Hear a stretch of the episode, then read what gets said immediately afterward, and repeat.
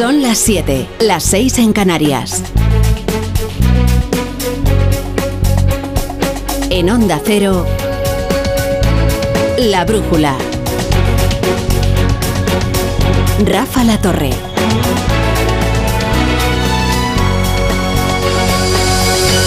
Revuelta de los tractores ha comenzado en España con una protesta que parece seguir la tónica de aquellas movilizaciones de los transportistas.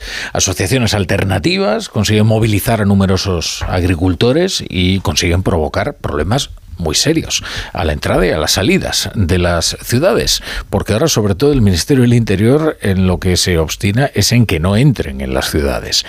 En sus reivindicaciones se mezclan las habituales del sector, del campo, junto con otras proclamas puramente políticas, que más bien recuerdan en algunas ocasiones a los chalecos amarillos y otros movimientos que impugnan las políticas comunitarias y a la misma Unión Europea. Una cierta mezcolanza. ¿no? La, la protesta, en resumen, ha desbordado a las asociaciones agrarias. En primer lugar, vamos a hacerles un mapa de las protestas, quienes están protestando y cómo, en qué ciudades. Pablo Albella, ¿qué tal? Buenas tardes. ¿Qué tal? ¿Qué tal, Rafa? Buenas tardes. Bueno, pues la gran mayoría de los agricultores que participan en estas protestas han asegurado que acuden a título individual después de ser convocados en diversos grupos de redes sociales, que eso sí, llevaban días organizando actos para reclamar cambios, por ejemplo, en las políticas verdes europeas, en los acuerdos de comercio internacionales y también ayudas por la sequía, entre otros puntos. Bueno, pues eh, durante toda la jornada las protestas han ido dirigidas sobre todo hacia las carreteras, con un amplio mapa de incidencias con decenas de autobuses y accesos afectados. Por ejemplo, los participantes han conseguido bloquear el acceso al puerto de Málaga, donde por cierto dicen que se van a quedar toda la noche, y a Merca Zaragoza, mientras que un grupo de agricultores ha intentado lo mismo en Merca Madrid, pero un cordón policial se lo ha impedido. Estos eh, agricultores también han logrado a primera hora de la tarde bloquear Salamanca con centenares de tractores movilizados.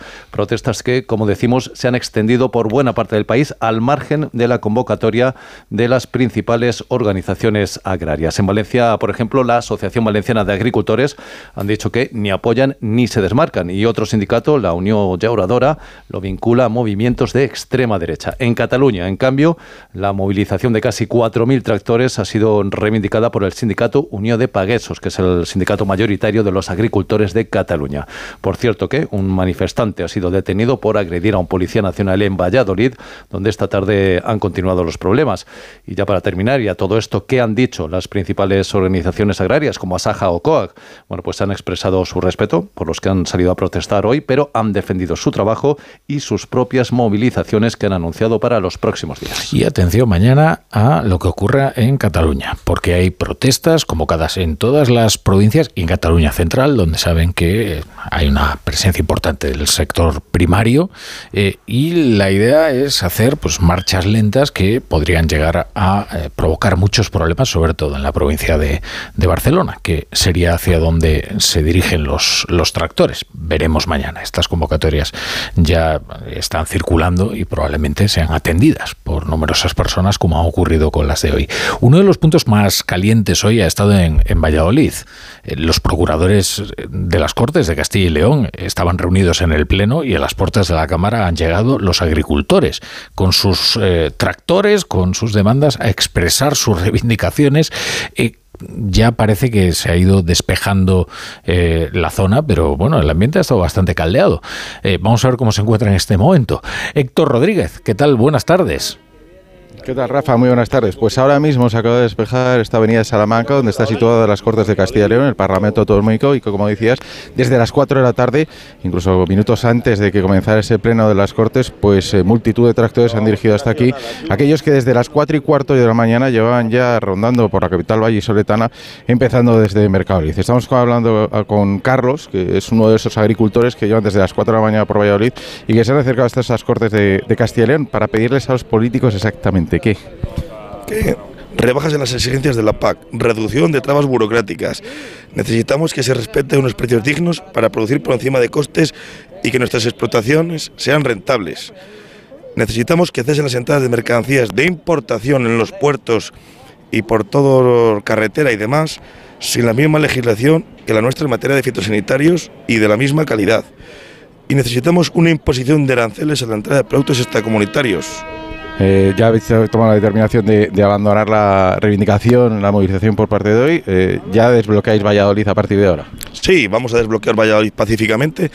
Eh, siempre en común unión con la policía, tanto policía municipal como, como nacional. Y nada, pues cada mochuela es olivo. Vamos poco a poco para las zonas. Muchísimas gracias, Carlos. Gracias a ti. Que le quedará tirada, ¿eh? En tractor hasta sus respectivos eh, municipios.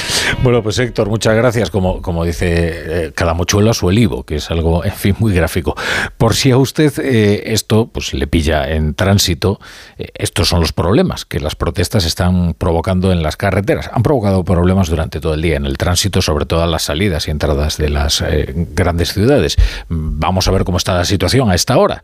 Dirección General de Tráfico, Alejandro Martín, buenas tardes. Muy buenas tardes, ¿qué tal? En estos momentos seguimos pendientes de esas movilizaciones agrícolas que están provocando el corte de varias carreteras. En Tarragona sigue cortada la P2, en Montblanc y AP7 en Amposta, en Segovia la 1, en Cerezo de Arriba en ambas direcciones, también en Zamora la 6, en Castro Gonzalo, A62 en Castrillo de la Guareña y A66 ya en Zamora capital, en Salamanca la 62 en Santa Olaya, dirección Burgos, en Toledo la 4 en Madridejos y queda reabierta la 5 a la altura de Maqueda en dirección Extremadura, también en Ciudad Real, la 43 en Tomelloso de entrada a Ciudad Real Capital, A4 en Manzanares en ambas direcciones, en Sevilla, la AP4 en Los Palacios y Villafranca en ambos sentidos, A4 en Carmona, dirección Córdoba, también en Málaga, la 92 en Fuente de Piedra, sentido Sevilla, en Badajoz, la 66 en Almendralejo y A5 a la altura de Badajoz Capital, dirección Mérida, dirección Madrid.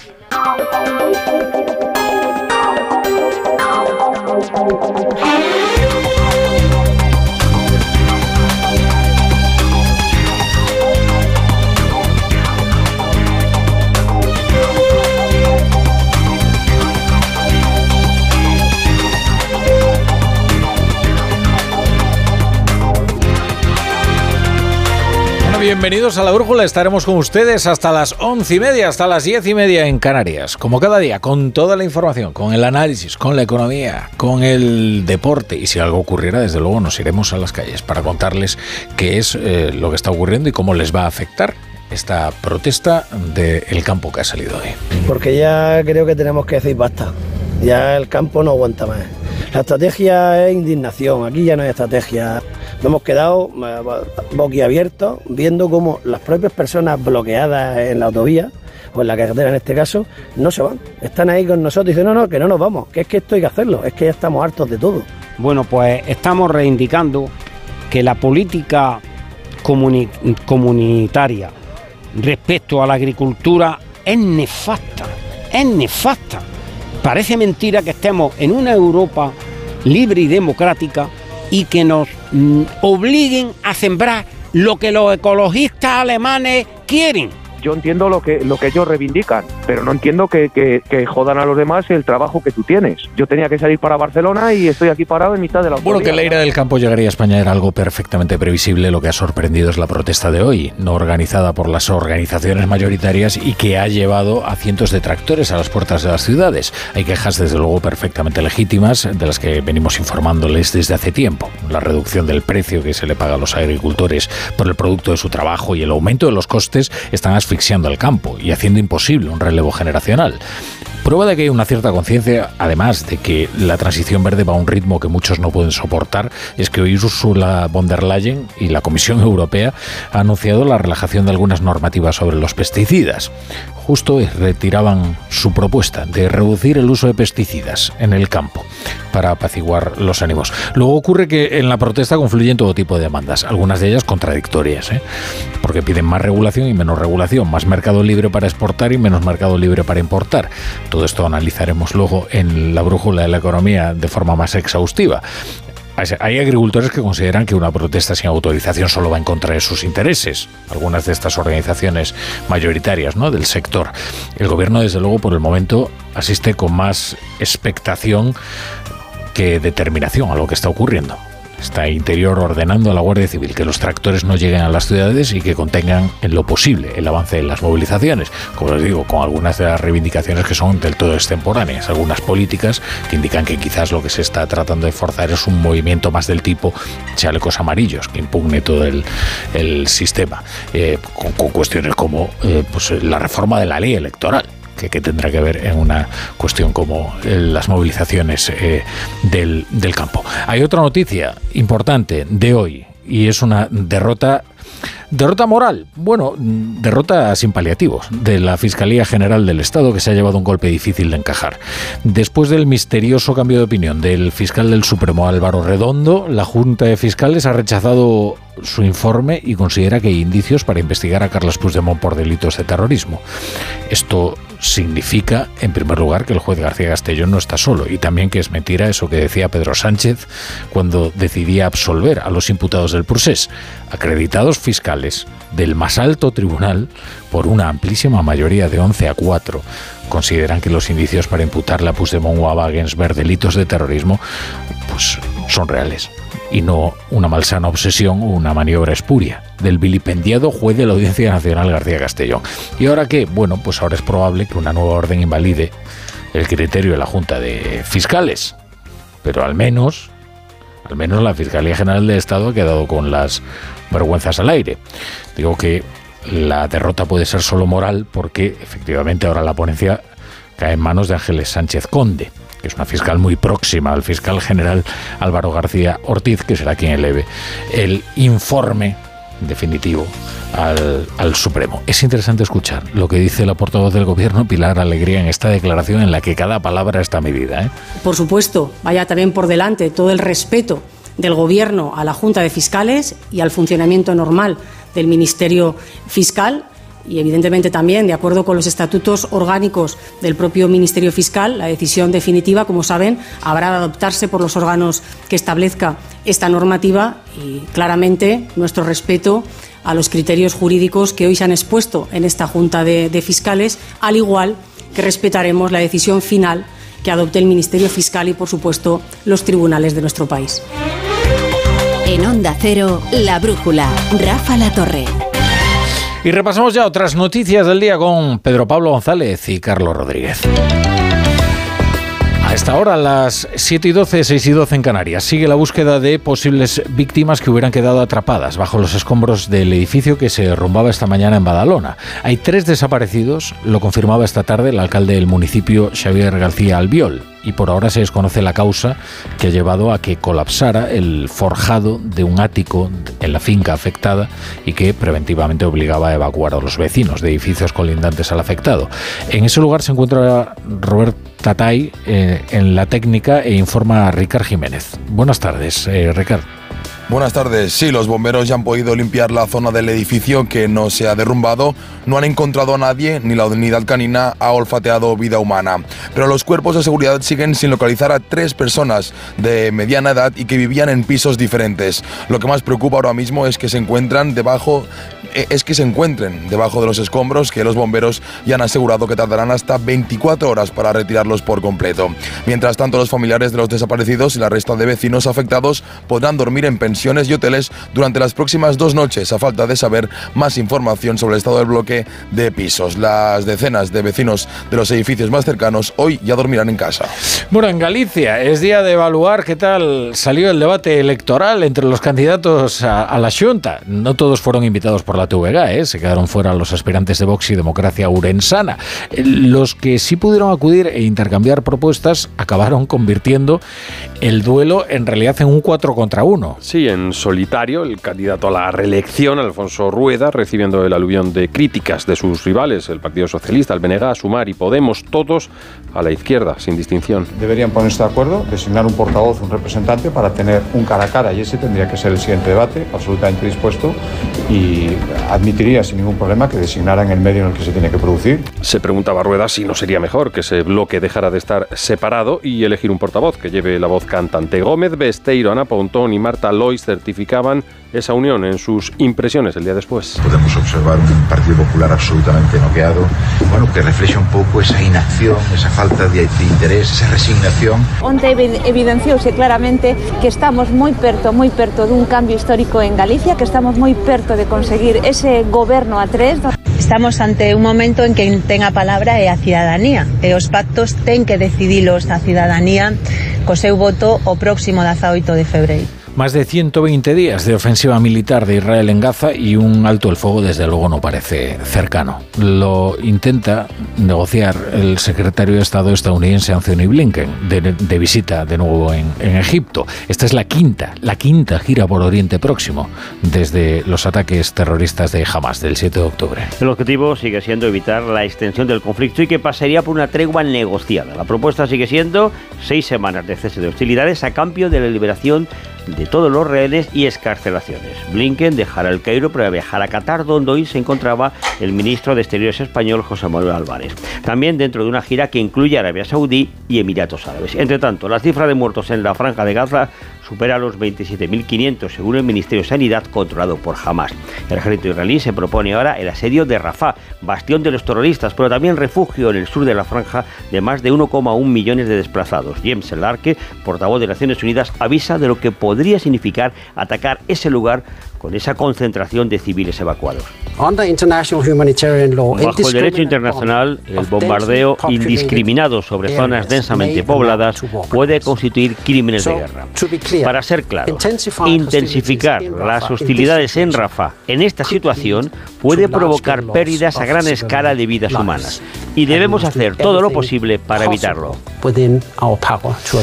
Un tribunal federal de apelaciones de Estados Unidos ha dictaminado lo que ya señaló en diciembre una corte de Washington. El expresidente Donald Trump no tiene inmunidad derivada de su antiguo cargo que impida que sea juzgado por tratar de revertir los resultados de las elecciones de 2020. Así que vía libre, al menos de momento, para uno de los principales eh, frentes judiciales que tenía abierto el, el, el magnate. Corresponsal en, en Nueva York, Agustín Alcalá. Donald Trump puede ser juzgado por intentar evitar la transferencia de poder y el recuento de votos en las semanas posteriores a las elecciones presidenciales del 2020 que ganó Joe Biden porque no goza de inmunidad absoluta como reclama el expresidente. Sus acciones para mantenerse en el poder a pesar de perder las elecciones son, si se demuestran en un tribunal de justicia, un asalto sin precedentes contra la estructura de nuestro orden constitucional. Mantiene la sentencia dictada por tres juezas federales de Washington. Trump tiene varias opciones para apelar ante otro tribunal de la capital y finalmente ante el Supremo para cumplir su objetivo, retrasar cualquier juicio hasta cerca de las elecciones presidenciales de noviembre, cuando ningún juez se atreverá a juzgarle a pocos días de que los norteamericanos acudan a las urnas. Y si gana las elecciones del 5 de noviembre, entonces ordenará a su fiscal general que retire los cargos contra él. Ponle freno, ya saben, la plataforma de acción social impulsada por el grupo Tres Media junto a la Fundación AXA, ha presentado este martes su circuito de carreras solidarias para 2024. Este año se batirá el récord porque hay 10, 10 ciudades participantes y además eh, se volverá a contar con una modalidad virtual coincidiendo con la carrera en Madrid. Nos lo cuenta Jessica de Jesús. Ponle freno arranca 2024 con fuerza tras tener el año pasado la mayor recaudación de la historia para las víctimas de tráfico. Este año el circuito de carreras comenzará sus 10 citas en Badalona este 17 de marzo y terminará el 22 de diciembre en Las Palmas de Gran Canaria. Además se pondrá en marcha de nuevo el formato virtual coincidiendo con la cita en Madrid el 16 y el 17 de noviembre. Josep Alfonso es el director de la Fundación AXA. Para nosotros es una muestra de compromiso y de que las cosas están funcionando. Cuando empezamos, esta andadura era una ciudad, era una carrera. Hoy estamos hablando de un circuito que son las ciudades que más comprometidas están también por la seguridad vial. En todas las ciudades hay modalidades de 5 o 10 kilómetros y excepto en Madrid habrá también carreras infantiles. Las inscripciones ya están abiertas en ponlefreno.com. La brújula con la torre. ¿Un cóctel o un refresco? ¿Desayuno con zumo o café? Con la promo todo incluido de Costa no tienes que elegir. Las bebidas son gratis. Reserva tu crucero hasta el 12 de marzo y disfruta del paquete de bebidas gratis.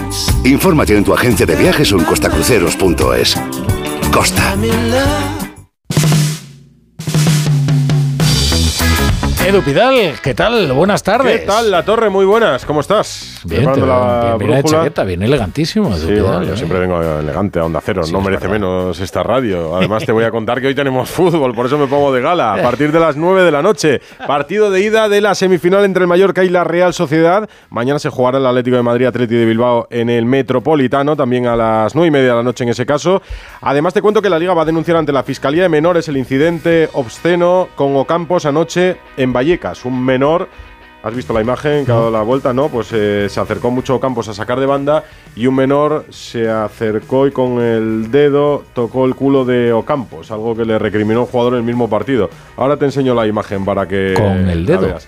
Sí, sí, con el dedo, como Vaya. metiéndole el dedo. eh, Ah, vale, sí, no, no, no sí. palpó, sino que. Bueno, Eso vaya. es. Además hablaremos del Betis, Isco estará mes y medio de baja por una lesión. Y ha fallecido el exportero del Real Madrid, Miguel Ángel. Vaya. Histórico, a los Histórico, 76 años. desde luego. Padecía ELA. Vaya, 18 temporadas en el primer equipo. Bueno, luego seguimos comentando. Edu, ahora se quedan 20 minutos con su emisora de Onda Cero.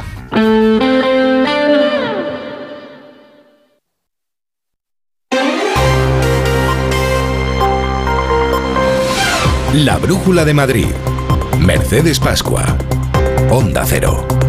Muy buenas tardes. Por lo general, cuando preguntamos a alguien que no vive en nuestra comunidad, cuando les pedimos que nos dibujen Madrid, ya sea la ciudad o la región, siempre se asocia a un paisaje urbanita, grandes carreteras, edificios altos, monumentos y, si me apuran, algún pueblo pintoresco. Pero la realidad de Madrid también pasa por la agricultura, aunque no son muchos los trabajadores que se dedican al sector primario. Madrid tiene cultivo de vid, hacemos vinos buenos en el sur de la región, sobre todo hay olivos, espárragos, fresas o melones. Incluso tenemos un pueblo, Villa del Prado, al que se le conoce como la Huerta de Madrid. De la calidad de estos productos agrícolas dan cuenta varias denominaciones de origen y los que se dedican al campo, a pesar de los altos precios y los sacrificios, reivindican que no les asfixien. No ha hecho falta la convocatoria de sindicatos porque las redes sociales han sacado los tractores en Sevilla la Nueva, en Campo Real, Seseña, Aranjuez o Villarejo de Salvanés. Estas son algunas de las poblaciones donde sigue existiendo la vida rural. Nosotros entendemos que, que- que efectivamente genera un trastorno al resto de conductores, pero, pero si te digo la verdad es la única forma que tenemos de que los medios de comunicación y en otros sitios eh, nos hagan caso. Por desgracia, si no hace ruido, pues nadie. oye. y agricultores de toda España. O sea, eh, al fin España es grande, pero también es pequeña. Nos conocemos en algunas regiones, eh, pues, pues colindantes, Castilla y León, Castilla-La Mancha. Entonces, ir coordinando eh, la zona de Aragón también, hablar unos con otros y decir, venga, el día 6 vamos a salir, vamos a prepararlo. El día 6 lo... y así ha sido. O sea, lo hemos conseguido todos llamándonos y uniéndonos. La unión hace la fuerza. Protestas que comprende el gobierno regional y que ahogan a los agricultores con las políticas radicales del gobierno de Sánchez, es lo que ha dicho Carlos Novillo, consejero de Medio Ambiente y Agricultura. Pues es eh, la crónica de algo que sabíamos que iba a suceder y que venimos repitiéndole al ministro, todos los consejeros eh, durante meses. Estamos pidiendo conferencia sectorial para abordar todos estos problemas y es un poco ya la gota que colma el vaso. ¿no? Ve- vemos como los agricultores y ganaderos no pueden más. Eh, al final se ven desplazados por políticas totalmente alejadas de la agronomía. Son políticas eh, dictadas desde despachos que solo aplican criterios de una falsa ecología. Las protestas de agricultores por ahora se han quedado en la periferia y no han afectado al siempre sensible tráfico de la capital. Ha habido intentos de llegar a Mercamadrid, pero se han quedado en eso, en amagos. La vicealcaldesa Inma Sanz asegura que el ayuntamiento está preparado por si las protestas llegan a las calles de Madrid. que no tanto en el día de hoy, pero sí para eh, convocatorias posteriores, sí que se habla de una afluencia a la ciudad y por lo tanto pues tenemos que ver exactamente cuál puede ser la, la afección que, que aquí pueda tener. Eh, en todo caso, nosotros estableceremos los dispositivos que, que sean necesarios, eh, pero en fin, no es, no es fácil impedir que haya afecciones cuando viene un número muy importante de, de personas y además con ese tipo de, de vehículos, ese tipo de tractores, pues afecciones muy muy importantes a la ciudad. Así comienza la brújula de Madrid. A esta hora nos interesa saber cómo se circula y cómo viene el tiempo. Nos está esperando Lucía Andújar en la DGT. Vamos a ver cómo se circula a esta hora. Lucía, buenas tardes.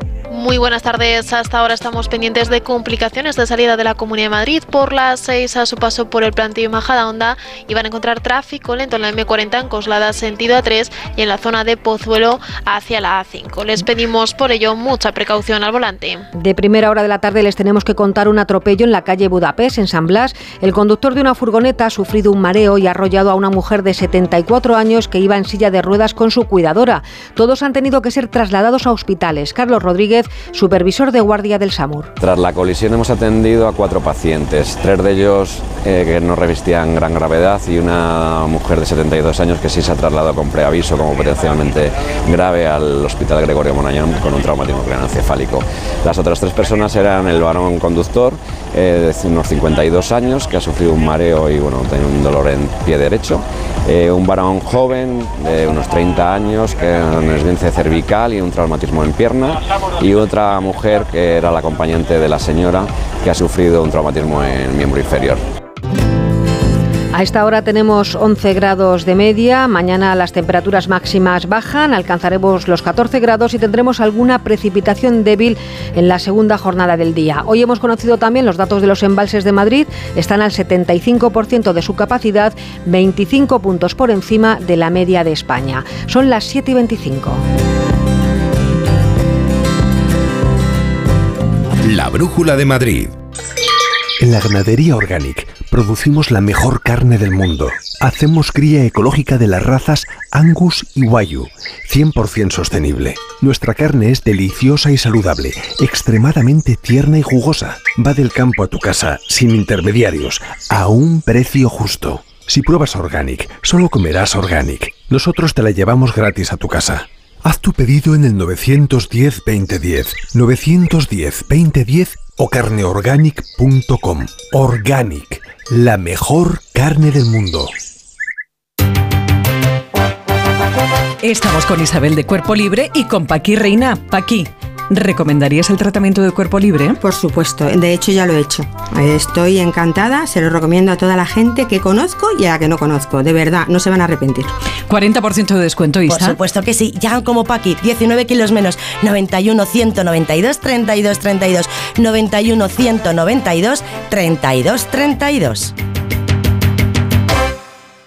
Hay emociones tan intensas e indescriptibles que teníamos que ponerles nombre.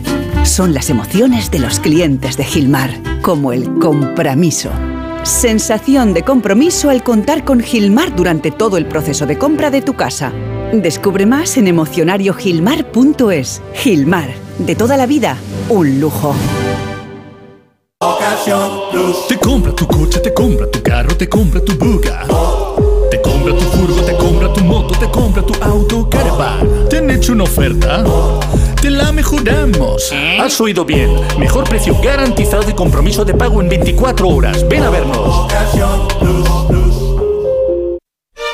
Si sufres de hemorroides, ponte en manos de Ibismed, la solución real y definitiva al problema de las hemorroides. Sin dolor, ya que no es necesario tocar la zona anal. Más info en ibismed.es y en el 91 088 29 43. Ibismed, más de 10 años y cientos de pacientes satisfechos nos avalan. Disney on Ice presenta 100 años de emoción. Únete a las aventuras de Bayana, Coco, Elsa y muchos más. Comprueba que todo es posible cuando persigues tus sueños. En febrero en Madrid y Barcelona. Puedes conseguir los mejores asientos en mitaquilla.com y puntos de venta habituales. La Brújula de Madrid. Mercedes Pascua.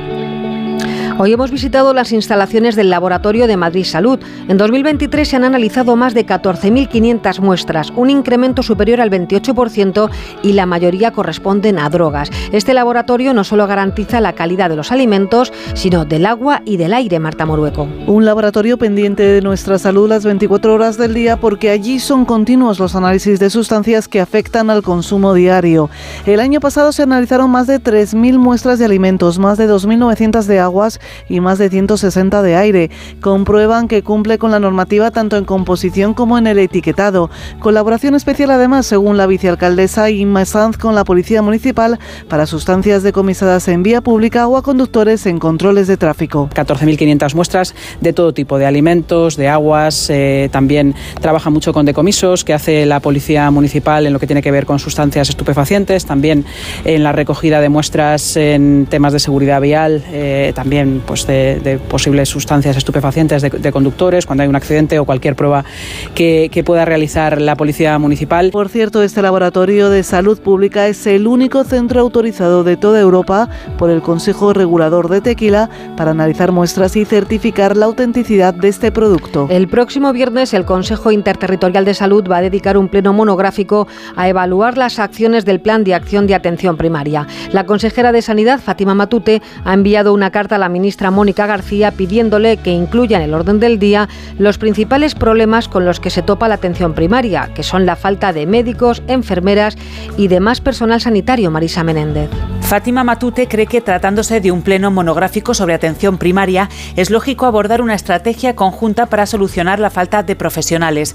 La consejera de Sanidad quiere plantear una serie de medidas encaminadas a paliar este déficit, como la ampliación extraordinaria de mil plazas formativas anuales. Es un monográfico para tratar la atención primaria, pero curiosamente no está dentro del orden del día la falta de profesionales, con lo cual eh, también le he pedido que por favor incluya en el orden del día eh, ese plan de acción para eh, ver cómo gestionamos esa falta de profesionales a futuro, desde luego para evaluar el plan de, eh, de, atención primaria que tenemos en marcha. Matute ha remitido una carta a la ministra de Sanidad, a Mónica García, para que reconsidere además la decisión que excluye a siete hospitales públicos madrileños como centros de referencia de cáncer. Una petición, la de garantizar profesionales sanitarios, en la que también están otras comunidades autónomas y que respalda la profesión médica. Quieren un gran acuerdo nacional que garantice médicos y pediatras en toda la atención primaria. Tomás Cobo es el presidente de la Organización Médica Colegial. Son necesarios nuevos modelos de contratos y medidas que faciliten la conciliación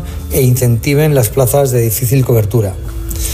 Y asimismo la importancia de que entre los 17 servicios autonómicos de salud se diseñen circuitos que garanticen el proceso de homologación de títulos de médicos extranjeros de una forma ágil y fiable Madrid concilia más y mejor que otras comunidades autónomas, es lo que dice el estudio de la Fundación Más Familia. Lideramos la conciliación en España y aumenta el número de empresas que ajustan trabajo con vida familiar.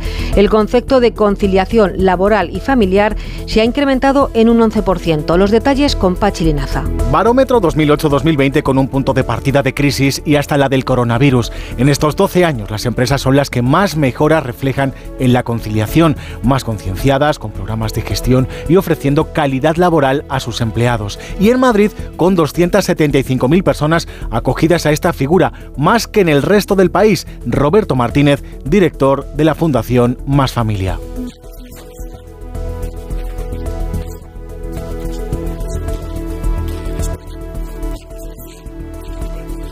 Oración público-privada, tratar de corregir el problema de la conciliación solo con dinero público es disparar con pólvora del rey. Madrid lidera la conciliación en España, presume el gobierno regional y recuerda los 114 millones de la estrategia de protección y fomento de la natalidad, 500 euros mensuales a madres gestantes desde la semana 21, de los que ya se han beneficiado 15.000 mujeres. Para Vallecas el Rayo es algo más que un equipo de fútbol, forma parte de la idiosincrasia del barrio, por eso los vecinos no quieren ni oír hablar de la posibilidad de que el campo salga de su actual ubicación en pleno corazón de Vallecas.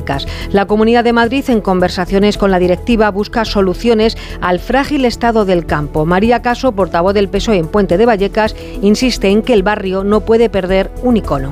Desde el Grupo Municipal Socialista nos sumamos a las reivindicaciones de la afición que busca defender y que lo hará sin dudas hasta el final que el estadio de Vallecas, que recibe este nombre por encontrarse en el corazón de este distrito, eh, se quede en su ubicación actual. Repasamos otras noticias en titulares. El Gobierno Central reconoce al presidente de IFEMA que trabajan para que haya dos premios de Fórmula 1 en España. Así se lo ha manifestado el presidente del Consejo Superior de Deportes al presidente de IFEMA. El nuevo trazado de Madrid contará con 5 kilómetros de recorrido, incluyendo 20 curvas, y se espera que los coches alcancen una velocidad media de 213 kilómetros por hora durante las vueltas de clasificación. Madrid tendrá modalidad virtual de la carrera Ponle Freno que se celebra en 10 ciudades españolas. Coincidiendo con la cita de Madrid, se pondrá en marcha la carrera en formato virtual en noviembre, sábado 16 y domingo 17, en la que el usuario debe completar la distancia seleccionada 5 o 10 kilómetros por el recorrido que cada uno elige en su ciudad y a través de una aplicación subir su resultado con el cual compite. La plataforma Ponle Freno de A3 Media y Fundación AXA ha recaudado desde 2008 2.700.000 euros para las víctimas de accidentes de tráfico. Y regresa a Getafe Poesía por Getafe, que se celebra del 18 al 28 de abril. El festival contará con mesas de debate, seminarios, talleres, ciclos de cine, exposiciones, performance, juegos, gincanas, encuentros con autores, la entrega del premio de poesía Margarita Hierro y presentaciones de novedades en colaboración con las editoriales. Los lugares donde tendrán esas actividades se repartirán entre la calle, el Teatro García Lorca, centros culturales, bibliotecas y la Universidad Carlos III. En Onda Cero, la Brújula de Madrid. Solucionesconhipoteca.com. Préstamos desde 10.000 hasta 3 millones de euros. ¿Necesita liquidez? ¿Necesita dinero hasta la venta de su casa? ¿Necesita un préstamo para cancelar deudas o un embargo? Solucionesconhipoteca.com. 91 639 9407. Préstamos desde 10.000 hasta 3 millones de euros. Solucionesconhipoteca.com. Grupos Eneas. El principal riesgo del colesterol elevado son las enfermedades cardiovasculares. Ponte en guardia con una dieta saludable, ejercicio físico y Nivecol Forte, con coenzima Q10, levadura de arroz rojo y fitoesteroles vegetales concentrados que con una ingesta diaria de 800 miligramos contribuyen a mantener niveles normales de colesterol sanguíneo. Nivecol Forte, de laboratorios. Mundo Natural. Consulta a tu farmacéutico dietista y en parafarmaciamundonatural.es. Bricolaje Moraleja, la mayor exposición de tarima que te puedas imaginar, con las mejores marcas como Parador y las últimas tendencias en diseño. Más de 40 modelos en stock. Brico oferta. Laminado AC5 modelo Oliva 9,50 euros metro cuadrado. Parador AC5 Nova Calizo 16 euros. PVC AC5 modelo Milán 20 euros metro cuadrado. En Bricolaje Moraleja en Getafe, calle Galileo Galilei 14. Bricomoraleja.com. Hola, soy Fernando Cayo, actor de televisión, cine y teatro. En mi profesión, el cabello y la imagen son muy importantes. Acudí al grupo Insparia porque quería hacerme un trasplante capilar en un sitio de confianza y estoy muy contento con los resultados. Confía en Insparia, los mayores expertos en salud capilar. Pide tu cita de valoración gratuita llamando al 900-696-020 o entra en insparia.es. ¿No te gusta cocinar pero te encanta comer bien? ¿No tienes el tiempo que necesitas pero te gusta la vida sana? La respuesta es platerío.com. Menús completos con materias primas de calidad y cocinados por profesionales. Entra en platerío.com y recíbelo donde quieras. Platerío. Ahorra tiempo. Come bien. Cuerpo libre, adelgaza con una sonrisa, 40% de descuento, 91 192 32 32, 91 192 32 32. Información deportiva con Aitor Gómez. Hola Aitor, buenas tardes. Hola Mercedes, buenas tardes, ¿qué tal? ¿Qué tenemos hoy? Pues mira, hoy digamos que estamos velando armas que se dice en el fútbol para lo que va a pasar mañana, que mañana sí que es el día gordo, importante de la temporada para el Atlético de Madrid. No es definitivo porque mañana va a ser el partido de ida de semifinales, que dará luego la vuelta, pero es importante que el Atlético tenga mañana un buen resultado contra el Atlético de Bilbao. A ver qué tal está el equipo del Cholo Simeone. Hola Janito Mori, buenas tardes. Buenas tardes, Aitor. Terminando de entrenar, el Atlético de Madrid cara al partido mañana frente al Atlético de Bilbao, a semifinales de la Copa, a tres partidos de un título, con un ambiente tremendo mañana en el Metropolitano, rozando el lleno, con las bajas de Lemar, Azpilicueta y Jiménez, y con hombres que no jugaron de inicio en el Bernabéu, como Lino, Molina, Barrios y Renildo, que pueden tener su lugar, evidentemente, en el 11. Con este calendario tan tremendo, va a haber esas rotaciones. Eh, Atleti juega seis partidos en 17 días y además tiene 48 horas menos de descanso que el Athletic Club de Bilbao. Pero con todo ello, la ilusión intacta es la posibilidad de alcanzar un título de la Copa del Rey que hace mucha ilusión. Y Simeone que además ha comentado que espera a los Williams. Son los dos muy buenos y les espero mañana en el campo. Desde luego que son muy buenos, gracias Janito. Y es verdad, a tres partidos está el Atlético de Madrid de levantar un título. Esta es la cita de la semana para los equipos madrileños. El Madrid tiene cita grande, pero será el sábado contra el Girona, pendientes de Rudiger y de Vinicius con esos problemas cervicales. Aunque todavía a esta hora Mercedes, cuando son las 7 y 38 minutos de la tarde, todavía se habla de lo que pasó ayer en el campo de Vallecas, que perdió el rayo, sí, pero la imagen que ha dado la vuelta a España ha sido la de ese aficionado metiendo, bueno, ese chaval metiéndole el dedo donde no debía en el trasero del jugador del Sevilla de Lucas Ocampos. Contaba hoy nuestro compañero Raúl Granado que era un grupo de tres menores de 13-14 años que está identificado el autor del hecho, que no era socio del Rayo, por lo que el club no va a tomar medidas como expulsarle, y que no estaban acompañados de ningún adulto, que estaban solos en el campo. Casi es peor la reacción que tuvieron después de risa y de creer que habían hecho la hazaña del día que el propio hecho en sí. En cualquier caso, veremos a ver, está en manos de la liga A ver qué es lo que ocurre, porque es menor, pero alguna sanción seguramente tendrá. Con eso nos quedamos. Gracias. Adiós. La Brújula de Madrid. En la ganadería Organic producimos la mejor carne del mundo. Hacemos cría ecológica de las razas Angus y Wayu, 100% sostenible. Nuestra carne es deliciosa y saludable, extremadamente tierna y jugosa. Va del campo a tu casa, sin intermediarios, a un precio justo. Si pruebas Organic, solo comerás Organic. Nosotros te la llevamos gratis a tu casa.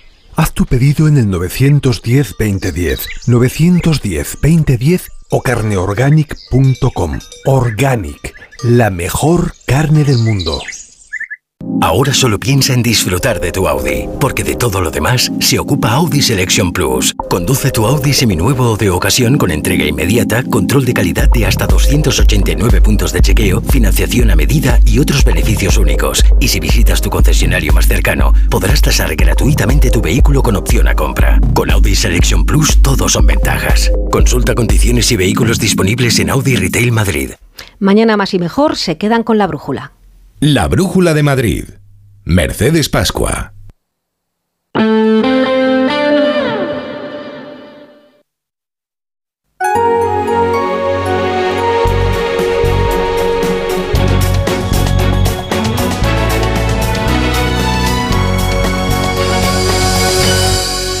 Las 8 menos 20, las 7 menos 20 en Canarias. Ha ocurrido algo muy interesante. ¿eh? Eh, el vicepresidente de la Comisión Europea, Margaritis Esquinas, ha señalado hoy que el Parlamento Europeo debe investigar los vínculos del independentismo catalán con el Kremlin. Señaló la creciente injerencia rusa para desestabilizar la democracia europea y entre las democracias europeas, claro, el de nada menos que la cuarta potencia económica de la Unión, que es España. Es deber de esta casa investigar quién hizo qué bajo qué condiciones para jugar el juego de Moscú, ha dicho Margaritis Esquinas.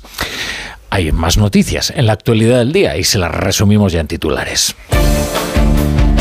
Ante la protesta y cortes de carretera del sector agrario, el ministro del Interior, Fernando Grande Marlasca, defiende el derecho a la manifestación de los agricultores, pero también mantener el suministro de los servicios esenciales y ha ordenado a la Guardia Civil impedir que los tractores puedan acceder a las grandes ciudades. La Junta de Fiscales del Supremo habla por mayoría 12 a 3 abrir causa a Carlos Puigdemont por terrorismo. Rechazan el segundo informe del fiscal Redondo y 11 fiscales frente a 4 ven indicios suficientes para abrir causa contra Puigdemont y el diputado de Esquerra, Rubén Bajesberg, huido a Suiza. Los bomberos buscan a tres personas no localizadas aún en el edificio que se ha derrumbado en Badalona. La parte interior del inmueble se ha venido abajo al haber cedido el forjado de la construcción. Se desconoce la causa que ha provocado el colapso de la cubierta del ático que ha afectado a todos los pisos hasta los bajos de la finca construido en 1959. El rey Carlos de Inglaterra ha aparecido en público tras confirmar que padece cáncer abandonando su residencia en Londres. Su salida se ha producido después de que su hijo, el príncipe Harry, le visitase tras volar desde Los Ángeles, donde vive desde que decidió abandonar su puesto como miembro de primer nivel de la familia real. Un juzgado de casación ha fallado que Donald Trump puede ir a juicio tras su imputación por vía penal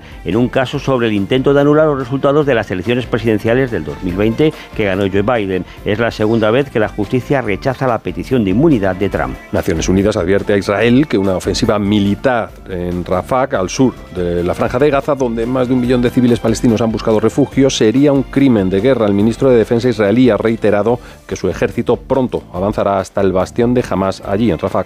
Al menos 32 de los 135 rehenes en poder aún de Hamas estarían muertos según The New York Times y que así lo ha reconocido también el gobierno israelí. El 7 de octubre, miembros de Hamas atacaron Israel matando a 1.200 personas, secuestraron a 253. Las familias de los fallecidos en poder del grupo terrorista han sido hoy informadas. Y un brote de dengue ha obligado a las autoridades de Río de Janeiro a declarar la emergencia sanitaria. Hay 10.000 casos reconocidos desde que comenzara el año. Son casi la mitad de los detectados en 2023. Todo ocurre a pocos días del inicio del carnaval, que oficialmente va a comenzar el viernes y se va a prolongar hasta el 14 de febrero.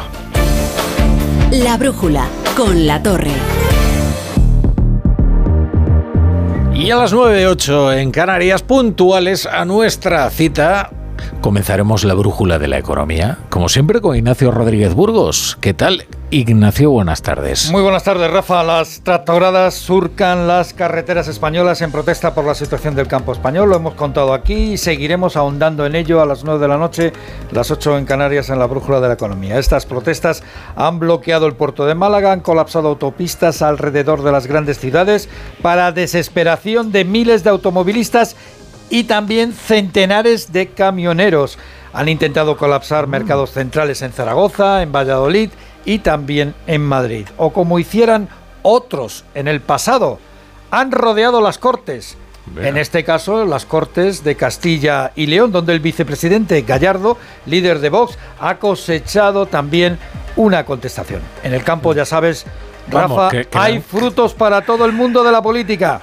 Que le han abucheado a Gallardo, Sí, que salió allí pensando que, Que le iban a iba a recibir el calor de los eh, manifestantes y, y sí, bueno, el calor sí, pero en forma de abucheo y protesta. claro, ya te digo que en el campo español hay fruto para todos. Claro. Oye, ¿y el gobierno y la Comisión Europea qué dicen a todo esto? Pues el gobierno vuelve a tender la mano por el lado del ministro de Agricultura, Luis Planas, que sabe lo que se está jugando. Pero lo más importante es el anuncio de la presidenta de la Comisión Europea, Ursula von der Leyen, que anuncia ahora, ahora que está de retirada su ejecutivo, anuncia la retirada de la obligación de reducir al 50% el uso de pesticidas en la Unión. Dice que hay que escuchar, que hay que escuchar a los agricultores dentro de un diálogo constructivo y que hay que evitar la polarización del sector en el viejo continente. Pero claro, Rafa, todo esto todo esto se lo va a dejar al próximo Ejecutivo Europeo que salga de las elecciones. Entre tanto, los agricultores acusan al neerlandés y socialdemócrata y vicepresidente Franz Timmermans de haber impuesto el programa ecológico Urbanita, el de los verdes, en el campo europeo sin haber calculado las consecuencias. Oye, y luego tenemos más cosas. Por ejemplo, la subida del salario mínimo interprofesional. El gobierno se ha hecho de rogar. Desde finales de año ya se sabía que el salario mínimo interprofesional iba a subir. Y desde principios de año ya se sabía que iba a subir un 5% a los 1.134 euros por paga.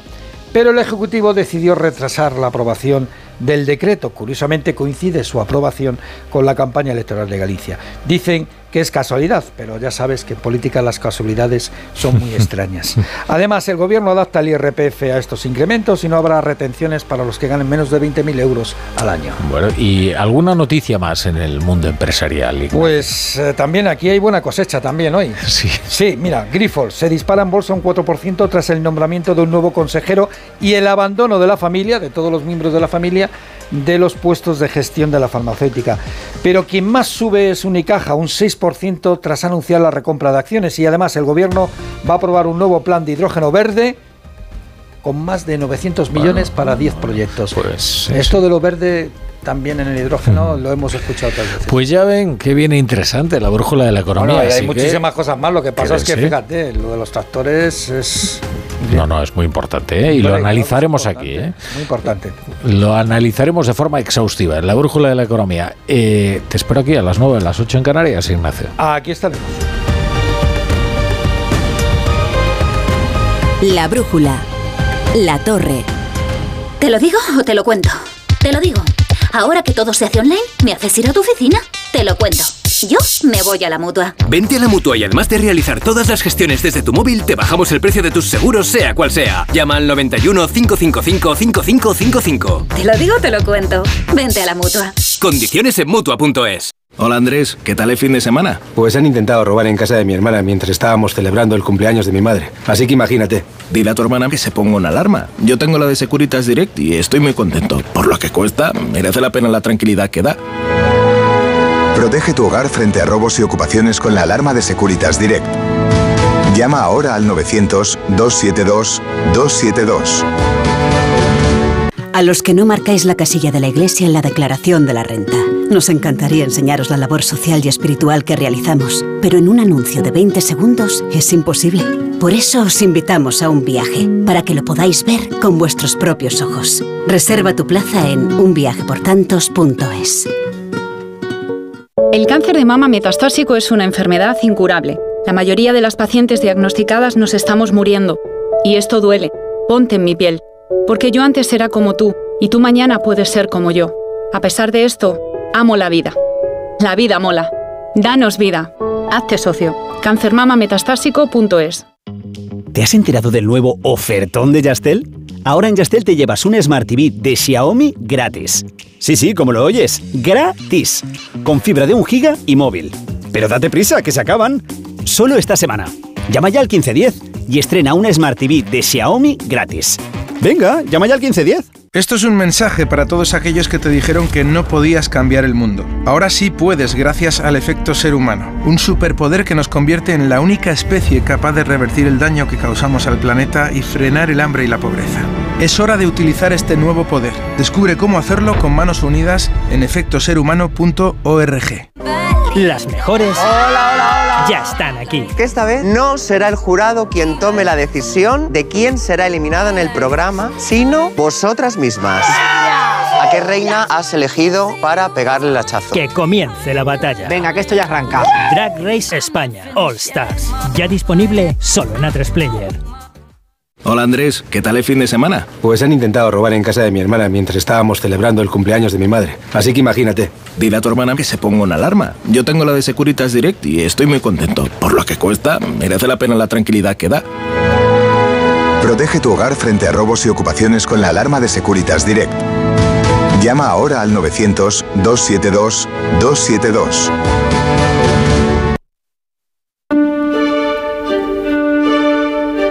La brújula.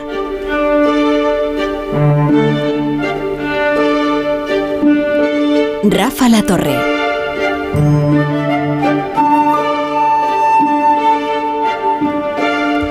Javier Goma, ¿qué tal? Buenas tardes. Muy buenas tardes. Hay una frase que me encanta de la película de Blade Runner. En realidad es una escena en la que cuando el replicante ve la cara aterrada de, de Deckard, de Harrison Ford, le dice, ¿tienes miedo? Ahora sabes lo que es ser un esclavo. Viene a hablarnos del miedo y en su filosofía mundana, Javier Goma. Pero en este caso no voy a darle la razón a Blade Runner. Ah, bien. Porque en efecto el, el- el miedo está muy asociado a la condición de, de servidumbre, de esclavitud, por contraposición a un ciudadano que, que no tiene miedo.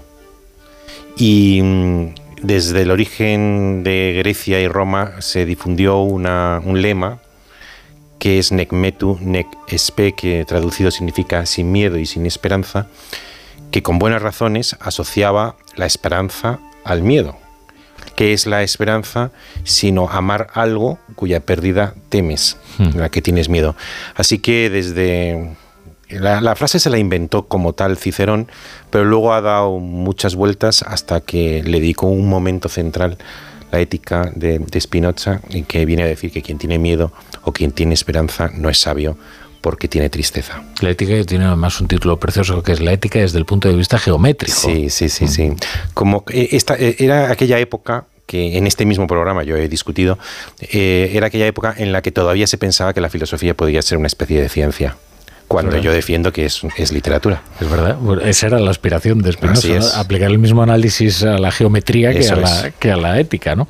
Bueno, entonces, ¿qué te- ¿ese lema te parece una, una barbaridad? Sí, me, me parece un- una barbaridad. Además, un personaje de un gran, un gran escritor de eh, un griego, pero de la época romana, que es Plutarco, escribió una biografía de, de Pericles y en ella sale su maestro, que es Anaxágoras, el famoso filósofo, y le decía, y cuentan cómo, eh, estando Anaxágoras dando clase, rodeado de discípulos, eh, se le acercó uno y le, un mensajero y le informó de que había muerto su hijo. Y no se inmutó, sino que siguió dando la clase. Y cuando terminó le preguntaron a los discípulos que mm, por qué había tenido ese comportamiento. Y le respondió, pero es que yo ya sabía que mi hijo era mortal. No tenía miedo, no tenía esperanza. Pero claro, es porque en realidad no tienes amor. Es cierto que hay un- una exageración del miedo, que son las fobias. Y entonces hablamos de claustrofobia o agorafobia. Y en ese sentido, el, el miedo hay que combatirlo. Pero el miedo, igual que la esperanza, pertenece a la esencia de la condición humana. Claro. Es que si yo no me equivoco, lo que decía Spinoza era que a los hombres solo se les puede gobernar mediante el miedo o la esperanza, siendo la esperanza aún más poderosa, ¿no? Exactamente, pero como, su- como sinónimo de manipulación. Claro. Eh, eh, les pones ese espejismo para que te obedezcan, para que sean siervos, no ciudadanos libres. Y claro, eso es ignorar eh, que la condición humana es una condición que, en un verso que a mí me gusta mucho de Rubén Darío, eh, se trata de acaparar una vida que tienta con sus frescos racimos. Y nosotros amamos los frescos racimos de la vida y tememos igualmente que algún día esos frescos racimos se nos, se, nos pierdan. ¿Qué es en el fondo la vida sino amar aquello que sabemos que podría perderse? Si sabemos que no se pierde, probablemente no, no amaríamos apasionadamente las cosas, sino que las amamos porque son caducas, porque son efímeras, porque son, son eh, transeúntes. Y luego el amor y el miedo y la esperanza, la esperanza de poseer algo y el miedo, una vez poseído, de perderlo, son consustanciales, a mi juicio, a la condición humana. Bueno, eso explicaría el sentimiento ambivalente de los padres, eh, que por un lado está el amor, evidentemente, pero luego les embarga también el miedo, porque con un hijo es vivir con miedo, en el fondo. Un hijo, una persona amada, eh, un proyecto, eh, un grupo humano, una, una afición, un, buen vino, eh, una buena comida. Me, acuerdo que, un amigo de mi padre, eh, ante una buena comida, decía no cambio este hambre ni por un millón de pesetas. Pero es que en realidad, y el temor a que de pronto alguien no te sirva la, comida que tu hambre espera, pues es un temor menor, pero sincero. Entonces, yo, sí que creo que, que temer cuando se teme de manera inteligente, es razonable. Es decir, si tú pones la mano en el fuego y retiras la mano eh, porque te arde, es inteligente no volver a poner la mano eh, en, el, mismo sitio. Por supuesto hay una patología del miedo y hay que combatirla y hay que educarla. Y hay personas que son presas de, un miedo pánico y, eh, y, eso no está bien. Pero en cambio, mm, ¿tú te imaginas una sociedad compuesta por un Juan sin miedo una multitud de Juanes sin miedo, que no temen el dolor ajeno, que no tienen mm, cometer algo vergonzoso, indigno, que no temen mm, la fealdad, que no temen la pena jurídica, que no temen ni siquiera su propia conciencia. Un mundo sin temor es, eh, es un mundo bárbaro, es un mundo que probablemente no merece la pena ser vivido. Sí, eh, probablemente además se dispararía mortalidad por accidentes. Sí, sin duda, porque de la ausencia de temor justamente se produce la temeridad. a mí pequeño me fascinaba lo de Juan sin miedo, ¿no? Porque cuando eres pequeño te tienes muchos miedos. Hay los llamados terrores infantiles, eso es muy interesante, ¿verdad? Porque cuando tú eres pequeño, cuando eres un bebé o cuando tienes apenas dos, tres años, como tienes poca experiencia, cualquier cosa piensas que puede ocurrir, incluso que un dragón volando por el cielo se, se, siente, o sea, se, se posite en, en, tu, en la ventana de tu dormitorio, y te coja y te lleve. Y, y, esos terrores, existen los terrores infantiles. De pronto un niño con un año o dos años tiene un auténtico terror. Y es porque la experiencia no le ha enseñado que determinadas cosas no son posibles o realmente son muy poco probables. Y cuando te vas haciendo mayor, en cambio, no tienes terrores infantiles, pero muchas veces tenemos fobias o terrores de otra naturaleza. No, temes a los dragones, temes eh, a los, eh, iba a decir un, taco, a los cabrones. pero ya dejas de temer a los dragones. Pero estás de acuerdo conmigo en que, en que hay una cierta, tú lo has dicho en la, en la misma película, hay una mala prensa del miedo. Sí. Sí, sí. Es como algo que te, que te, que te degrada, que te, que, te, que te esclaviza. Pero ocurre como con el dolor, ¿eh? O sea, el dolor todo el mundo lo considera algo que hay que evitar como sea, ¿no? Y sin embargo el dolor es lo que nos permite permanecer vivos, ¿no? Hay, hay una afección que tienen algunos niños que tienen eh, en, el sistema nervioso pues eh, algo defectuoso que hace que eh, no sientan dolor y las muertes de esos niños suelen ser atroces, por, atroces y además absurdas. Claro, porque es que el miedo, entre otras cosas, es algo que ha producido nuestro instinto de supervivencia. hay cosas que objetivamente son temibles. Mm. Hay cosas que objetivamente eh, uno mm, debe soslayar. Entonces, si uno tiene un instinto de supervivencia, normalmente tampoco tiene miedo. No tiene miedo a nada, ni siquiera a morir. En cambio, los que están enamorados de la vida y están enamorados de algunos de sus valores y algunas de sus personas y algunas de sus de sus de los bienes que, del que se compone la vida, eh, tiene la esperanza de poseerlos. Una vez poseídos la esperanza de mantenerlos. Y cuando los mantiene un miedo, un miedo que, es, que no debe nublar la, la razón, pero un, un miedo real de perderlos y por tanto toma todas las medidas para que esa pérdida no se produzca. Sin embargo, después de impugnarlo, porque aquí nos ponemos metas muy elevadas, como ven ustedes, vamos a reconocer que Espinosa era un, eh, como ya hablamos con familiaridad, era un tío eh, muy vitalista, eso es verdad. ¿eh? En, en, su doctrina más que en su vida. Hmm. Porque en, su vida pues, era un hombre muy morigerado, muy circunspecto, muy, muy introvertido no como Kant, que tiene, se cumplen este año los 200, 300 aniversario de su, de su nacimiento, y eh, es interesante eh, descubrir que Kant era un hombre de mundo. Era un hombre chistoso, con mucho ingenio, que iba a las tertulias, que iba a las cenas, que se relacionaba y que además era un hombre, al parecer, muy, muy ameno, que contaba chistes y contaba agudezas. Pero Spinoza parece que no era de, ese, de esa categoría. Pues sin embargo, sus textos es verdad que transmiten vitalidad, en fin, un amor por la vida. Y sobre todo pues, reivindican la alegría. Sí, la alegría, el, placer, el deleite. Javier Gomá. Pues muchas gracias. Oye, por cierto, está funcionando Universal Concreto, que es extraordinario. Eh, eh, es importante que los oyentes sepan que lo está diciendo sin ironía. No, no, no, de verdad lo digo, allá donde voy me lo encuentro y además eh, con, fin, bien, funcionando muy bien, con mucho ímpetu y la gente está entusiasmada. Pues yo, diría, yo diría que la primera vez que hablé de, de este libro fue aquí. Ah, aquí tenemos la primicia. Gracias, Goma. Gracias a ti.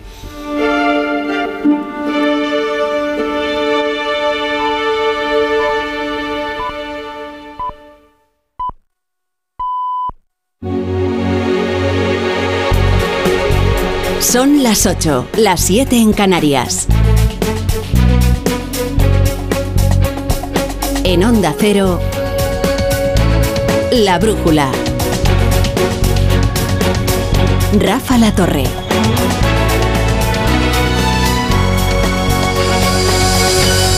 Los tractores han llegado a las puertas de las Cortes de Castilla y León en Valladolid y han complicado bastante el tránsito en algunas de las arterias nacionales. Es una protesta que se ha precipitado antes de tiempo. Que España iba a contagiarse de la ira del campo que recorre toda Europa era algo perfectamente previsible. Eh, que lo iba a hacer de esta manera y ahora lo era algo menos.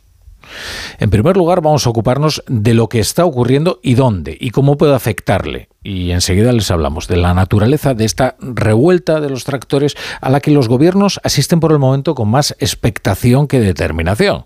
Vamos primero con el mapa de las protestas. Actualicemos qué es lo que está ocurriendo. Pablo Albella, buenas tardes. ¿Qué tal, Rafa? Buenas tardes de nuevo. Bueno, pues primera jornada así de protestas promovida por el sector del campo con numerosas carreteras cortadas con tractoradas, lo vamos a escuchar en detalle en breve, que han colapsado las entradas de algunas de las grandes ciudades de nuestro país. Concentraciones, eso sí, sin grandes incidentes. Tan solo hay noticia de un detenido en Valladolid por la agresión a un policía nacional. Entre sus principales reivindicaciones, porque la verdad hay muchas y muy variadas, figuran precios justos para sus eh, producciones, reciprocidad en las importaciones respecto a terceros países y una menor burocracia. Ha habido, como decimos, importantes cortes durante esta jornada en más de una decena de autovías y también numerosos accesos colapsados, como el de Merca Zaragoza o el puerto de Málaga, donde los eh, protestantes aseguran que van a continuar ahí toda la noche. También importantes las protestas en Castilla y León. Hay unos 5.000 tractores, han colapsado la circulación de las principales ciudades, rodeando incluso por una media hora el Parlamento regional en Valladolid. Movilizaciones que se han convocado por grupos minoritarios a través de redes sociales y grupos de mensajería instantánea, la mayoría de ellas sin autorización oficial y al margen de las principales organizaciones agrarias que se han limitado a mostrar su respeto por las mismas y han reivindicado sus propias protestas previstas para los próximos días. Bueno, vemos que las protestas ya se retirando, si bien lentamente, porque lo hacen en tractor. Vamos a ver cómo está afectando esto a las carreteras en esta hora. Dirección General de Tráfico, Alejandro Martín, eh, buenas tardes. Muy buenas tardes. ¿Qué tal? En estos momentos seguimos muy pendientes de esas movilizaciones agrarias que están complicando el estado de la circulación. Especialmente quedan cortadas en Tarragona la P2 en Montblanc y la P7 en Amposta, en Zaragoza la 68 en Magallón hacia Zaragoza capital, también en Zamora la 6 en Castro Gonzalo, en Salamanca la 62 en Santa Olaya dirección Burgos, en Toledo la 4 en Madridejos y en la 5 a su paso por Maqueda sentido Madrid. En Ciudad Real en la 43 en Tomilloso de entrada a Ciudad Real capital, la 4 en Manzanares en ambos sentidos en Sevilla la AP4 en Los Palacios y Villafranca en ambas direcciones, en Granada la 92, en Huetor Tajar también en ambos sentidos, en Cádiz la 4 en Jerez de la Frontera hacia Sevilla, al igual que en Málaga la 92 en Fuente de Piedra. Hay mucha precaución también porque continúa cortada en Murcia la 30 en el Palmar.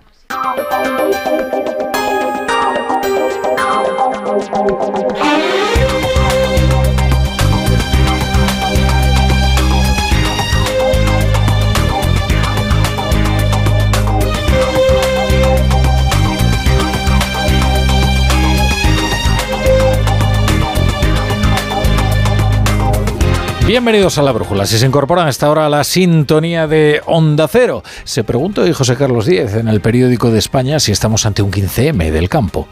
Desde luego, se parece en algo, ¿no? En que la representatividad no la tienen las organizaciones tradicionales y que en las protestas se mezclan demandas de todo tipo las habituales y muy comprensibles, de un sector asfixiado por el desplome de precios, por el aumento de los costes, por la sequía, por las exigencias de la transición verde, pero también algunas relativas al libre comercio que son contradictorias entre sí y otras tan ambiciosas que cabe pensar que hay quien trata de emboscarse en la protesta para hacer política general y no preocuparse por la situación que viven los agricultores y cómo aliviar sus eh, sufrimientos. Es que entre las demandas vemos cosas como eh, la reforma de la ley electoral, que ya me dirán que tiene que ver exactamente con las penurias reales y ciertas que sí están sufriendo las eh, personas que viven del campo. En ese sentido hay una cierta similitud ¿no? con aquellas eh, protestas que eh, vivimos ya en España respecto de los transportistas, ¿no? en lo que fueron las organizaciones alternativas, ¿no? las que consiguieron movilizar a, a los a los camioneros, a los transportistas y, las organizaciones eh, tradicionales fueron desbordadas ¿no? por aquella movilización. Atención a lo que ocurra en Cataluña mañana, ¿eh? porque los agricultores han anunciado marchas lentas desde prácticamente todas las provincias y también desde esa Cataluña central donde el sector primario es tan importante y el objetivo es según han declarado, colapsar Barcelona. Veremos si lo consiguen. Desde luego, Interior eh, se ha afanado en tratar de evitar que los tractores alcancen las ciudades. En algunos casos no se ha conseguido, como vemos, se han vivido algunas escenas de tensión en Valladolid, sobre todo, donde llegaron a las puertas de, de las Cortes de Castilla y León, donde estaban los diputados, los procuradores reunidos en, en pleno. Por cierto, que hay quien cree que eh, puede capitalizar estas protestas y luego sale escaldado. ¿eh? Es que el vicepresidente Gallardo de, de, Vox de Castilla y León salió a saludar a los agricultores y recibió un abucheo muy lejano seguramente del caluroso aplauso que él esperaba. Bueno, que algo está ocurriendo y que desborda los cauces convencionales de la política es algo indudable. Y prueba de ello es que la Comisión Europea ha tenido que retirar hoy su propuesta de reducir el uso de pesticidas en el campo para tratar de apaciguar los ánimos. Hay quejas perfectamente legítimas, como les digo, la reducción de precios que se le paga a los agricultores por el producto de su trabajo y el aumento de los costes que está asfixiando al campo, toda una colisión, digamos, de factores que está provocando una crisis descomunal y que hace imposible, y esto es muy importante, un relevo generacional. Porque ya creo que tenemos que decir basta. Ya el campo no aguanta más. La estrategia es indignación, aquí ya no hay estrategia. Nos hemos quedado boquiabiertos viendo cómo las propias personas bloqueadas en la autovía, o en la carretera en este caso, no se van. Están ahí con nosotros y dicen, no, no, que no nos vamos, que es que esto hay que hacerlo, es que ya estamos hartos de todo. Bueno, pues estamos reivindicando que la política comunitaria respecto a la agricultura es nefasta, es nefasta. Parece mentira que estemos en una Europa libre y democrática y que nos mm, obliguen a sembrar lo que los ecologistas alemanes quieren yo entiendo lo que, lo que ellos reivindican, pero no entiendo que, que, jodan a los demás el trabajo que tú tienes. Yo tenía que salir para Barcelona y estoy aquí parado en mitad de la autovía. Ya la carga la tenía a las 8 de la mañana, son las 9, llevo una hora parado aquí y no, y no avanzamos. Quieren hacer huelga, quieren hacer lo que quieran, pues, pues oye, que, que vayan al ministerio, que hablen con Pedro Sánchez, que hablen lo que quieran, pero que nos dejen a los demás trabajar. Eh, porque ven ustedes que no, no todos están contentos, desde luego, con la protesta. No todos, ni siquiera todos los agricultores, ¿eh? que hay quien cree que esto tiene que seguir otros cauces y que estas protestas espontáneas no autorizadas solo van en contra de, ellos mismos y de sus propios intereses. En cuanto a la política, en cuanto a la política y la justicia que están entremezcladas dramáticamente en España, puede que sea una derrota moral, pero desde luego es una severa derrota la que ha sufrido la Fiscalía General del Estado. El no idóneo eh, fiscal general del Estado, Álvaro García Ortiz, que por cierto, por cierto, eh, se demostró que trató de engañar a la periodista Ángela Martiala y del mundo, que hoy tiene buenas razones para sentir orgullo del trabajo que ha hecho, porque se ha demostrado cierto eh, contra viento y marea. Después del misterioso cambio de opinión del fiscal del Supremo Álvaro Redondo, la Junta de Fiscales ha rechazado su informe y considera que sí hay indicios para investigar a Carlos Puigdemont por delitos de terrorismo. No, no, no, no, no es una chaladura de García Castellón. Un juez puede estar equivocado. Los indicios pueden no terminar constituyendo una prueba, pero no es verdad. Eso que decía Pedro Sánchez, de que todo el mundo sabe que no hay razón alguna para investigar a Puigdemont y a otras 24 personas en el caso de Tsunami Democratic. Todo el mundo sabe, ¿no? Todos no. El juez García Castellón no está solo acreditados fiscales del más alto tribunal, por una amplísima mayoría de 11 a 4, rechazan los argumentos del fiscal Redondo. Los argumentos más recientes, habría que decir, porque el fiscal Redondo elaboró un nuevo informe diametralmente distinto al anterior después de reunirse con el fiscal general del Estado, Álvaro García Ortiz. Ahora que decíamos que esta podía ser solo una derrota moral, y la razón es que el criterio de la Junta de Fiscales no es definitivo. Y ahora la ponente del informe que se enviará al Supremo será la teniente fiscal Ángeles Sánchez Conde que dicen que es una fiscal muy próxima al fiscal general Álvaro García Ortiz, que es de facto su número dos, y que previsiblemente eh, decidirá en contra del criterio de la mayoría de la Junta de Fiscales. Bueno, al menos escuchen con atención esta declaración tan bien medida en cada una de sus palabras de la portavoz del gobierno, Pilar Alegría, porque yo creo que es muy reveladora, ¿no? De acuerdo con los estatutos orgánicos del propio Ministerio Fiscal, la decisión definitiva, como saben, habrá de adoptarse por los órganos que establezca esta normativa y claramente nuestro respeto a los criterios jurídicos que hoy se han expuesto en esta Junta de, de Fiscales, al igual que respetaremos la decisión final que adopte el Ministerio Fiscal y, por supuesto, los tribunales de nuestro país. Bueno, y ahora hablemos de Rusia. Se van a enterar en el Kremlin, que decía aquel editorialista del arriba. No, en serio que es que decían que esto de Rusia también era una chaladura. Es que eh, fíjense que Pedro Sánchez, después de instruir el caso Tsunami Democratic en apenas unos segundos, instruyó el caso Bolov y, por supuesto, con la absolución de todos los implicados. No, lo de Rusia no es una tontería, ni tampoco son conspiranoias. Y preocupa, desde luego que preocupa, a la Unión Europea. Nada menos que el vicepresidente de la Comisión Europea, Margaritis Esquinas, ha señalado este martes que el Parlamento Europeo debe investigar los vínculos del independentismo catalán con el Kremlin. Porque hay una injerencia rusa para desestabilizar la democracia europea. Y España es una potencia europea. Y había interés en Rusia en crear un escenario desestabilizador de la política de una de las potencias occidentales, como es, eh, como es España.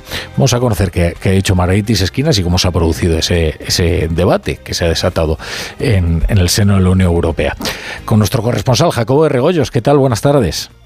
Pues hola, buenas tardes. Eh, ya es oficial, después de ver este debate, que el Ejecutivo Comunitario da cierta carta de naturaleza a los contactos del secesionismo catalán con la Rusia de Vladimir Putin. Solo ha habido que escuchar a su, a su vicepresidente, Margarita Esquinas, hoy en el Parlamento Europeo.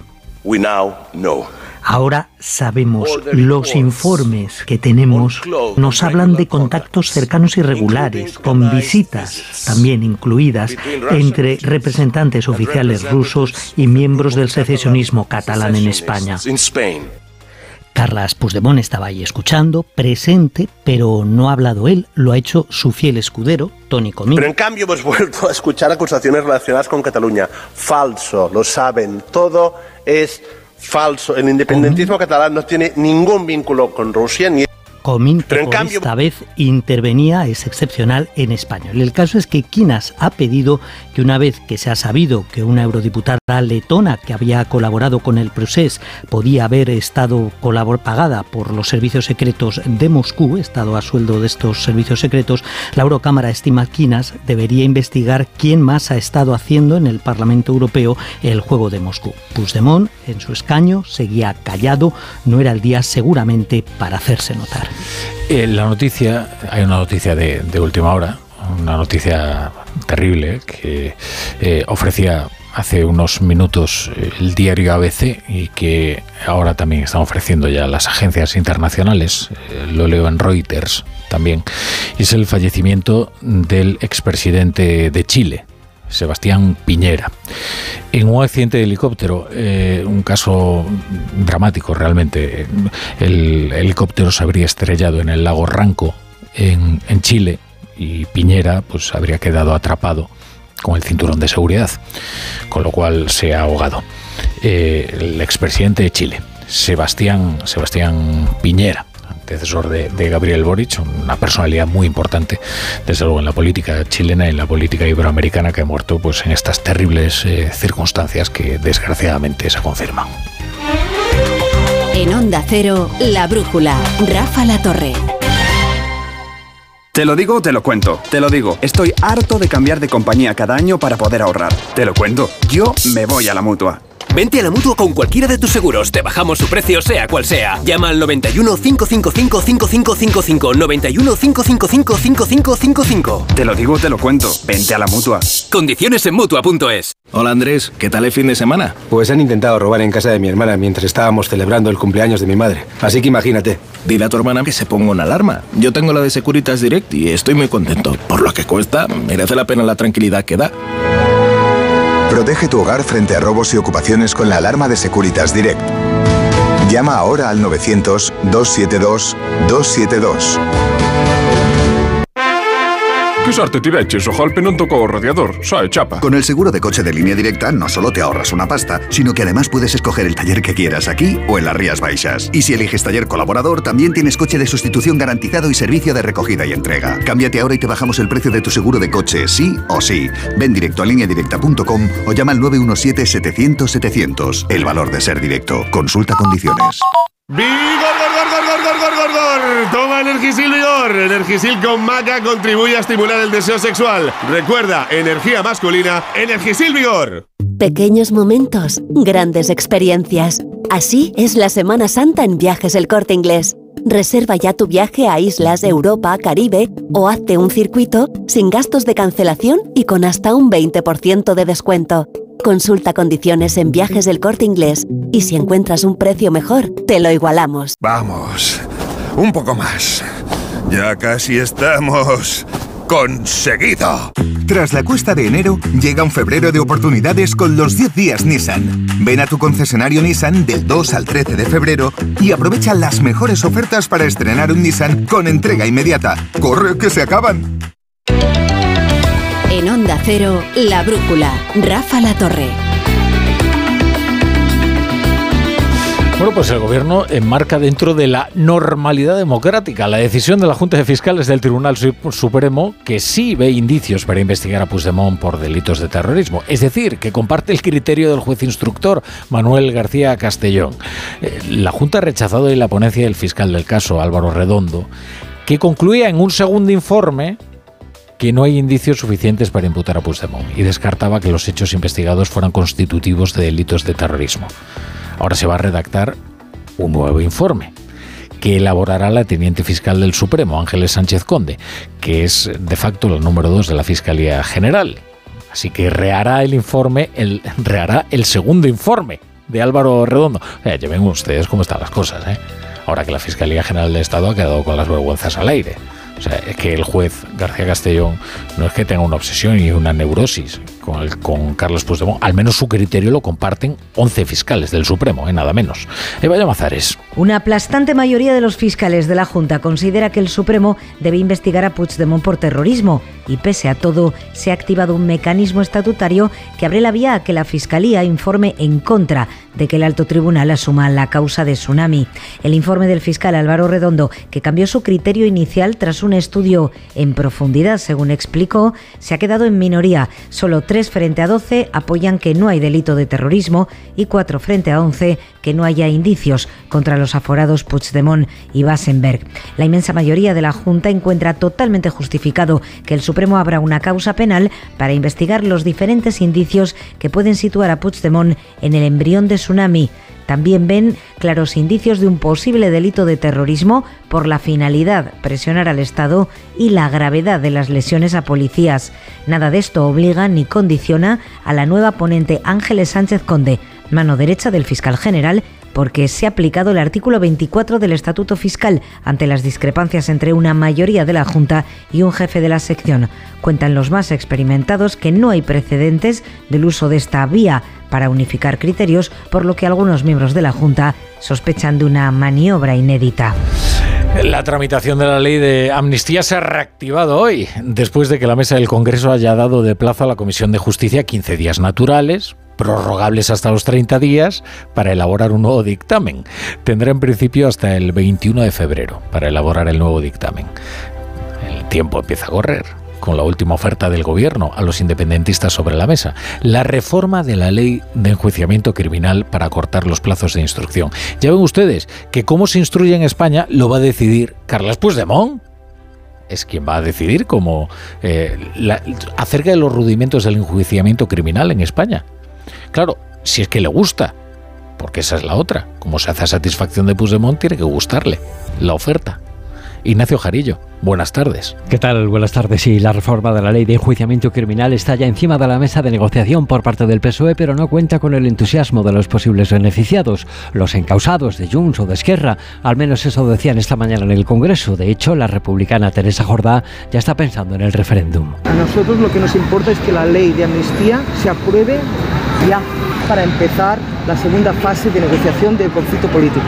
Si acaso quien más comprende la reforma de la ley CRIM son sus socios de Sumar o en Comú Podem, aunque Íñigo Errejón y Aina Vidal advertían de que esa reforma no puede acabar afectando a otros delitos como ocurrió con la ley del solo sí es sí. Efectivamente es un tema que hay que tratar con matiz. y que eso no termine siendo pues eh, una, una eliminación, insisto, de estas garantías. Pero Sánchez puede tener un problema si quiere reformar esta ley porque a los cuatro diputados de Podemos, dice Yone Belarra, no les gusta. No tenemos un problema con los plazos de, de instrucción en España. Y desde el PP esta nueva maniobra del gobierno de reformar otra ley solo tiene un nombre, decía su portavoz. No es más que un ejercicio de contorsionismo legal. Pero ya decimos, esta reforma de la ley que limitaría el tiempo de los jueces para investigar a Puigdemont y compañía ni siquiera gusta a los interesados. Quinto día de campaña electoral en Galicia, con la resaca del primer debate entre los candidatos en la TVG. Bueno, hoy han hecho análisis de cómo ha salido esta cita. Superada la, superado el debate, pues este, este martes eh, se han vuelto a poner en marcha las caravanas. Esta tarde el expresidente Rodríguez Zapatero arropa al candidato socialista José Ramón Gómez Besteiro en La Coruña, mientras el candidato a la reelección, Alfonso Rueda, bueno, en realidad es la elección, porque son sus primeras elecciones como candidato, pero es el candidato a seguir siendo el presidente de la Junta y llama a no confiarse con las encuestas que le da mayoría absoluta. Resumen de campaña con Marta Rodríguez. Cita de los socialistas gallegos en Coruña, en Palesco, con José Luis Rodríguez Zapatero apoyando a Gómez Besteiro y defendiendo los logros del gobierno de Pedro Sánchez. Sí, hombre, sí, bueno, ya sabemos que apabullan bastante, que abruman bastante, que siempre van, no, mayoría sobrada y tal. ¿qué están, qué están proponiendo a España? ¿Qué están proponiendo a Galicia? Negaron hace año y medio que la economía iba a ir mejor que la media europea y dijeron que íbamos a ir al desastre. Negaron la reforma laboral y está siendo un éxito. Alfonso Rueda, candidato del Partido Popular de Galicia, convencido de su buen papel en el debate a cinco, dispuesto a aceptar un cara a cara. Eso sí, Deberían ponerse de acuerdo, designar un portavoz, un representante para tener un cara a cara y ese tendría que ser el siguiente debate, absolutamente dispuesto. la única candidata que habla abiertamente de formar un gobierno a tres si el PP perdiera la mayoría absoluta absoluta es Marta Lois Sumar Galicia. Recogía el guante hoy sí la candidata del BNG, Ana Pontón. Eu voy a estar muy orgullosa de representar un cambio de ciclo en este país. Dispuesta a encabezar ese gobierno. Por cierto que hoy Marta Lois también pedía al socialista Gómez Besteiro que dejara su escaño en el Congreso. Eh, nuevo revés judicial para Donald Trump. La Corte de Apelaciones de Washington establece que el expresidente no goza de inmunidad ante los cargos presentados en su contra por intentar alterar los resultados electorales en 2020 y el posterior asalto al Capitolio. En cualquier caso, todo depende de la decisión definitiva que tome el jueves el Tribunal Supremo. Mientras tanto, hoy se da una rocambolesca situación en las primarias en Nevada, con Nikki Haley como única candidata republicana, porque Trump ha organizado precisamente para el jueves su propia votación. Ya saben que los tribunales impidieron concurrir a, a las primarias en Nevada. Donald Trump él ha organizado su propio caucus. Y luego además se puede optar por la papeleta ningún candidato. Con lo cual Nikki Haley puede perder contra la nada. En las, bueno, es todo un disparate, ¿no? Lo que está ocurriendo en el Partido Republicano, pero es eh, bueno, esta es la situación política desquiciada en, en la derecha estadounidense. Corresponsal en Estados Unidos, Agustín Alcalá. No hay inmunidad por una conducta criminal y Donald Trump no está por encima de la ley. Esas son las conclusiones principales de la detallada decisión por unanimidad que han tomado tres juezas de apelación del Distrito de Columbia en Washington, que han concluido que para el tipo de delitos de los que está acusado el antiguo presidente Donald Trump se ha convertido en ciudadano Trump, con todos los derechos de otros acusados para defenderse. Pero cualquier tipo de inmunidad ejecutiva que le protegía como presidente no le protege contra estas acusaciones de que intentó evitar la transferencia de poder y el recuento de los votos del colegio electoral. Él se inmiscuyó en un proceso en el que el presidente no tiene papel alguno que jugar, poniendo en duda la Constitución y la voluntad del Congreso. Es seguro que Trump llegará hasta el Tribunal Supremo que puede decidir aceptar el caso o no. Si el máximo tribunal interviene y Trump nombró a tres de los seis togados de la mayoría conservadora, el expresidente habrá cumplido su objetivo de retrasar hasta que sea casi imposible juzgarle antes de las elecciones presidenciales de noviembre. Pero si el Tribunal Supremo, debido a la casi perfecta sentencia de las juezas de hoy, decide no escuchar los argumentos del acusado, entonces es posible que Trump sea juzgado antes del verano. Y les recuerdo la noticia de última hora que antes les adelantábamos en la portada y es el fallecimiento, trágico fallecimiento en trágicas circunstancias del expresidente de Chile, Sebastián Piñera, a los 74 años. Ha fallecido en un accidente de helicóptero en la comuna de Lago Ranco, en la región de Los Ríos. Eh, Fuentes del gobierno han confirmado que en la aeronave viajaban cuatro personas. Tres de ellas fueron encontrados por equipos de emergencia. La Armada llegó hasta el lugar donde cayó el helicóptero que se habría hundido unos, eh, 40, unos 40 metros. Ha fallecido Sebastián Piñera, expresidente de Chile.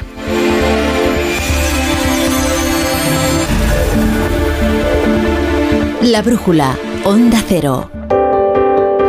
Juanjo de la Iglesia, ¿qué tal? Buenas tardes. Muy buenas tardes. Vamos a leer los periódicos. Vamos a leer los periódicos. Dos noticias de inteligencia artificial he leído hoy en, los, eh, en los- en las ediciones digitales de la prensa. En el país, una orquesta española crea e interpreta por primera vez una obra hecha con inteligencia artificial. Conclusión, dos puntos. Fue un pastiche. El Laboratorio de Innovación y de Formación Sinfónica de Radio Televisión Española ha logrado componer una obra usando inteligencia artificial, pero el resultado ha sido poco alentador. Tiene gracia leer el diálogo que mantienen unos y otros. Dice, dile que haga una obra con estilo Sostakovich, con fuerza, con instrumentos de metal. Y la inteligencia artificial entiende que tiene que sonar a metal, pero metalero de rock and roll. Entonces le ha quedado heavy metal, claro. un poquito raro. También yo creo que le ha puesto el listón un poco alto, porque también decirle que haga Sostakovich, podría haberle puesto que hiciera un reggaetón, por ejemplo, o la, o la, o la Bulpes, Bulpes esta de las de la Eurovisión. Esa, yo Un creo que no- rigodón. un rigodón, sí, bonito. También le dijeron que compusiera Bach y no quedó. El confidencial.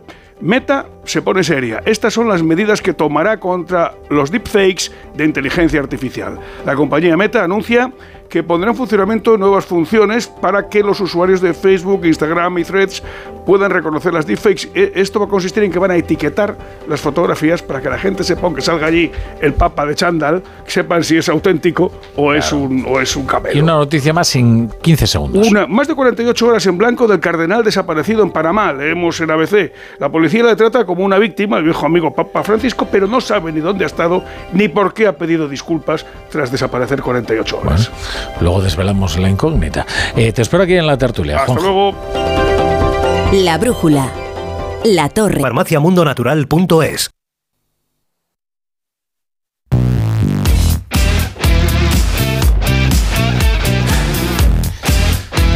Edu Pidal, ¿qué tal? Buenas tardes. ¿Qué tal, La Torre? Muy buenas. La brújula del Radio Estadio. Hoy con fútbol en directo, bueno, a las 9 empieza, ¿no? A la las Copa del 9 Rey. comienza la Copa, la contaremos en la web de Onda Cero entre el Mallorca y la Real Sociedad. Mañana Atlético de Madrid, Atlético Club de Bilbao. Las dos semifinales, los dos partidos de ida, porque recuerdo que se juega ya a ida y vuelta. Y mira, te doy una noticia que te va a gustar, porque ya sabes que el Bernabéu no va a ser solo un escenario de fútbol en el futuro, quieren que sea un estadio que se utilice prácticamente los 365 días del año. Y justo antes de entrar contigo a este estudio me contaban una cosa que aún no han comunicado oficialmente y es que el viernes, este viernes, previsiblemente a las 6 de la tarde, se celebrará, se celebrará una rueda de prensa para presentar el primer partido de la NFL que se disputará en Madrid, en el Santiago Bernabéu el próximo mes de noviembre bueno. de 2024. Es decir, en nueve meses el nuevo Bernabéu acogerá un partido de la NFL y lo presentarán este viernes, Mira, a final de esta semana. NFL, tenemos concierto de Taylor Swift, eh, concierto de Itana también. ahí, eh, bueno, esto El sueño del presidente siempre estuvo también un partido de tenis, aunque fuese de exhibición, entre Roger Federer y Rafa Nadal. Federer se ha retirado re- ya, pero seguro que encuentran una alternativa llamativa para llevar el tenis por al Bernabéu. ejemplo. Pues no estaría mal, un Alcaraz Djokovic y un Alcaraz Nadal también en el yo y echamos una pachanga. Hombre, yo me yo para eso me ofrezco siempre. ¿eh? Si es jugar al fútbol, si es para ayudar al- en un gran escenario, no, no, yo es por hacerme una foto allí jugando. ¿Qué quieres que te diga? Bueno, pues nada, con todo, la torre. Vamos allá. Venga.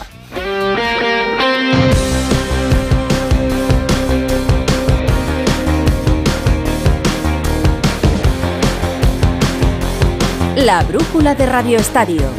Edu Pidal. Pero vamos a empezar en Barcelona, porque en la audiencia provincial ha tenido lugar la segunda jornada del juicio por la presunta violación del futbolista Dani Alves hace algo más de un año en una discoteca de la ciudad condal. Onda Cero Barcelona, Ana Utiel. Los Mossos de Escuadra y los trabajadores de la discoteca Sutton, que han declarado hoy, han respaldado la versión de la víctima. Aseguran que la joven se encontraba en estado de shock después de los hechos y que no quería denunciar por miedo a que no la creyeran. De hecho, según el director del establecimiento, al principio la chica ni siquiera dijo el nombre del jugador, sino que cuando lo vio salir del local, le señaló y dijo ha sido él. Otro trabajador de la discoteca ha asegurado que la joven reconoció haber entrado voluntariamente en el lavabo con Alves, pero que luego se arrepintió y ya no pudo salir. La moza de escuadra que analizó las cámaras de la discoteca ha dicho que el relato que hizo la denunciante cuadraba totalmente con las imágenes grabadas. Por otro lado, hoy ha declarado uno de los testigos que generaba más expectación, la mujer de Dani Alves, la modelo Joana Sanz. Ella ha sido la última en declarar y, por cierto, ni siquiera le ha mirado a la cara. Según ella, la noche de los hechos, Alves llegó a las 4 de la mañana a casa oliendo alcohol. Se dio un golpe con un mueble y se desplomó en la cama. También los amigos que estuvieron con el exjugador del Barça ese día han insistido en que bebió mucho. Esto refuerza el argumento esgrimido por la defensa a última hora que dice que Alves actuó bajo los efectos del alcohol. En caso de condena, esto podría suponer un atenuante por embriaguez. Y en Sevilla, William Carballo ha declarado como investigado por un presunto delito de agresión sexual. No se ha tomado ninguna medida cautelar en su contra, pero continúa con su condición de investigado. Onda Cero Sevilla, José Manuel Jiménez. Sí, Edu, el jugador eh, declaraba esta mañana durante media hora en relación eh, con una denuncia por presunta agresión sexual. Eh, Carballo ha afirmado que las relaciones fueron consensuadas y la jueza, después de escuchar al futbolista portugués, no ha impuesto medidas cautelares. Los hechos habrían tenido lugar, según la denunciante, el 9 de agosto en un hotel de la isla de la Cartuja. La denuncia se presentó el 16 de agosto después de que la joven acudiera a un hospital en Ibiza y la policía entonces no observó indicios de delito, aunque informó al juzgado y por eso Carballo ha declarado hoy. La investigación sigue su curso y el jugador ha entrenado hoy con eh, normalidad. Comunicado de la defensa dice que existen evidencias más que suficientes para negar de manera rotunda la verosimilitud de los hechos eh, denunciados. Y Carballo lamenta profundamente la denuncia interpuesta por su absoluta falta de veracidad. Y la postura del Betis muestra su máximo respeto al procedimiento, rechaza cualquier tipo de violencia y solicita el respeto al principio de presunción de inocencia. Buenas noticias en los mundiales de natación. España ha logrado la plata en la final de técnico por equipos de natación artística. Esta es Paula Ramírez. Increíble, increíble. Eh, estamos en un sueño. Y vamos a por la medalla, pues que haber conseguido la plata o sea, nos hace estar súper orgullosas y, y satisfechas de todo el trabajo, que es que trabajamos muchísimo para conseguir esto. Y somos conscientes, pero hasta que no tienes este pedazo de medalla que es enorme, pues ayuda a reconocerlo. Y la selección femenina de waterpolo ha ganado a Grecia, ha ganado además bien, 16-8 y ya está en cuartos de final. Buenas noticias porque Ricky Rubio ha confirmado su fichaje por el Barça. El Barça lo inscribe en la ACB y en la Euroliga de baloncesto y volverá cuando él lo crea oportuno. Ahora nos cuenta Albert Arranz. Y la mala noticia del fallecimiento de Miguel Ángel, el histórico portero del Real Madrid, casi dos décadas en el primer equipo con una lista interminable de títulos y una competencia sonadísima con García Remón en la portería blanca. Lo recordaremos. Y ahora la Copa del Rey, esta noche desde las 9 se juega la primera eliminatoria de la semifinal entre el Mallorca y la Real Sociedad. Por eso habrá edición especial de Radio Estadio con Edu García en la web de Onda Cero y en nuestras emisoras de Baleares y el País Vasco. Ya en el estadio, Alejandro Romero, Paco Muñoz. Hola Romero, muy buenas. Muy buenas, eh, Edu Pidal, muy buenas amigos oyentes. Aquí estamos en Mallorca, en Somos, en una jornada que pretenden sea el principio otra vez de una historia camino de la final para el Mallorca. El Mallorca que pretende llegar a esa final, recordando aquella que ganara en el 2003, vuelve el Mallorca 15 años después a una semifinal de la Copa de Su Majestad el Rey, la quinta en la historia. Hay un ambiente fantástico para el partido. Prácticamente se garantiza el lleno a reventar para presenciar el encuentro ante la Real Sociedad que también quiere reverdecer el título conseguido ante el Athletic Club de Bilbao en la edición del 21, del 2021, para reeditar. Tiene que ganar hoy aquí o al menos conseguir un buen resultado de cara al partido de vuelta en San Sebastián. Está todo servido, calientan ya los gladiadores sobre el terreno de juego. Hay alineaciones y muchas ausencias, Paco Muñoz. Así es, se esperan 20.000 espectadores. Si los abonados no fallan, incluso se podría llegar a los 25.000 con capacidad para 26.000 en este reformado estadio de Somos. Hay 11 en el Mallorca. Grave en portería, línea de 5 para Gio, Valien, Nastasic, Copete y Jaume Costa. En el centro del campo, Samu Costa, Sergi Darder y Dani Rodríguez. Arriba para el gol, Andón Prats y Kyle Larin. La Real Sociedad de inicio con Remina en portería, Traoré, Zubeldia, Lenormand, Javi Galán defensa. Centro del campo para Barrenechea, Miquel Merino, Zubimendi y Bryce Méndez. Taque Cubo y Sadik más adelantados eh, para buscar ese buen resultado de cara a la vuelta. Pita el partido, lo pita Alejandro Muñiz en el bar, González Fuertes. Esa Real Sociedad que llega con la ausencia de Tierney, ya lo saben, además de la de Oyarzábal y Allen Muñoz, problemas en el lateral. Vamos a ver cómo evoluciona el partido a las 9 en Somos, primera entrega, semifinal por un puesto en la finalísima de la Copa de Su Majestad el Rey. Romero, Paco, en Sommox, lo va a comentar Alberto López Frau. ¿Cómo lo ves? Alberto, muy buenas. Hola Edu, buenas tardes. ¿Cómo ves el partido? Mi favorito a priori la Real Sociedad, pero la trayectoria del Mallorca en esta Copa está siendo extraordinaria. Hoy con Darder de titular, Aguirre mantiene a Griff y esa dupla que hizo el partidazo que hizo ante el Girona con Larin y Abdón Prats arriba. En la Real en Cubo y Traoré. Mm. Mañana Atlético de Madrid, Atlético de Bilbao, hoy con Frau, con Jica Carayovena, con Andújar Oliver, ya digo que desde las 9. A las 9 y media, mañana, segunda semifinal, partido de ida en el Metropolitano, Atlético de Madrid, Atlético Club por un puesto en la final. Ha hablado Simeone. Jano Mori, buenas tardes. ¿Qué tal, Edu? Muy buenas tardes. Sí, ha entrenado Atlético de Madrid esta tarde, a eso de las eh, seis y media. Antes ha dado rueda de prensa Simeone a las 5 y en el entretiempo pues han visto un vídeo del Atlético Club de Bilbao. Te cuento muy rápidamente las novedades deportivas. Van a ser bajas para este partido Lemar, Azpilicueta y Jiménez. Y por lo que ha aprobado Simeone, pues Lino Molina, Barrios y Reinildo, que es el anti-Williams. Eh, evidentemente no jugaron de inicio en el Bernabéu y lo van a hacer mañana, insisto, por la prueba que ha hecho hoy con este equipo, Black en portería, Molina y Lino en los carriles, Savic, Bissell y Reinildo en defensa, con lo cual descansaría Mario Hermoso, Coque de Paul y Pablo, Barrios formando el centro del campo y arriba Grisman y Álvaro Morata. Sí, señor, a Simeone se le ha preguntado cómo ve esta eliminatoria a doble partido y él ha contestado a su manera. Para mí es un partido largo, pero es un partido, no son dos partidos. es importante ganar, eh, porque es una, es una eliminatoria, como todas las eliminatorias. Entiendo a un partido porque todos nos detenemos en el primero, en el segundo, y en realidad es un partido largo. Que el primer tiempo se juega en nuestra cancha y el segundo tiempo se juega en campo de ellos. Eh, es un partido largo, yo lo valoro de esa manera, lo trabajo y lo pienso en ese contexto y bueno, esperemos llevarlo donde queremos.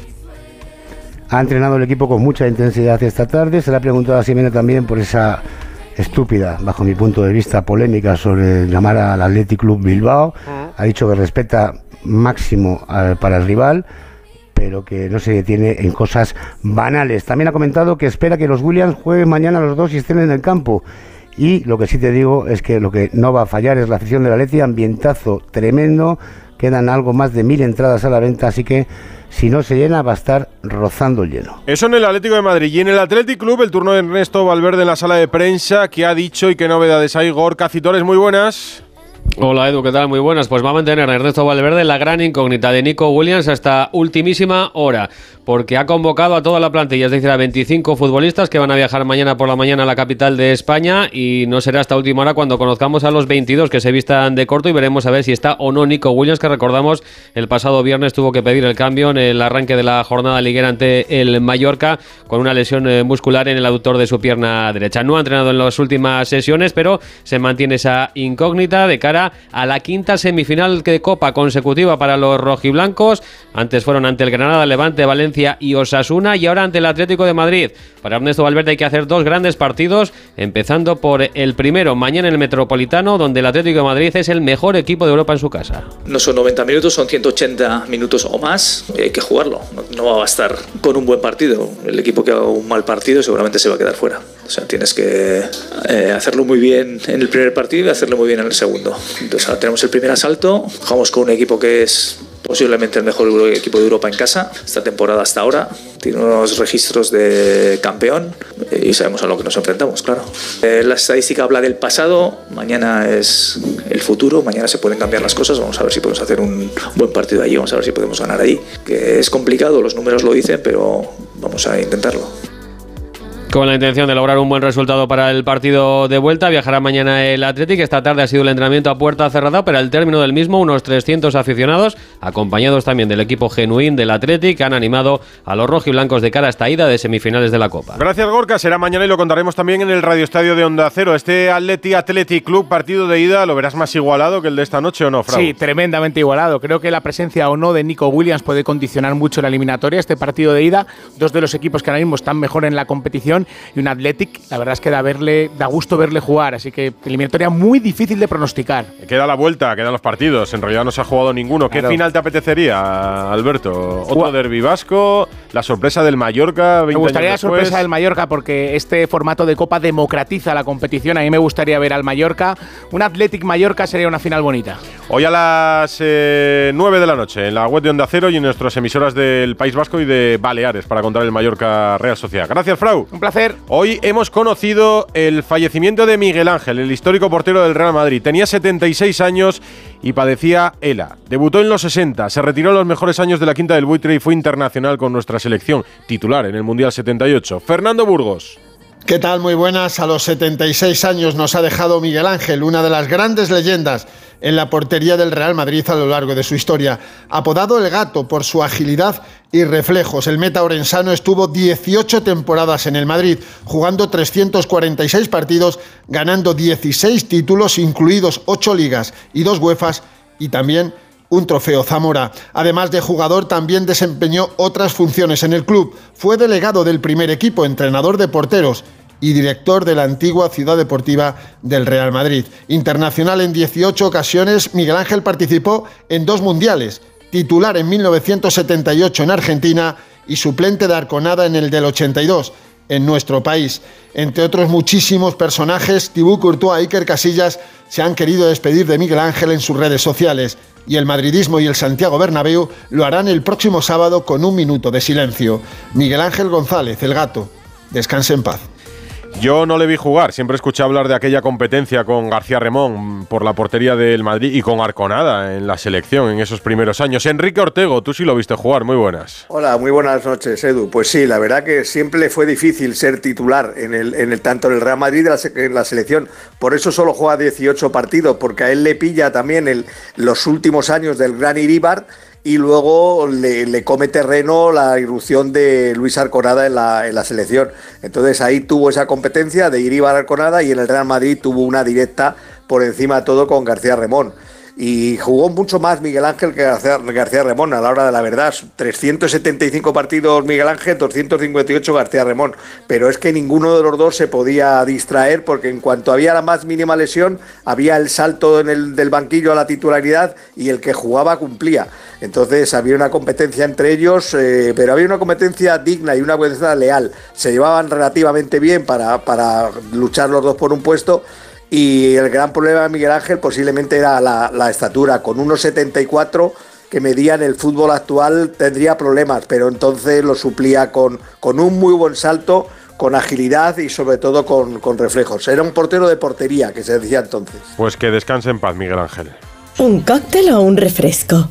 ¿Desayuno con zumo o café? Con la promo todo incluido de Costa no tienes que elegir. Las bebidas son gratis. Reserva tu crucero hasta el 12 de marzo y disfruta del paquete de bebidas gratis. Infórmate en tu agencia de viajes o en costacruceros.es. Costa. Empieza el año ahorrando en Brico Con este pavimento porcelánico de 8,95 euros el metro cuadrado, ahora por solo 7,95. Y la puerta lacada con tapajuntas, antes a 119 euros. Y ahora todo por 99. Recuerda que si lo encuentras más barato, te devolvemos la diferencia por dos. Ya en tu tienda y en bricodepot.es. Si estás de fin de semana en un balneario pero no consigues relajarte porque estás pensando si van a entrar en tu casa, te interesa el seguro de hogar de línea directa, que es tan completo que además de ahorrarte una pasta, incluye cobertura por ocupación ilegal y se encarga de todo lo importante en caso de que ocupen tu vivienda, para que siempre estés tranquilo. Cámbiate y te bajamos el precio de tu seguro de hogar, sí o sí. Ven directo a lineadirecta.com o llama al 917-700-700. El valor de ser directo. Esto es un mensaje para todos aquellos que te dijeron que no podías cambiar el mundo. Ahora sí puedes gracias al efecto ser humano, un superpoder que nos convierte en la única especie capaz de revertir el daño que causamos al planeta y frenar el hambre y la pobreza.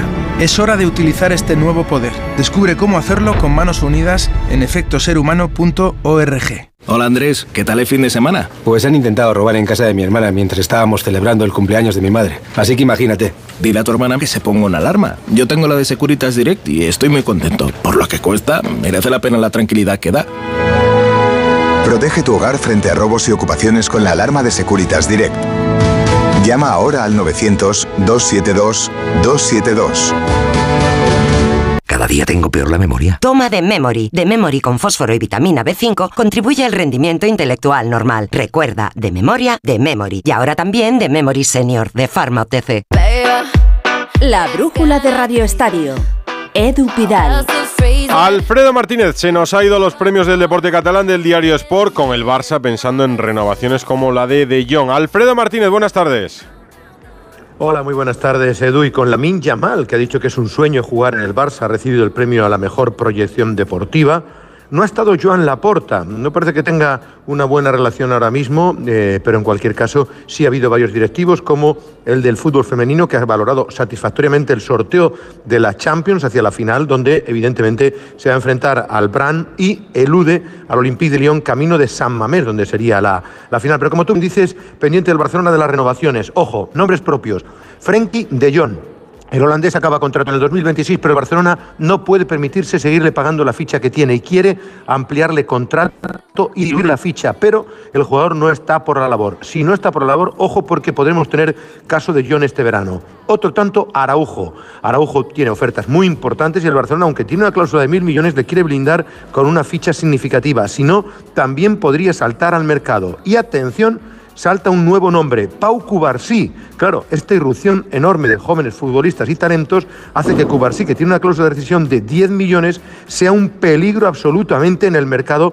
tal y como se acaba de colocar. Así que se espera que reaccione rápidamente el Barcelona y renueve al jugador del eh, conjunto catalán, al Gironí, para que no tenga cantos de sirena de otra serie de equipos. Esa es la labor que va a tener Deco en las próximas semanas. Además, hay que contar que la Liga va a denunciar ante la Fiscalía de Menores el incidente con Ocampos, que se vivió ayer en el campo del Rayo Vallecano y que denunció todo el mundo, que yo creo que de una forma muy educada incluso destacó eh, y presentó ante todos el propio futbolista. Son las 9 menos 10, una hora menos en Canarias.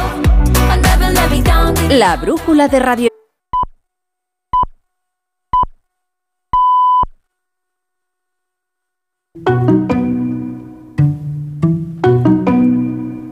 En Onda Cero, La Brújula, Rafa La Torre.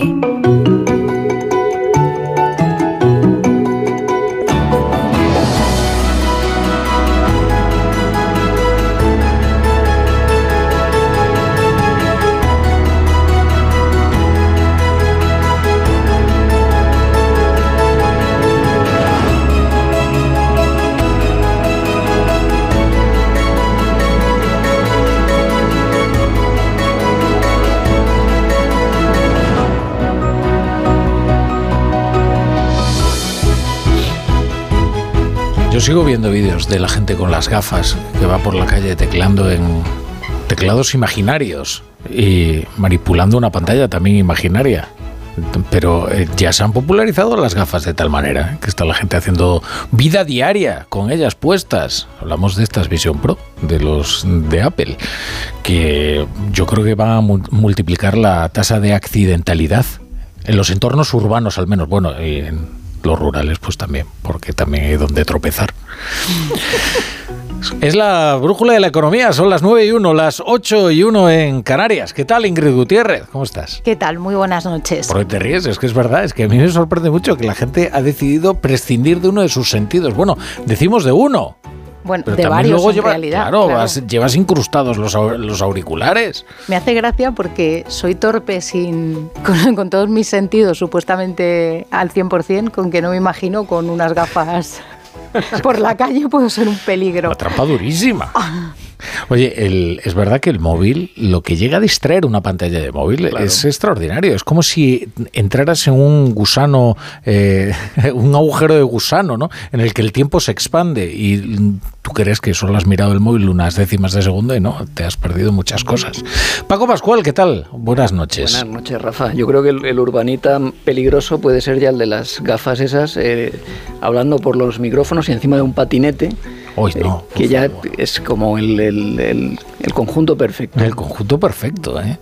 Eh, fíjate que si les, eh, si un viajero del pasado llegara al futuro y viera cómo vamos Claro. andando en las ciudades mirando a nuestro teléfono móvil, pues se quedaría aterrado, ¿no? Consideraría que estamos hechizados, justamente.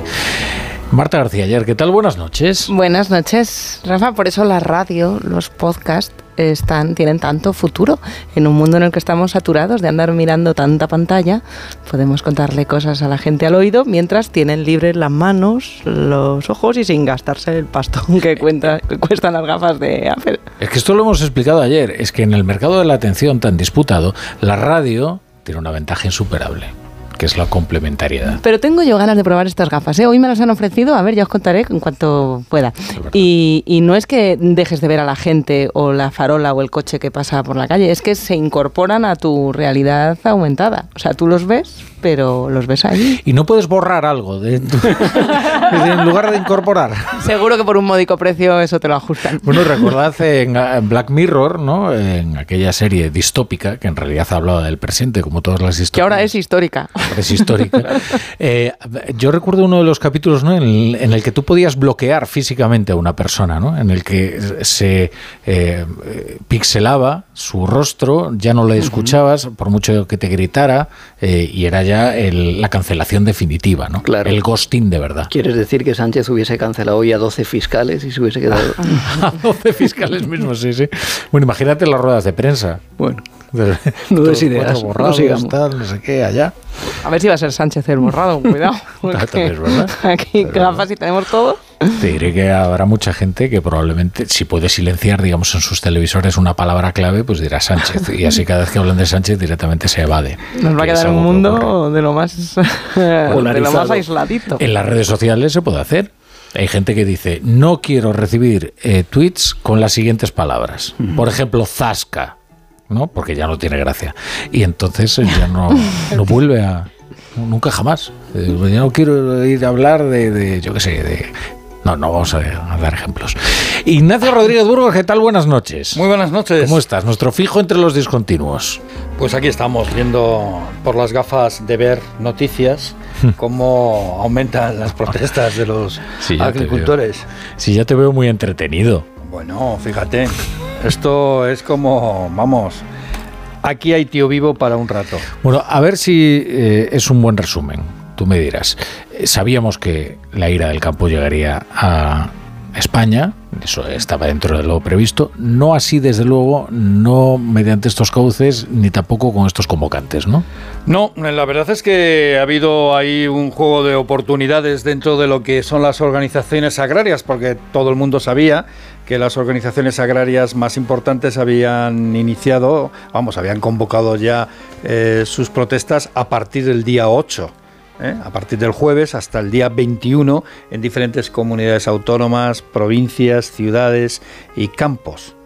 Y de repente, 48 horas antes, pues por WhatsApp, por redes sociales, por Telegram, por multitud de cosas, espontáneamente, pongo comillas en lo de espontáneamente, pues ha habido, se han adelantado las propuestas. El caso es que estamos pendientes del campo y no para ver crecer la hierba, ¿eh? sino para ver crecer la indignación y las protestas de los agricultores. Un malestar que hay que recordar que viene de lejos, desde antes de la pandemia. Recordemos que entonces ya hubo movilizaciones, sobre todo en Extremadura, que se aplacaron en parte, ¿eh? pero que ahora rebrotan ante el impacto de las reformas de la PAC y la cercanía de las elecciones europeas que también aquí hay que cultivar votos. Hoy, por plataformas y redes sociales, muchos agricultores han sido convocados a las carreteras y se han bloqueado, por ejemplo, el puerto de Málaga por más de 200 camiones, han intentado colapsar mercados centrales en Zaragoza, Valladolid o Madrid. Mañana habrá más protestas, por ejemplo, en Cataluña y el jueves entran, como digo, en juego las grandes organizaciones agrarias como Asaja, UPA y COAG. que la política comunitaria respecto a la agricultura es nefasta. se les ha abandonado literalmente, o sea, no se les ha escuchado. Pero esas, no- esas normativas medioambientales que han sido redactadas y aprobadas en una desconexión absoluta del sector productivo, España es grande, pero también es pequeña. Nos conocemos en algunas regiones, eh, pues, pues hablar unos con otros y decir, venga, el día 6 vamos a salir. Y todo esto con miles de automovilistas y agricultores atrapados en las autopistas y en las carreteras, que en algunos puntos de España se han convertido en verdaderos cepos. Hemos vivido un atasco de más de 5 horas en la P4 sin ninguna posibilidad de circular en ninguno de los dos sentidos. Nosotros imagino que tardaremos unas 10 horas en hacer un trayecto, en hacer un trayecto que habitualmente tardábamos 6, 6 horas y media. Yo entiendo lo que, lo que ellos reivindican, pero no entiendo que jodan a los demás el trabajo que tú tienes. Pues oye, que, que vayan al ministerio, que hablen con Pedro Sánchez, que hablen lo que quieran, pero que nos dejen a los demás trabajar. Bueno, un centenar de agricultores lo que han decidido ha sido irse a las Cortes de Castilla y León, han rodeado las Cortes y su vicepresidente García Gallardo ha cosechado, bueno, no sé cómo calificarlo, quizás una fértil contestación. Hablaremos esta noche además con responsables de las organizaciones Que a agrarias. veces uno se cree que va a recibir una calurosa acogida y lo que recibe es un abucheo, que es lo que le ha pasado a Gallardo hoy.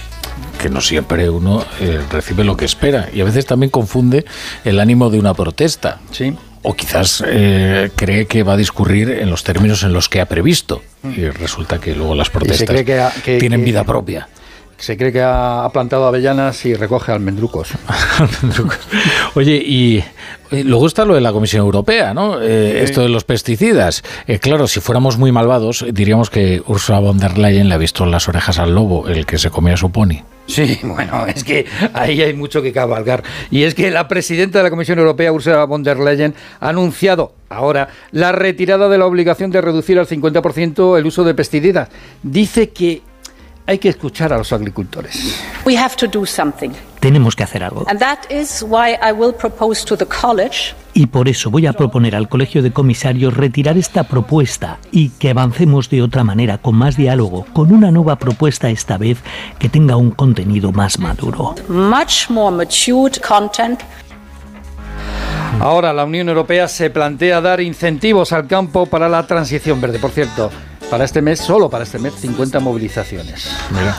Y atención mañana, mañana también a Cataluña, ¿eh? Sí. Que ahí se puede liar. Sí. Una importante.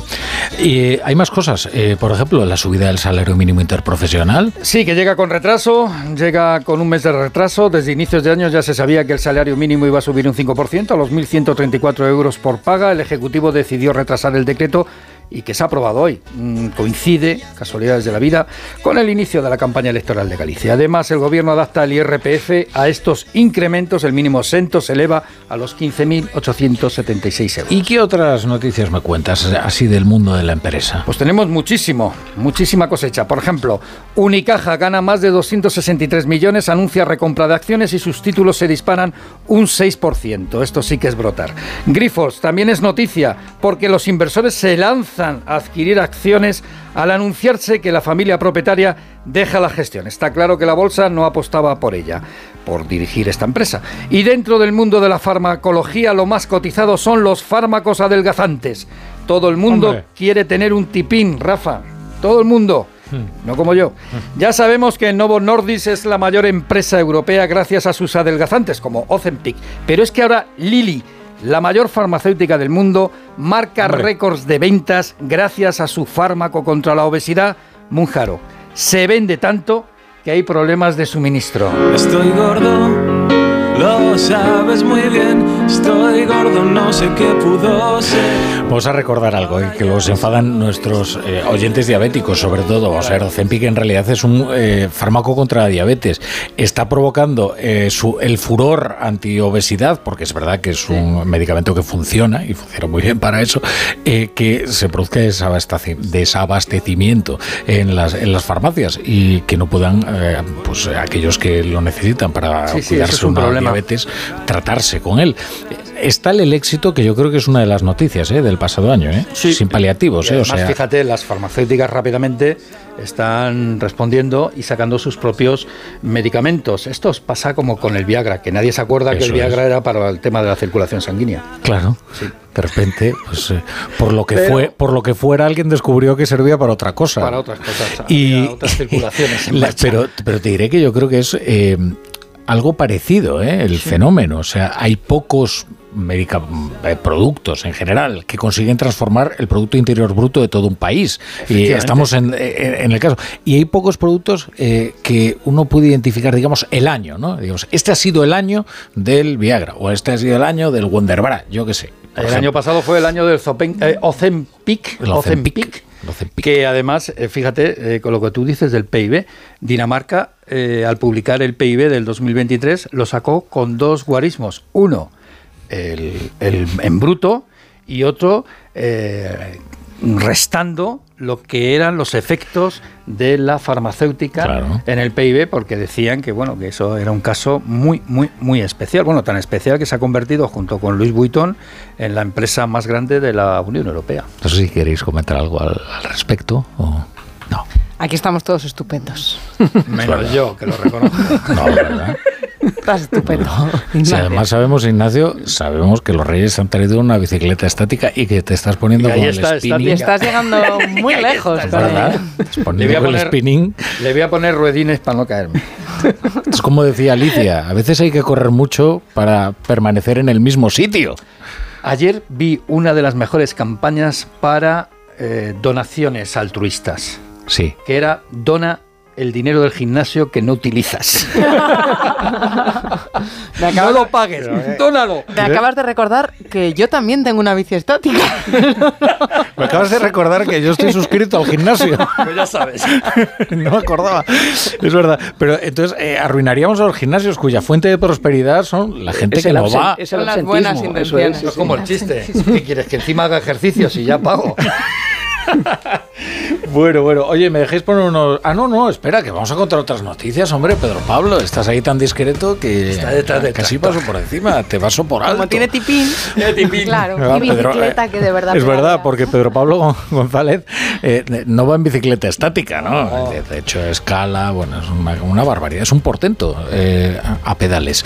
Y a pedales vamos a conocer otras noticias de la actualidad económica, como que el despegue del 5G se ralentiza. Se dice en Europa, recordaréis que alguien dijo antes de la pandemia que en 2025 íbamos a tener autopistas con coches autónomos con 5G, pues de eso nada, por lo que se está viendo, porque operadores y fabricantes coinciden en que el viejo continente se está quedando por detrás de Estados Unidos o sobre todo el sureste asiático y advierten que hay muchas incógnitas sobre los planes de inversión que no está viendo en los países europeos.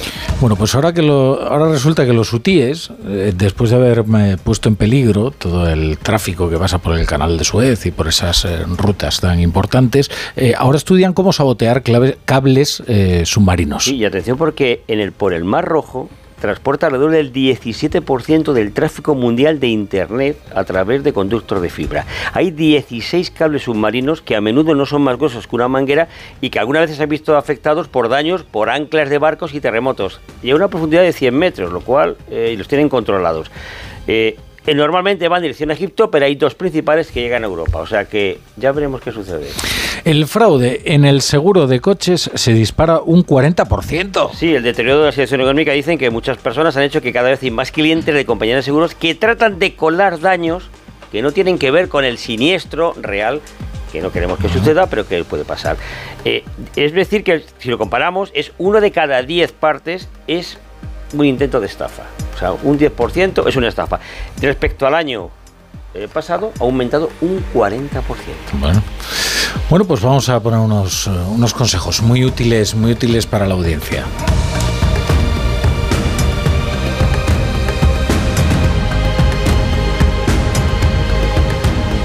La brújula. La torre. ¿Un cóctel o un refresco? ¿Desayuno con zumo o café? Con la promo todo incluido de Costa no tienes que elegir. Las bebidas son gratis.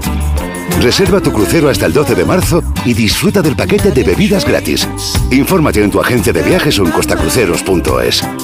Costa. ¡Vigor, gor, gor, gor, gor, gor, gor, gor! Toma Energisil Vigor. Energisil con maca contribuye a estimular el deseo sexual. Recuerda, energía masculina, Energisil Vigor. Con este estrés no consigo concentrarme. Toma Concentral. Con su triple acción de lavacopa, rodiola y vitaminas, Concentral consigue aliviar el estrés ayudando a una concentración más estable y duradera. Concentral. Consulte a su farmacéutico o dietista. Hola Andrés, ¿qué tal el fin de semana? Pues han intentado robar en casa de mi hermana mientras estábamos celebrando el cumpleaños de mi madre. Así que imagínate. Dile a tu hermana que se ponga una alarma. Yo tengo la de Securitas Direct y estoy muy contento. Por lo que cuesta, merece la pena la tranquilidad que da. Protege tu hogar frente a robos y ocupaciones con la alarma de Securitas Direct. Llama ahora al 900-272-272. ¿Qué, ¿Qué es lo peor de las redes sociales? Estar enganchada a la pantalla. Que nos bombarden con notificaciones todo el día. Los comentarios de haters. El ciberacoso. Las fake news. Pero ¿sabes qué es lo mejor? Que podemos cambiar las cosas. Demostremos que también somos capaces de usar las redes sociales con cabeza. Si tú también quieres formar parte del cambio, regístrate en Efecto 1000 y sube tu vídeo.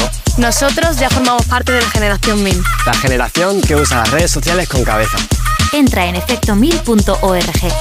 Un proyecto de la Fundación A3 Media con la colaboración de la Fundación Telefónica. ¿Cansado de toser? Toma Herbetón Respire. Herbetón jarabe con extracto de pino y eucalipto espectora y reduce el espasmo bronquial. Herbetón Respire. Consulte a su farmacéutico o dietista. Soy de legalitas porque a veces pasan cosas que no te esperas. Como cuando tuve aquel accidente y lograron que me indemnizaran. O cuando me hicieron unas quemaduras en la depilación láser y me ayudaron a ganar mi reclamación. Hazte de legalitas en el 900 661 y siente el poder de contar con un abogado siempre que lo necesites. Y ahora, por ser oyente de Onda Cero, ahórrate un mes el primer año. Me recuerdas al verano, porque llegas y no quiero que te vayas nunca. Soy Miguel Gane, escritor. Este 14 de febrero te queremos desear feliz día de San Valentín. El corte inglés. En tienda web y app. La brújula.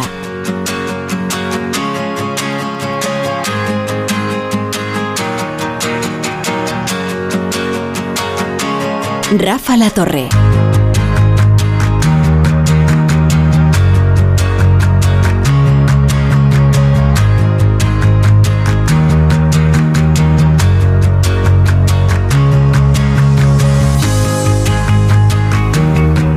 Enseguida saludamos a Miguel Padilla, que es el secretario general de COAG y que nos puede iluminar sobre qué es lo que está ocurriendo en el campo. Eh, antes eh, voy a pediros eh, vuestra opinión sobre las movilizaciones de hoy, sobre cómo pueden evolucionar y sobre la respuesta también que están dando los gobiernos, que a mí me da la impresión de que es más expectante por el momento que, determinada, es decir, no saben exactamente qué hacer con lo que está ocurriendo. Eh, hoy hay un artículo que es bastante interesante de José Carlos Díez, que dice algo así como, eh, es como, se pregunta si es el 15M del campo. Y hay algo eh, que hay una similitud, digamos, dentro de la distancia, ¿no? incluso política, que es que efectivamente los cauces habituales de representación aquí ya no funcionan, aquí ya son otros eh, cauces alternativos, que hay una agenda política soterrada, evidente, y que no se circunscribe únicamente a las demandas habituales de la gente del campo, y que eh, también una cierta confusión a la hora de tratar este, este asunto, porque la capacidad de movilización que han demostrado es bastante notable. Paco Pascual. Para mí me parece un, tema eh, absolutamente... Eh, para que los gobiernos y la Comisión Europea hayan entrado en pánico, que es lo que están ahora en pánico, por un sector que más o menos eh, reúne al 2% de la, de la población y del PIB, una, una cosa así, da, da, da, la señal de lo difícil que es poder controlarlo.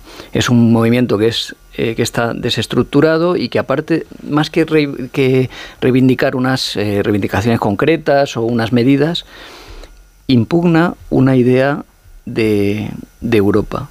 Ese, es, ese para mí es el, el, punto en el, en el, que lo convierte en más peligroso. Es verdad que, como dices tú, pues, pues es verdad que hay, hay, una pugna de poder por debajo de ellos, eh, las reivindicaciones que se hacen, el lenguaje que se utiliza, eh, la burocracia, ir contra los burócratas, ir eh, es, impugna la Agenda esta 2030, que es un, movimiento antilitista, que, en el que se dice que la izquierda globalista, preocupada por las minorías identitarias y el ecologismo chic, lo domina todo y ellos se revuelven contra esto. Es verdad que coincide con el lenguaje de movimientos de extrema derecha, pero no es tan fácil eh, englobarlos. Es un, es un movimiento mucho más desestructurado de lo, que parece y mucho más difícil de manejar. Claro, Paco, ni mucho menos toda la agricultura, los agricultores que están protestando son de extrema derecha, pero toda la extrema derecha europea está intentando subirse a la ola de las protestas del campo. Esta yo creo que es la, diferencia. Habrá gente de todas las ideologías en esos tractores sufriendo mucho por lo que bajan los precios de los productos, lo que suben los precios de los fertilizantes, eh, que las subvenciones prometidas no llegan o cada vez cuesta más acceder a ellas, por muchas casuísticas, por lo que les aprieten las tuercas las las grandes cadenas de, supermercados, de hipermercados a nivel europeo, pero lo que es un hecho es que tanto en Italia como en Alemania, como en Holanda, como en Francia, como en España, los partidos de extrema derecha están tratando de sacar rédito de ellos. Habría que preguntarse por qué y por qué han elegido a este colectivo. Hoy eh, Manfred Weber, el líder de los conservadores eh, en, el Parlamento Europeo, eh, ha lanzado una frase, la he anotado porque creo que clarifica muy bien lo que está sucediendo en Europa con este tema. Eh, como PP europeo somos el partido de los agricultores, aunque muchos tratan ahora de arrogarse ese papel. Por, la, por este sector, eh, la propia presidenta de la Comisión Europea em, ha tenido enfrentamientos con su familia política a mm. raíz del, del Pacto Verde Europeo y, yo creo que en el último discurso sobre el Estado de la Unión que pronunció hace unos meses dejó bien claro, lanzando eh, sus mensajes muy marcados hacia este sector, eh, les estamos escuchando, estamos pendientes de sus demandas, que el partido de las elecciones europeas se iba a jugar en parte eh, teniendo en cuenta al sector agrario. Llama la atención además porque mm, eh, en realidad si, uno pone sobre la mesa los objetivos de, la Agenda 2030, se habla em, de una protección del cultivo en cercanía, eh, de la producción propia, que estaría em, protegiendo, valga la redundancia, a los agricultores europeos eh, si realmente se llegase a aplicar tal cual. Pero más a los pequeños agricultores que a las grandes industrias agrícolas. Primero, más a los pequeños agricultores. Y luego también está el hecho de cómo la propia Comisión Europea, la propia Ursula von der Leyen, que tampoco ha dejado claro todavía si se presenta o no a la reelección, aunque todo el mundo da por hecho que sí, eh, ha virado y ha conseguido eh, girar en este mensaje como se hizo en un momento eh, al considerar taxonomía verde a las nucleares y a, y, al gas. Eh, en ese momento las presiones venían de los países, ahora creo que las presiones eh, vienen de, los grandes partidos europeos que ven cómo pierden la partida en estas próximas elecciones. Pero fíjate, sin, querer, estando de acuerdo contigo, Marta, en el caso español, por ejemplo, qué fácil hubiese tenido el presidente del gobierno diciendo, esto es la fachosfera. Sí, pero no. pero porque no lo es. no, pero, porque gente no, no, pero, no, pero a lo que llama Sánchez la fachosfera tampoco es. O sea, que te quiero decir que, que simplemente, simplemente no son fachas. A lo que, lo que llama el presidente Sánchez la fachosfera es todo lo que se le opone a él, ¿vale? Para desacreditarlo. Fíjate qué fácil lo tendría porque las, el, por el lenguaje, yo no digo que lo sean, pero por el lenguaje y por parte de la agenda política se puede parecer más. También es verdad que están yendo contra Bruselas y se están poniendo los gobiernos nacionales mientras puedan de perfil, porque en cada país tienen alguna. Bruselas no dependiera de los sí, sí, pero, pero quiero decir que como que, aquí... escuchar a Paco que está terminando. No, simplemente, no, no, si estamos de acuerdo en lo que estamos diciendo, a lo que voy es que no se puede resolver el tema de un plumazo. Uno, porque hay, una, hay una base real en las reivindicaciones y hay que atenderlas. Y después, la impugnación que hacen de la idea política es muy profunda y es muy difícil de desmantelar. Y sobre todo, me hacía mucha gracia una, una, frase que metía Suances en una de las crónicas que ha enviado hoy, que era de Jean-Claude Juncker, que era presidente de la Comisión, y hablaba sobre el tema, y decía, en Europa sabemos lo que tenemos que hacer con esto. Lo que no sabemos es hacerlo y que nos reelijan a la vez. Bueno, ese es uno de las claves porque muchos agricultores acusan de todo lo que está ocurriendo a esa reforma de la PAC, donde se introdujeron los requisitos verdes, los requisitos ecologistas, sin hablar, sin negociar con el campo, ¿no? con los agricultores. Incluso eh, hay algunos de ellos que acusan directamente a Timmermans, ¿no? el vicepresidente, mm, y uno de los líderes del Partido Socialdemócrata Europeo, de haber eh, impuesto eh, lo que ellos llaman, los que denominan los agricultores, eh, el verde urbanita, sin haber hablado con ellos. Bien. curiosamente, la reforma de la PAC tuvo mucho que ver con el fin del periodo de, de gobierno de Angela Merkel y la entrada de la alianza entre Scholz y se hicieron mm, no al mismo tiempo, pero sí con mucha influencia, que después desembocó en la alianza socialdemócrata y verde en, Alemania. Eh, de tal manera que aquí hay mucha política, no solamente de un parte, sino de todas las partes, de todas las formaciones, justo antes de las elecciones europeas. Ellos lo que dicen es que la gente con la que hablas es que no están en contra de, los eh, requisitos y las exigencias medioambientales. Lo que están en contra es que no se establezca un sistema de ayudas más eficaz, para llegar a esos objetivos y una graduación más inteligente. ¿no? Eh, y aparte, con el tema de lo del gobierno, hay que recordar que antes de la COVID hubo muchas manifestaciones en el campo español. justo antes, Justo antes. Y además empezaron en Extremadura. Y me acuerdo lo que dijo parte del gobierno. No desde el Ministerio de Agricultura, sino desde los ministros cercanos, bueno, de Podemos, que acusaron a esos agricultores que estaban con los tractores, ¿eh? se les acusó de latifundistas. Me acuerdo perfectamente de esa frase. Ahora creo que la situación ha cambiado políticamente. ¿Sabes de qué me acuerdo yo de aquellas tertulias de las manifestaciones de agricultores? Justo era enero, febrero 2020, una fecha que todos recordamos perfectamente porque marzo del 20 vino después. Me acuerdo que en la tertulia entonces dijimos, el campo va a ser el gran tema de 2020. Y fíjate lo que pasó en 2020. Aquellos problemas no se arreglaron, eh, y aquí están. Bueno, saludar a Miguel Padilla, que es secretario general de COAG y seguro que nos ayuda a entender también lo que, lo que está ocurriendo. Señor Padilla, ¿qué tal? Buenas noches. Buenas noches, ¿qué tal? Entiendo que ustedes no, no conocían estas concentraciones que se han desarrollado hoy, eh, en cuya movilización ustedes no han participado, ¿no? No, en principio no. Nosotros teníamos y tenemos la hoja de ruta que habíamos eh, diseñado ya hace unos meses Efectivamente, eh, tenemos eh, ahora mismo el calendario de las movilizaciones en 30 entre provincias y comunidades autónomas. Se había, eh, es verdad, tengo que reconocer que se ha adelantado de alguna manera esas eh, manifestaciones pues por todo el rebufo europeo y todas las manifestaciones que había en los demás países. Claro, pero aquí hay una cuestión clave, porque cuando se produce una movilización, y es una movilización bien exitosa, en la que hay unas reivindicaciones, hay que preguntarse quién es el interlocutor, es decir, quién se sentaría con el gobierno en el caso de eh, llegar a una negociación. Eh, en este caso, ¿con quién hablaría el gobierno? Pues la verdad es que es la gran interrogante, porque eh, son las OPA, las tres OPA más representativas, está claro, ¿no? La interlocución y eh, bueno, con toda la situación de las plataformas, de las asociaciones y todo lo demás, eh, que yo tengo que decir que en principio si no hay actos de violencia yo la, respeto totalmente, entre otras cosas porque es un apoyo más a lo que es la, problemática que tiene el sector ahora mismo. Pero es cierto, como bien dice, que yo desconozco quién es la interlocución eh, para negociar.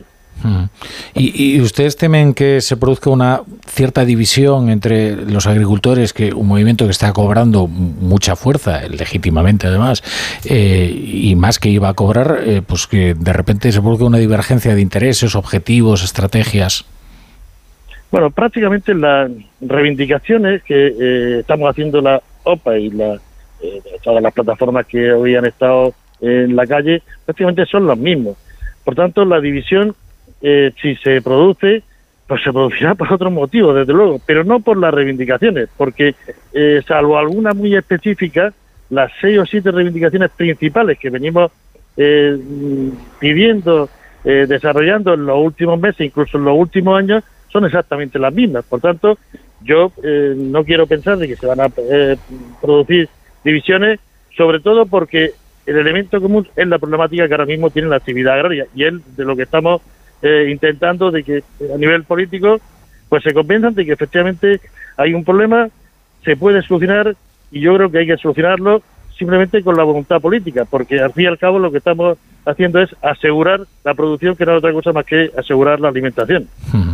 Eh, en estas eh, movilizaciones se están produciendo pues eh, todo tipo de proclamas. A veces puede invitar también a la confusión, ¿no? porque hay algunas que son algo contradictorias. Si usted tuviera que, mm, digamos, hacerme una fotografía de cuáles son los males del campo y cuáles son las urgencias que habría que atajar, ¿cómo sería?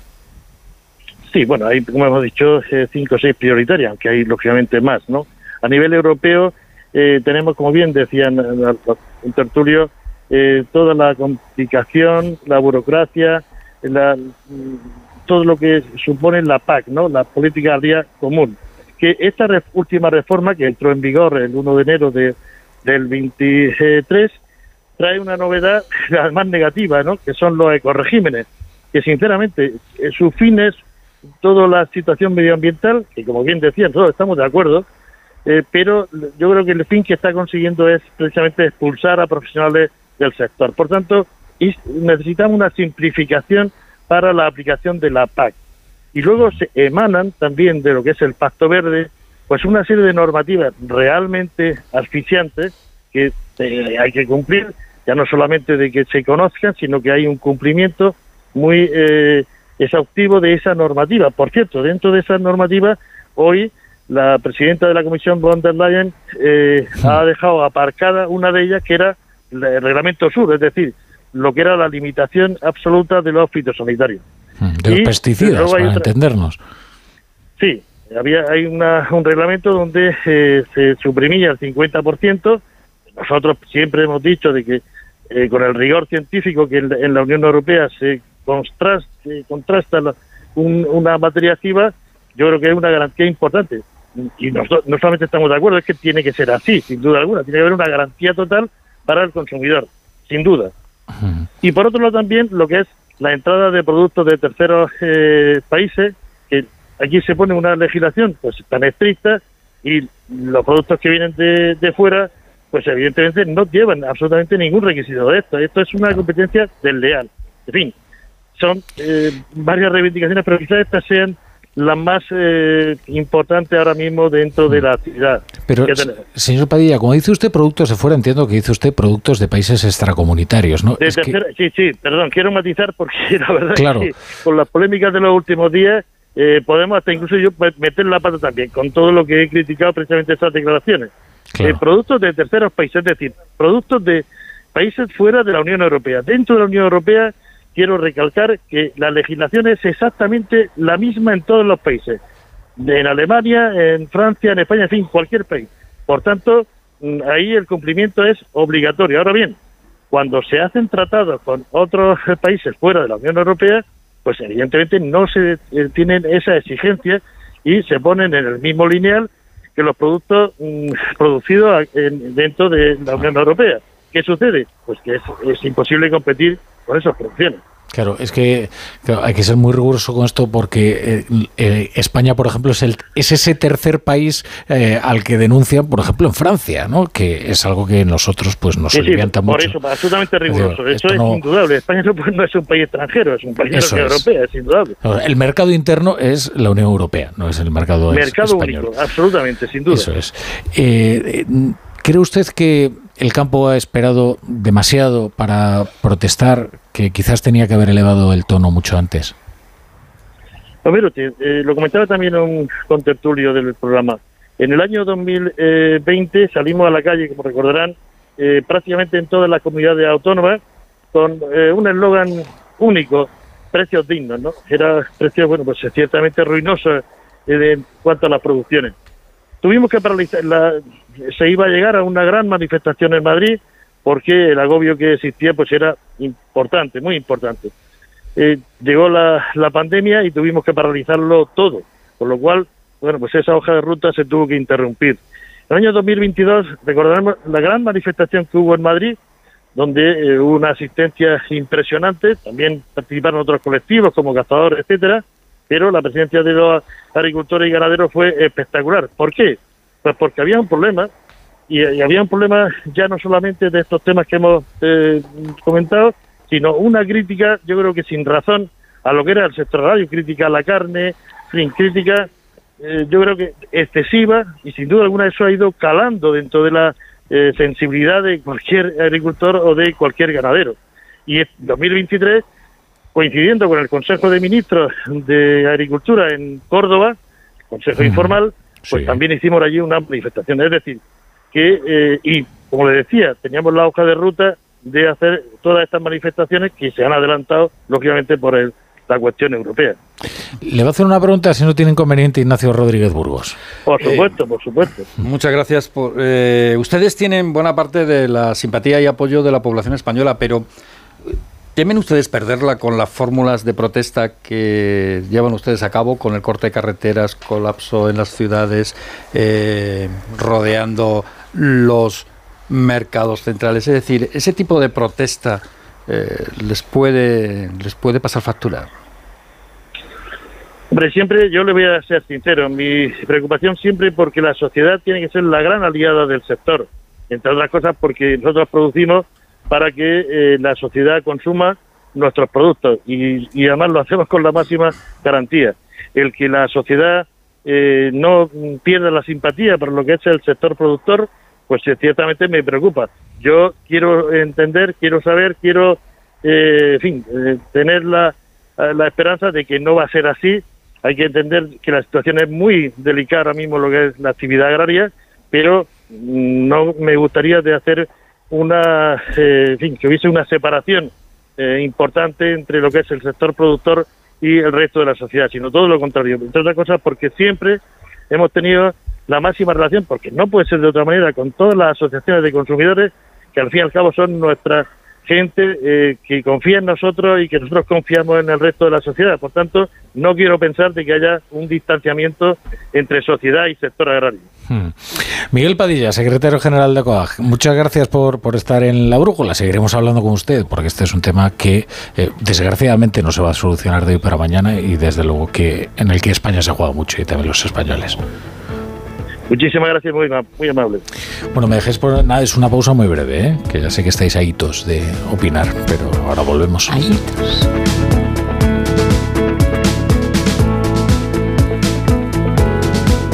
La brújula. La torre. Hay dos tipos de motoristas, los moteros que disfrutan la carretera como nadie y los mutueros, que hacen lo mismo, pero por menos dinero. Vente a la mutua con tu seguro de moto y te bajamos su precio sea cual sea. Llama al 91 555 5555. Hay dos tipos de motoristas, los que son mutueros y los que lo van a ser. Condiciones en mutua.es. Esto es un mensaje para todos aquellos que te dijeron que no podías cambiar el mundo. Ahora sí puedes gracias al efecto ser humano, un superpoder que nos convierte en la única especie capaz de revertir el daño que causamos al planeta y frenar el hambre y la pobreza. Es hora de utilizar este nuevo poder. Descubre cómo hacerlo con manos unidas en efectoserhumano.org. Madre mía, qué golpe. Parece que tu coche se ha peleado con una columna. Con el seguro de coche de línea directa, no solo te ahorras una pasta, sino que además puedes escoger el taller que quieras aquí o en Chipiona. Y si eliges taller colaborador, también tienes coche de sustitución garantizado y servicio de recogida y entrega. Cámbiate ahora y te bajamos el precio de tu seguro de coche, sí o sí. Ven directo a lineadirecta.com o llama al 917-700-700. El valor de ser directo. Consulta condiciones. Tengo la memoria fatal. Se me olvida todo. Si te falla la memoria, toma de Memory. De Memory con vitamina B5 contribuye y al rendimiento intelectual. Y ahora para los más mayores, de Memory Senior de Pharma OTC. Hola Andrés, ¿qué tal el fin de semana? Pues han intentado robar en casa de mi hermana mientras estábamos celebrando el cumpleaños de mi madre. Así que imagínate. Dile a tu hermana que se ponga una alarma. Yo tengo la de Securitas Direct y estoy muy contento. Por lo que cuesta, merece la pena la tranquilidad que da. Protege tu hogar frente a robos y ocupaciones con la alarma de Securitas Direct. Llama ahora al 900-272-272. En Peugeot estamos listos para ayudarte a llevar lo más importante, tu negocio. Por eso, en los días Peugeot Profesional vas a poder disfrutar de condiciones especiales en toda la gama. Aprovecha del 1 al 14 de febrero para dar energía a tu negocio. Inscríbete ya en peugeot.es.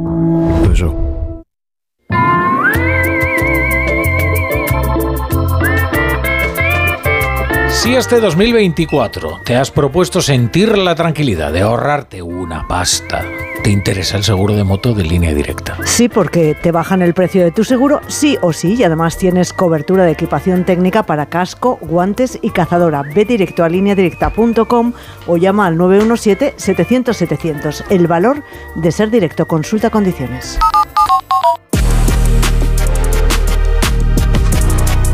La brújula.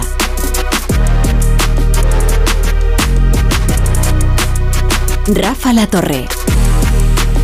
Bueno, sabéis que está muy preocupado nuestro Ignacio Rodríguez Burgos porque su bicicleta estática no avanza. No, no por eso, sino porque eh, mañana resulta que es un día importante eh, para un, rito de paso para los presupuestos eh, generales del, del Estado. Y me dice, es que mañana tenemos fútbol y no vamos a poder comentarlo en la brújula de la economía. Lo pasa muy mal esos días Ignacio Rodríguez Burgos.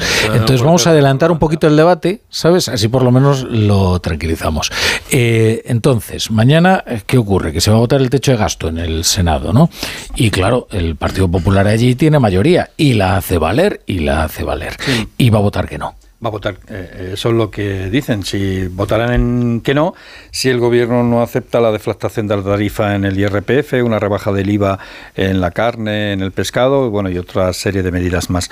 Eh, medidas que hasta ahora el, el partido del gobierno, vamos, los dos partidos que están en el gobierno, se han negado a, poner en marcha. Eh, entonces, bueno, lo lógico es que después de eso, pues voten en contra, que es lo que más o menos está previsto. Eh, ¿En contra de qué? En contra de la senda de déficit y el tope de deuda, que es algo que es obligatorio en España con la ley de estabilidad. La ley de estabilidad nace en nuestro país tras la, tras la modificación constitucional en, de Rodríguez Zapatero del 135. 135, acordaros, esa durísima, durísima eh, recesión económica. Zapatero y Rajoy, ¿no? Eh, pactaron. gobernaba Rodríguez Zapatero. Sí, gobernaba Zapatero. Es que esto hay que recordarlo, porque da la sensación, y muchas veces cuando tú escuchas a María Jesús Montero, la ministra de Hacienda y vicepresidenta primera, da la sensación que eh, la crisis económica no gobernaba Rodríguez Zapatero. O sea, como que empezó en el año 2013. Ni, durante, 2012, ni durante el 15M. ¿Sabes? Y el 15M, 2008, 2007, 2008, 2009, 10, 11, los brotes verdes, eh, se secaron los brotes verdes en el 2010, llegamos al 2011 y ahí se introdujo en eh, lo que fue la modificación del, constitucional del 135, que lo que viene a decir es que las cuentas las tienes que tener saneadas, vamos. Y, de ese cambio del 135 constitucional sale la ley de estabilidad, que después eso sí es verdad que se aprueba en el gobierno de Mariano Rajoy. Y la ley de estabilidad, para no enrollarme mucho, lo que dice es que eh, la senda de déficit, que es lo que digamos el corsé de la elaboración para la aprobación de los presupuestos debe aprobarse en las dos cámaras legislativas. En las dos. Hmm. Congreso y Senado. Y claro, como el Partido Popular tiene mayoría en el Senado, pues lo que va a hacer va a ser eh, aprovechar esa circunstancia, con lo cual ya pues tenemos lío, es decir, pues los presupuestos si llegan tarde, pues llegarán más tarde todavía. A ver, yo creo que en esto el mensaje del PP resulta un poco contradictorio y me voy a explicar. Ellos dicen que se abren a negociar con el gobierno. Em, entiendo que no a eh, dar el voto favorable, pero sí quizá eh, pues a, permitir a permitir que salgan adelante eh, los nuevos objetivos de estabilidad en el Senado si el gobierno aplica rebajas de impuestos. Hablan en concreto de alimentación eh, de pues tanto de las conservas, como decías, pescado y carne, como del gas y la electricidad. La Comisión Europea ha pedido a los países, no solo la Comisión Europea, pero también otros organismos internacionales, que empezasen a dar marcha atrás ya desde finales del año pasado y que terminasen de hacerlo a lo largo de este año a todas las medidas que desde el ámbito fiscal se impusieron para reducir el efecto eh, de la guerra en Ucrania y de la crisis energética en los hogares, en las facturas eh, que estaban pagando los hogares, tanto a nivel de alimentación como eh, a a nivel de facturas energéticas, con lo cual no tiene, o sea, esa medida ya saben que el gobierno probablemente no le va a dar el visto bueno. Em, por otro lado, dice la eh, vicepresidenta primera que, de acuerdo con este informe que, han, que manejan de la abogacía del Estado, em, si no salieran adelante con el voto favorable del Senado los objetivos de déficit, Em, habría que volver a la senda, a la senda previa que se pactó con Bruselas. Claro, la senda previa que se pactó con Bruselas se pactó en abril y es una senda que en realidad es peor para las comunidades autónomas y, y para los ayuntamientos. Ahí es eh, digamos que la carta que se guarda el, gobierno en la negociación, porque claro, con unas elecciones en Galicia ahora a la vuelta de la esquina y con eh, una amplia mayoría de comunidades gobernadas por el PP, para el propio PP es muy complicado llegar y decirles vamos a votar eh, en contra de esto en el Senado, que en realidad os está perjudicando. Claro. Ahí la carta se la ha guardado muy bien el gobierno en este sentido. Em, por lo que dejó claro ayer el PP, no parece desde luego que se estén replanteando su postura, pero yo no veo, eh, cuando decía antes también lo del, lo del mensaje contradictorio, ellos quieren negociar esto con el gobierno, por una parte, pero luego, por ejemplo, en lo que tiene que ver con las demandas de las comunidades autónomas, dicen que tiene que pasar todo por el Consejo de Política Fiscal y se niegan a que haya un debate eh, entre los dos grandes partidos, como sí que les pedían, por ejemplo, pues para tanto la reforma de la financiación autonómica como la reforma fiscal, que al final en algún punto van a tener que estar ligadas. Entonces, em, probablemente mm, van a salir, eh, o sea, no van a salir adelante los objetivos en el Senado. Mm, y no sé si nos eh, enfrentaremos, como ya sucedió con Montoro, a otra prórroga de los presupuestos que en este caso. El ministro Oscar Puente ya dijo. Mm. Eh, que los presupuestos del 2023 son unos muy buenos presupuestos. Pues van camino de, sí, de prorrogarse porque no va a quedar otra. No sé, a mí respecto de lo que ha dicho Ignacio antes, de que no, no entiende por qué a María Jesús Montero se le olvida eh, que era Zapatero el que gobernaba cuando estalló la crisis, a mí lo, lo, que más me extraña es que es al propio Zapatero al que se le olvida. de, que estaba, de que estaba él. Más lógico porque él no claro, quiere acordarse de aquello. Claro, no, bueno, pero, pero la memoria es que es, a veces, oye, no te quieres acordar, pero te tienes que, te tienes que acordar. Respecto a la situación que se va a producir mañana, eh, independientemente de las eh, contradicciones en la que en las que incurran todos los grupos, eh, la mayor es de un gobierno que pretende gobernar sin estabilidad parlamentaria, sin apoyos suficientes y que se manifiesta en todos los ámbitos. Se manifiesta en el ámbito legislativo, en el debate eh, territorial y en el, en el debate económico efectivamente el PP va a tener que lidiar con sus propias contradicciones y el gobierno está siendo muy hábil en enfocarlas hacia las autonomías, tanto en lo que decías tú, eh, Ingrid, como en el tema de la condonación de la deuda, en el, en, el que también está eh, consiguiendo romper la, la unidad de acción del PP, porque algunas autonomías dicen, oye, pues yo por qué voy a tener que... A, a, ¿Por qué voy a renunciar a pagar 800 millones de intereses o 700 o 400 o los que sean y no dedicarlos a la, a la mm, educación o, o a la sanidad. Pero independientemente de lo que sea eso y de, lo, y de que esto se resuelva o no, eh, al final el problema volverá, porque el gobierno no tiene estabilidad y es muy difícil que la tenga. Y no tiene estabilidad ni tanto por los intereses territoriales o los intereses políticos de fondo que tienen los grupos que le apoyan, como por la propia concepción eh, de la política económica que tienen sus socios. Es decir, tú puedes salvar al PNV diciendo, bueno, yo legislo para todo el mundo, pero te doy a ti la salvedad para que tú legisles en tu autonomía como te dé la gana.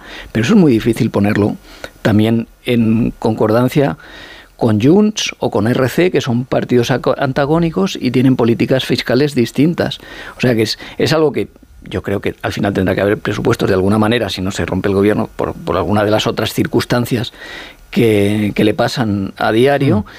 pero será conveniente que haya, pero bueno, se reproducirán en, en, otro momento y además es muy nocivo que se, que se empiecen a reproducir consignas eh, que nos recuerdan a la legislatura pasada. Bueno, yo ya apruebo unos presupuestos, los prorrogo para el año siguiente, no sé qué. No, un gobierno tiene que tener presupuestos y tienes que aprobarlos con una mayoría y con una coherencia. De momento sabemos que lo que pasa eh, al, al, al, frenarse en el Senado es que se retrasa la tramitación de los presupuestos claro. y eso es un problema para la senda de estabilidad y es un problema para Bruselas y es verdad, tiene razón la ministra Montero, es un problema para las comunidades autónomas, claro. es tirarse piedras contra su propio tejado.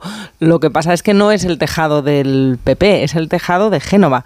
A mí me parece muy interesante cómo lo que estamos viendo es que la oposición al gobierno de Sánchez está más bien dentro de su propia coalición, es Junts quien realmente puede tirarle los presupuestos, por más que el PP quiera ahora sacar la patita para llamar la atención, son los socios de Sánchez los más desleales y los que más problemas y más exigencias le están poniendo, y las comunidades autónomas, que están en una clarísima mayoría en manos del Partido Popular, que son las que tienen el poder efectivo, las que tienen un gobierno y las que más allá de las declaraciones que puede hacer Feijo con más o menos pericia, al final son los gobiernos autonómicos los que manejan muchísimo poder y mucho presupuesto los que pueden plantarle cara a Sánchez. Entonces, me parece que en la posición de fuerza están efectivamente las comunidades autónomas, que es un asunto central porque no solo está dividido, muy fragmentado el poder del gobierno eh, por, por, por, la coalición esta tan, uh -huh. tan desigual y tan amorfa, también porque el poder está en comunidades autónomas que, que no gobierna el Partido Socialista en absoluto.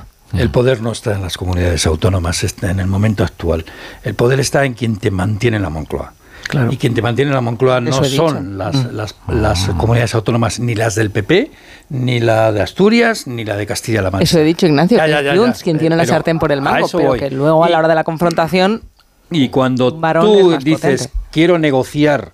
Eh, es que, fíjese, es que resulta que las comunidades autónomas van a perder tal, pero si ya es, ustedes, el gobierno, antes antes de presentar la senda de déficit, ya habían negociado con Junts Claro, es que yo la, tengo- la cesión del 100% de, de, de, de la capacidad de gestión de, y de, de los impuestos en Cataluña. Y antes de sentarse con Junts, incluso habían llegado a un acuerdo con Esquerra Republicana de Cataluña para hacer la condonación de la deuda Mm. del 40% que tenía la, eh, Cataluña del total del FLA, el 40% era la deuda catalana. Con lo Pero- cual, en realidad, todo lo demás, a partir Claro. de ahí, queda, bueno, en segundo plano. Tengo, yo tengo una Porque todo pregunta. va a depender que de lo que es- decida el es- señor Claro, hija de, la Es que- ignorancia bueno, total. Ya sabes que yo estoy mismo, aquí pero- desde el punto de vista del ignaro, lo cual es muy útil, ¿no? Porque así rebaja bastante el nivel y todo el mundo, eh, para todo Un el mundo es ignaro no comprensible. dice ignaro, Rafa, no tienes ninguna No, pero es credibilidad. solo para ocultar, es una máscara el lenguaje.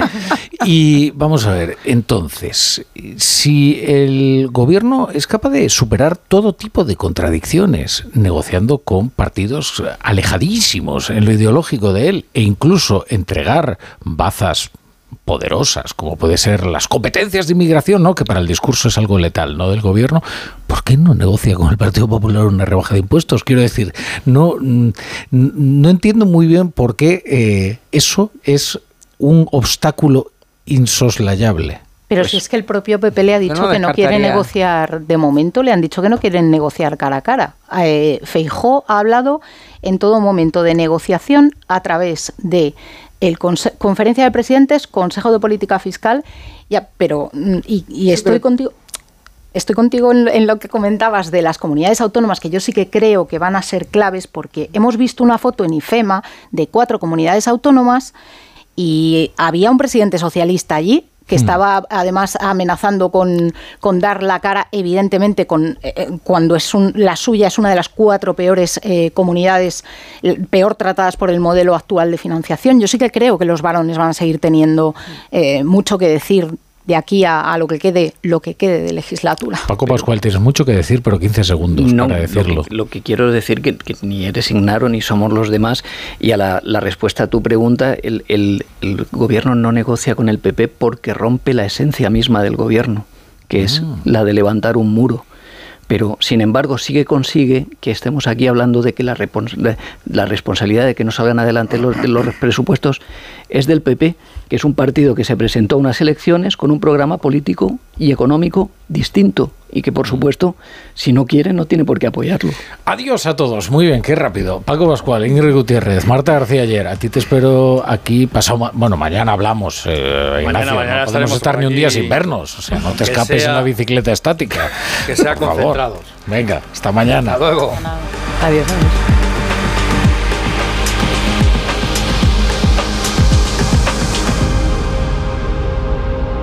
La brújula.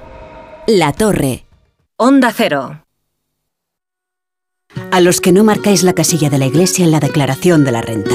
Nos encantaría enseñaros la labor social y espiritual que realizamos, pero en un anuncio de 20 segundos es imposible. Por eso os invitamos a un viaje, para que lo podáis ver con vuestros propios ojos. Reserva tu plaza en unviajeportantos.es. Segundas rebajas en Vision Lab. Hasta el 60% de descuento en gafas graduadas de sol, lentillas, audífonos. Hasta el 60%. Solo hasta el 29 de febrero. Más info en visionlab.es.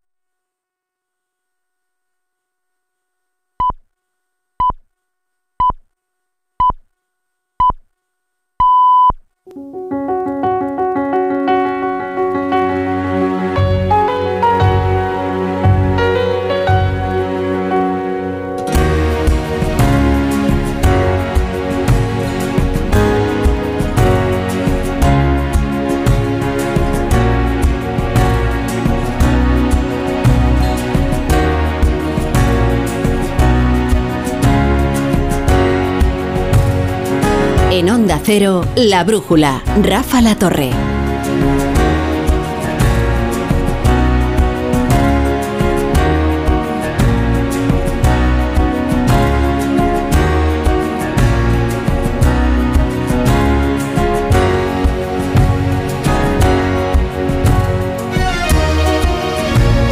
Son las 10, son las 9 en Canarias. Vamos a comenzar la tertulia de la brújula de este día tan cargado de noticias y que merecen tanto análisis. Hay una noticia de, de esta misma tarde, eh, una noticia trágica que es la muerte de Sebastián Piñera, a los 74 años en un accidente de helicóptero. Se confirmaba precisamente eh, la muerte del expresidente chileno. Eh, esta tarde en Lagorranco, en la región de los, de los ríos. Viajaba en una aeronave con cuatro personas. La, aer- la aeronave pues, eh, se accidentaba, caía al lago eh, donde se habría hundido unos 40 metros. Las otras tres personas sí lograron alcanzar la orilla. Sebastián Piñera no consiguió salir del helicóptero y ha muerto eh, trágicamente. Luego hablaremos de Sebastián Piñera con gente que lo conocía muy bien y recordemos la figura de este importante eh, político iberoamericano del cual se decía incluso que podía llegar a, a regresar a la, a la política y que tenía ese buen ánimo e incluso una eh, más que saludable eh, popularidad eh, dentro de, su país después de haberse marchado del, del poder pues eh, pues en horas bajas en horas bajas. Sebastián Piñera fallecido a los eh, 74 años. Hay otras noticias. Algunas nos remiten por ejemplo a Europa es verdad que muchas veces se producen fuegos de artificio en el debate europeo y se dice, oh, menudo toque ha pegado el Parlamento Europeo y luego realmente es eh, bastante vaporoso lo que allí ha ocurrido. Esta vez no ha sido así.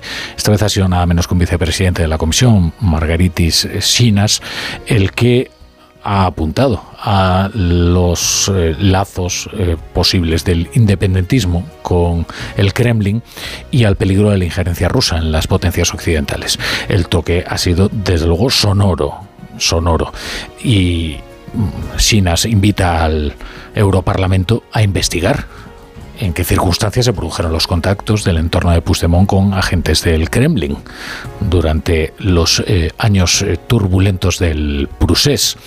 Hoy la Fiscalía General del Estado ha recibido una derrota severa. Eh, el juez de García Castellón no está solo. Hay 11 fiscales de la Junta de Fiscales del Supremo que considera que efectivamente hay indicios para investigar eh, por posible terrorismo a Carles eh, Puigdemont y a los otros 24 que están siendo investigados en estos casos como el del Tsunami Democratic. Eh, finalmente puede ser solo una victoria moral, digo, de aquellos como García Castellón que tienen la tesis de que efectivamente hay sustancia para seguir investigando esos delitos. Eh, ahora les explicamos por qué. Porque la ponencia del informe ha caído finalmente una persona muy afín al fiscal general del Estado. Estos son, bueno, ya saben, los vericuetos en los que se, en los que discurre ahora mismo la política eh, española.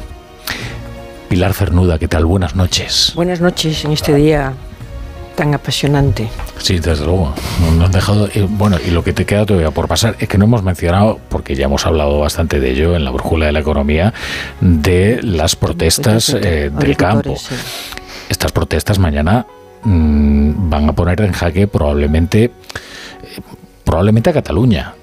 Allí hay convocadas eh, protestas, marchas lentas, tractoradas eh, que parten desde prácticamente todas las provincias, también desde esa Cataluña central donde el sector primario es tan importante y lo que pretenden es hacer colapsar Barcelona.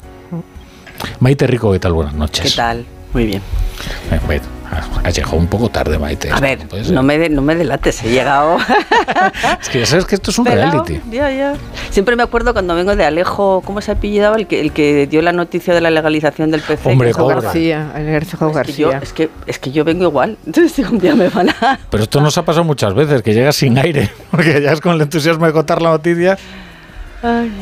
Tony Bolaño. Muy buenas ¿Qué noches. tal, amigo? Muy buenas noches. Pues, Celebro tenerte en la tertulia, Tony. Bueno, eso ahora, dentro de un rato, no sé. a zapatazos. Empezamos bien. Alejo además tuvo que subir unas cuantas Es que escaleras. es eso. El pobre estaba toda con la emoción de la carrera noticia y encima teniendo que recorrer. y, y no, no, vamos, no, llegó sin resuello, pidió paso, ¿eh? como manda aquello un, peri- eh, un periodista de, de raza, y casi se ahoga en el micrófono. Pero claro, la sensación escuchándolo era ay, ay, ay. Claro. que se nos viene. Es que fíjate, yo los viernes suelo decir que Maruenda entra muy apresuradamente en el estudio porque se está opinando encima. Sabéis que Maruenda necesita vivir en la tertulia porque si no, no tiene oxígeno.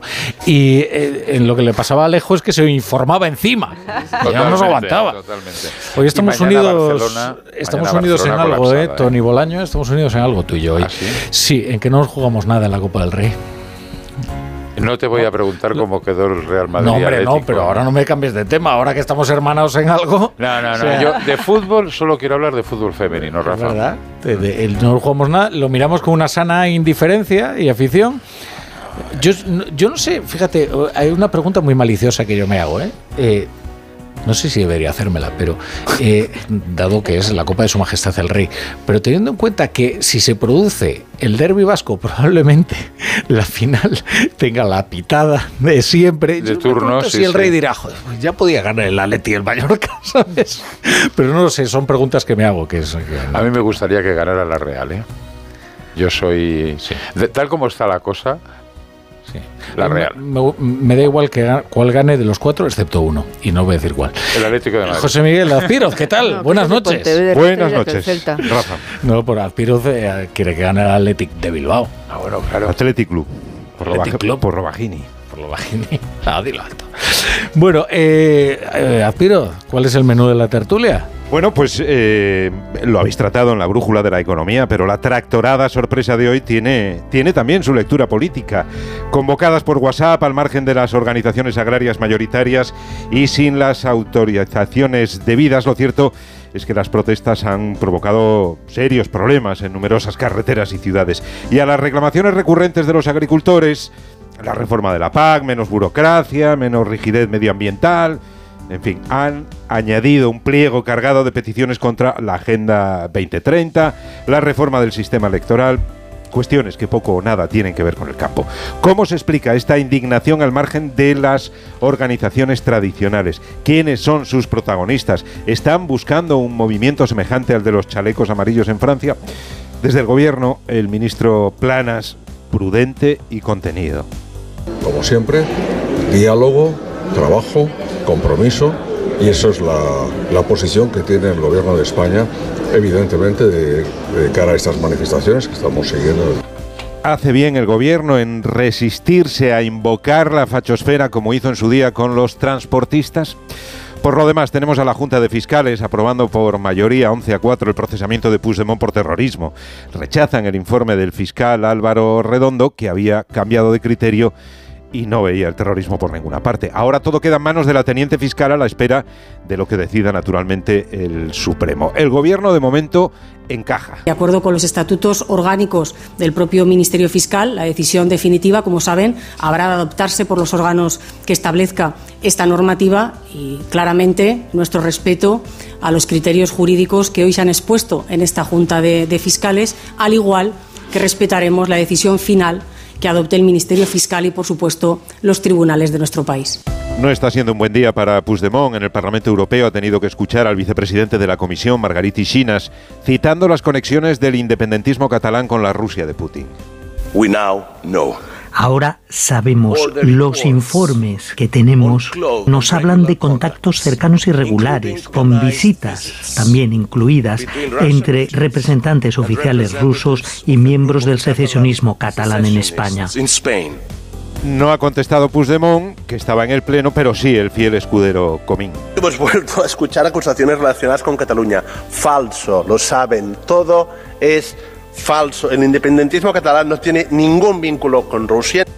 Mientras el gobierno sigue pedaleando con la reforma de la ley de enjuiciamiento criminal para acortar los periodos de instrucción judicial, como siempre, todos a una detrás del presidente, aunque haya que votar lo contrario que se votó en su día. Todos somos conscientes eh, que en ocasiones las instrucciones se alargan, eh, ir hacia una justicia más eficiente. Si uno hace una reforma con un objetivo y resulta que se está utilizando igual en algunos casos para el objetivo contrario, se puede rectificar y se puede buscar un entendimiento para cambiar.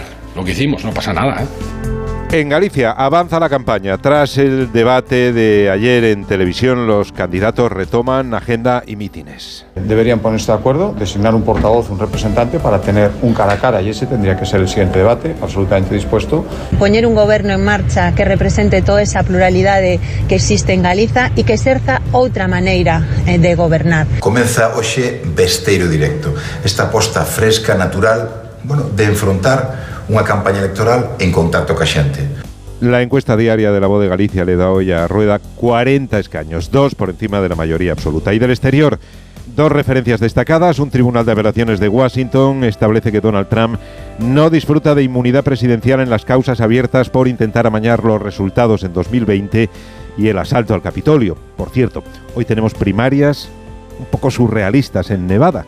Nikki Haley es la única aspirante porque Trump se agarra a una ley estatal para celebrar el jueves su propia votación entre los republicanos. Pero Haley podría perder contra nadie, porque hay papeleta que dice ninguno de los candidatos. Y eso es lo que está impulsando Trump para terminar con todos sus contrincantes. Y noticia que hemos conocido, lo decía Rafa, eso de las 8, la muerte del expresidente chileno Sebastián Piñera en un accidente de helicóptero. Lo confirmaba hace unos minutos la ministra del Interior, Carolina Toa. En el helicóptero había cuatro tripulantes. Tres de ellos pudieron llegar por sus propios medios a la orilla, están fuera de peligro, pero no fue el caso del cuarto tripulante, que era el expresidente Sebastián Piñera. Bueno, dejadme eh, saludar a, dos personas eh, para hablar de Sebastián Piñera, dos buenos conocedores de la realidad chilena y también de, del propio Piñera. Uno es nuestro John Muller, al que todos conocéis. Querido John, ¿qué tal? Buenas Hola, noches. ¿qué tal? Buenas noches, Rafa. Que fue quien primero nos, advirtió, oye, eh, ya se está hablando de, una noticia tremenda, de circunstancias muy trágicas en las que habría fallecido eh, Sebastián Piñera. Desgraciadamente esa noticia se confirmaba eso a las 8, a las 8 de, la tarde. Eh, entiendo que mm, los medios tardaron en, confirmarlo. Saltó antes a los medios internacionales, incluso, que lo habíamos leído nosotros en periódicos de Perú, en periódicos eh, en periódicos extranjeros, eh, pero, pero la prensa de Chile eh, lo confirmó, bueno, en cuanto tuvo la certeza, ¿no? Bueno, lo que pasa, a mí me llegó la información, en, la casa del presidente de Veraneo, donde estaba el presidente Piñera, está en la región de los lagos, de donde yo soy originario. Y tengo obviamente redes allí y sobre todo los grupos de emergencia que me informaron inmediatamente de lo que estaba ocurriendo y aunque no se había, y los medios tardaron en, confirmarlo, pues porque el presidente Piñera, que iba pilotando el helicóptero que se accidentó eh, y cayó a las aguas del lago, se hundió. Y, entiendo que deben estar ahora recuperando su cuerpo, porque en, en principio quedó atrapado en la aeronave. Hmm. Eh, precisamente estos días está en España Cristian Pizarro, que es editor político del periódico chileno El Mercurio, y al que saludamos ya. Eh, Cristian, ¿qué tal? Buenas noches. Hola Rafael, muy buenas noches. Eh, te agradecemos que estés hoy en, La Brújula. sabemos que además conoces personalmente a, Piñera y que, lo, has tratado mucho, ¿no? Sí, efectivamente aprovecho de saludar a, John también al otro lado de la línea. Hola Cristian. ¿Qué tal, John? Eh, mm. Mira, sí, efectivamente, por las labores en el diario, en el periódico, nos tocó, me, ha tocado, me tocó muchas veces conversar con él, entrevistarle, eh, bueno, y seguir muy de cerca sus dos gestiones de gobierno. Eh, recordemos que fue presidente, ¿cierto?, entre el 2010 y el 2014, y después volvió a hacerlo hasta el año 2021. Así que, bueno, es una noticia que nos ha conmovido a todos. Eh, efectivamente, como lo decía John, la prensa chilena, los medios fueron bastante prudentes porque yo creo que generó mucha consternación y mucha sorpresa, el hecho.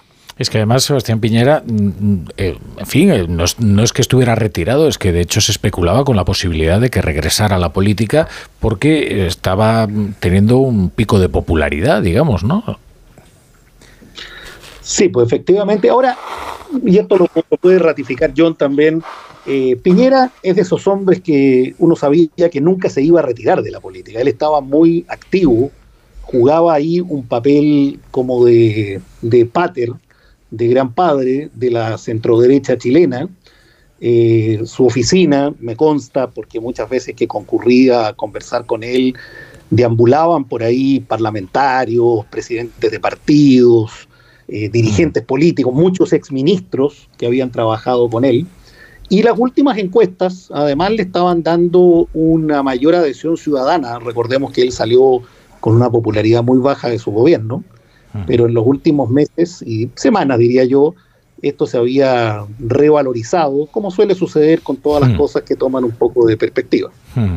Sí, porque el- la última época de su mandato fue muy turbulenta, incluso también con episodios de violencia callejera, como vimos en, en Santiago de Chile especialmente, ¿no?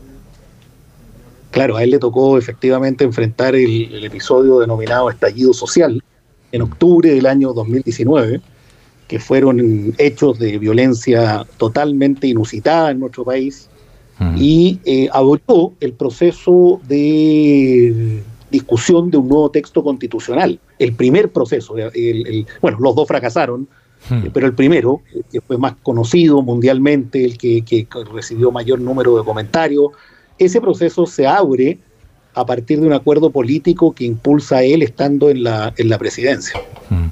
Tú, eh, John, ¿cuál, cuál crees que es el, el legado político de, de Piñera? Eh, es verdad que se fue en un momento, pues como estamos comentando con con Cristian, ¿no? muy, muy turbulento, eh, con gran agitación social en Chile.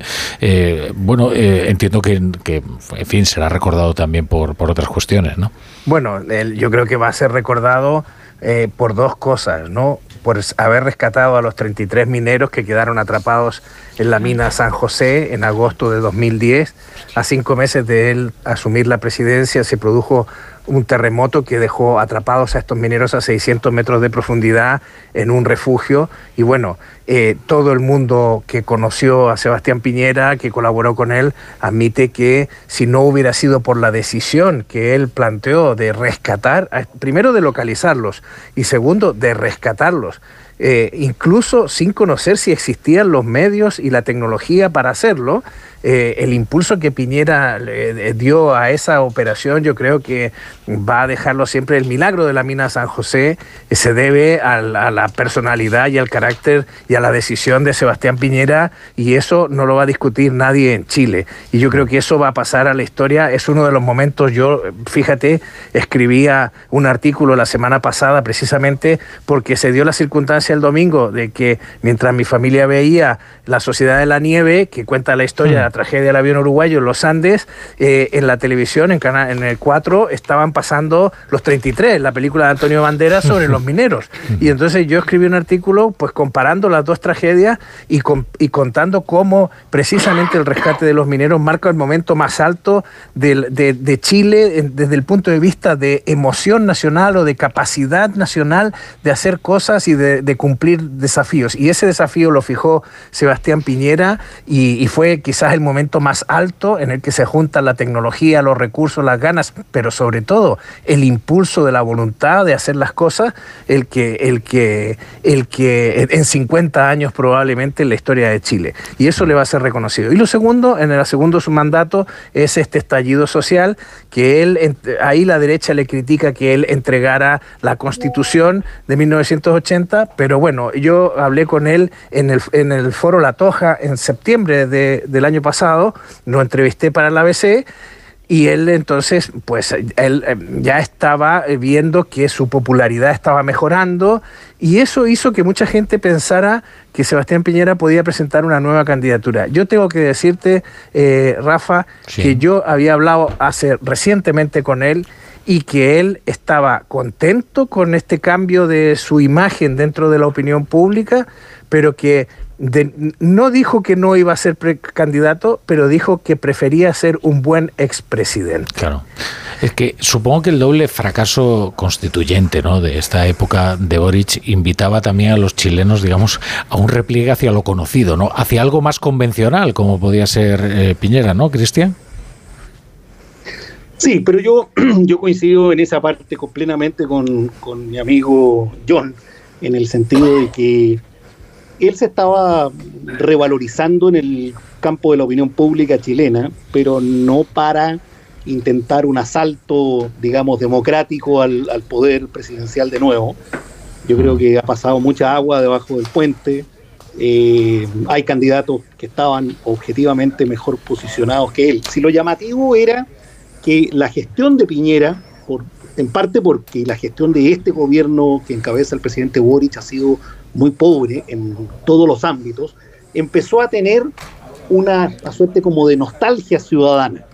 La gente empezó a valorizar lo que resalta John, su capacidad de gestión, su manejo económico y otras cosas, como también hubo aspectos que, en fin, realmente la, sobre todo la derecha más, eh, más dura, diría yo tal vez, le criticaba y le, siguió criticando hasta el último momento.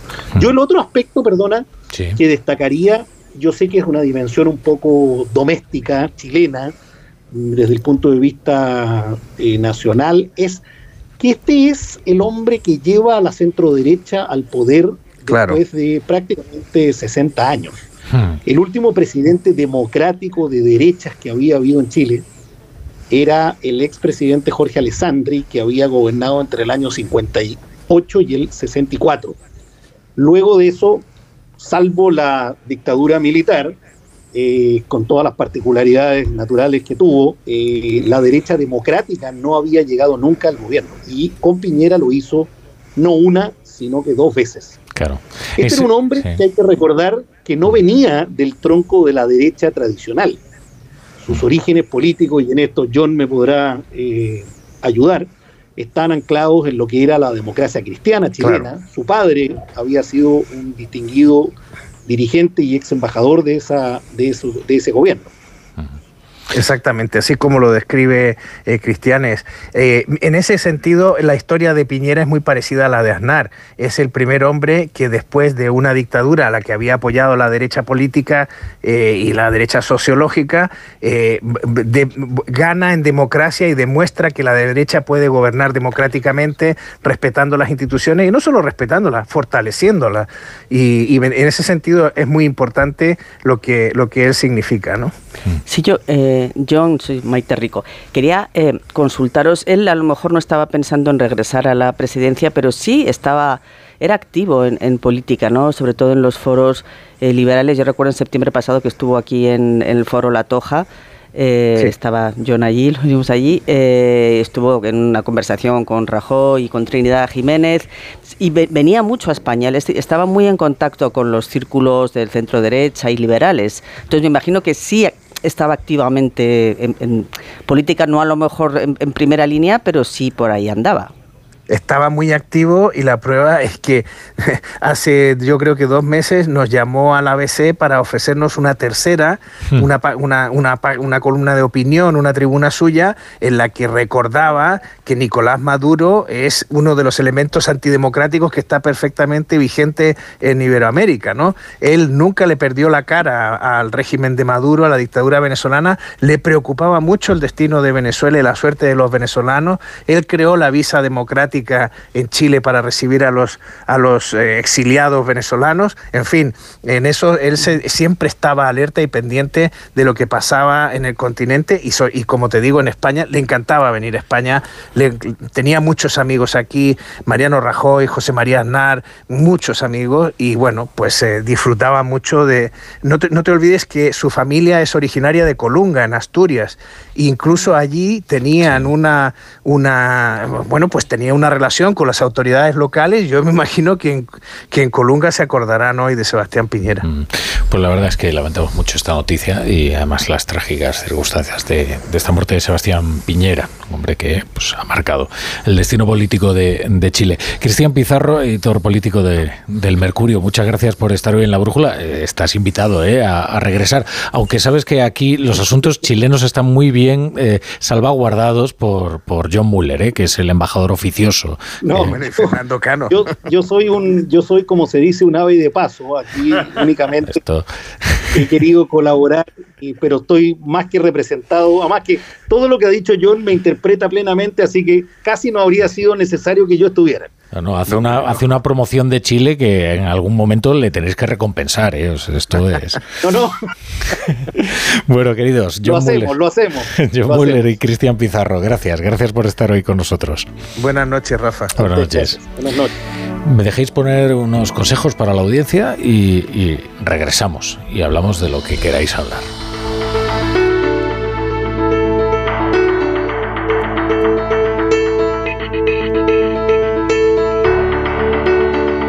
La brújula.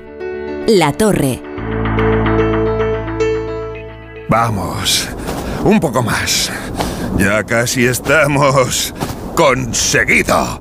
Tras la cuesta de enero, llega un febrero de oportunidades con los 10 días Nissan. Ven a tu concesionario Nissan del 2 al 13 de febrero y aprovecha las mejores ofertas para estrenar un Nissan con entrega inmediata. ¡Corre que se acaban! Hola Andrés, ¿qué tal el fin de semana? Pues han intentado robar en casa de mi hermana mientras estábamos celebrando el cumpleaños de mi madre. Así que imagínate. Dile a tu hermana que se ponga una alarma. Yo tengo la de Securitas Direct y estoy muy contento. Por lo que cuesta, merece la pena la tranquilidad que da.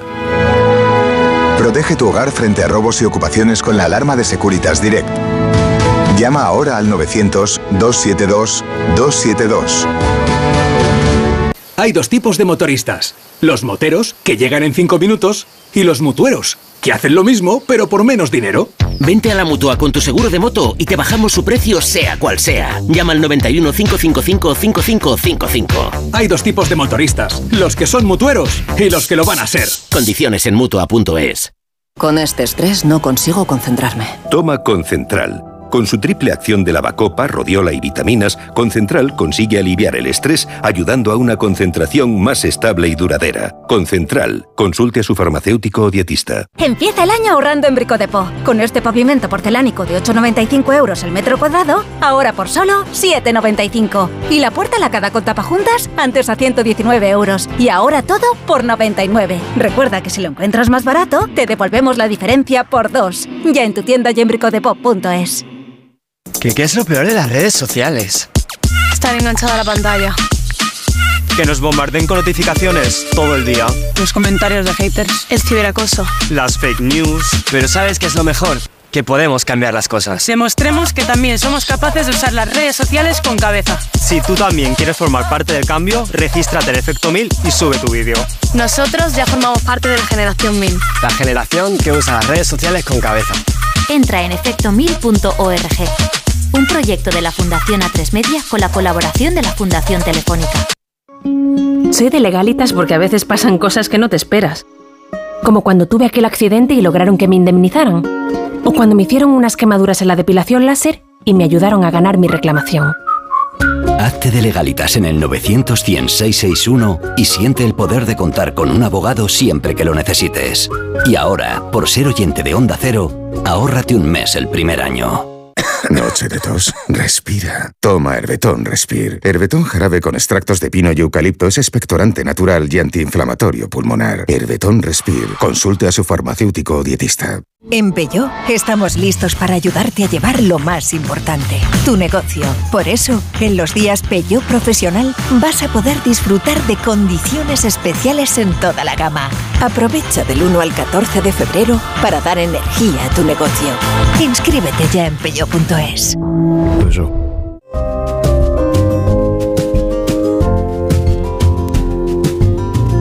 La brújula.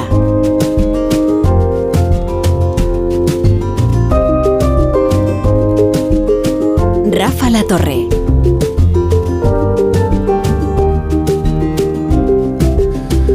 Tertulia la brújula con Maite Rico, con Tony Bolaño y con Pilar eh, Cernuda. Entonces me dices, Tony, que mañana eh, bueno, hay un peligro de que las manifestaciones efectivamente consigan provocar eh, muchas perturbaciones en la vida en Cataluña, ¿no? Bueno, la, la, idea que tienen los, bueno, los, iba a decir los convocantes, bueno, lo, las manifestaciones tienen la idea de bloquear la, la entrada de la diagonal, dejar allí los los tractores para bajar hasta la Consellería y el presidente aragonés les va a recibir al, hacia el mediodía en el Palau de la Generalitat, con lo cual eh, el colapso va a ser general, porque además llegarán norte-sur y, y desde, lo que decías tú, desde la Cataluña central, con lo cual el colapso será monumental y además será monumental seguramente a media mañana con lo cual aquello será un, un drama. Bueno, yo de hecho que vuelvo mañana a Barcelona, estaba esta tarde haciendo ejercicios gimnásticos de inteligencia para ver cómo llegaba a Barcelona, porque coger un taxi será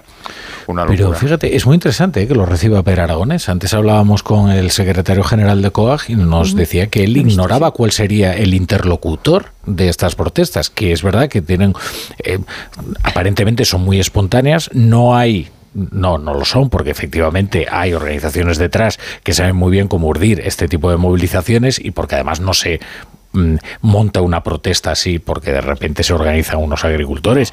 Pero eh, es verdad que no se sabe muy bien con quién hay que, como dirían los cursis, interlocutar en este caso.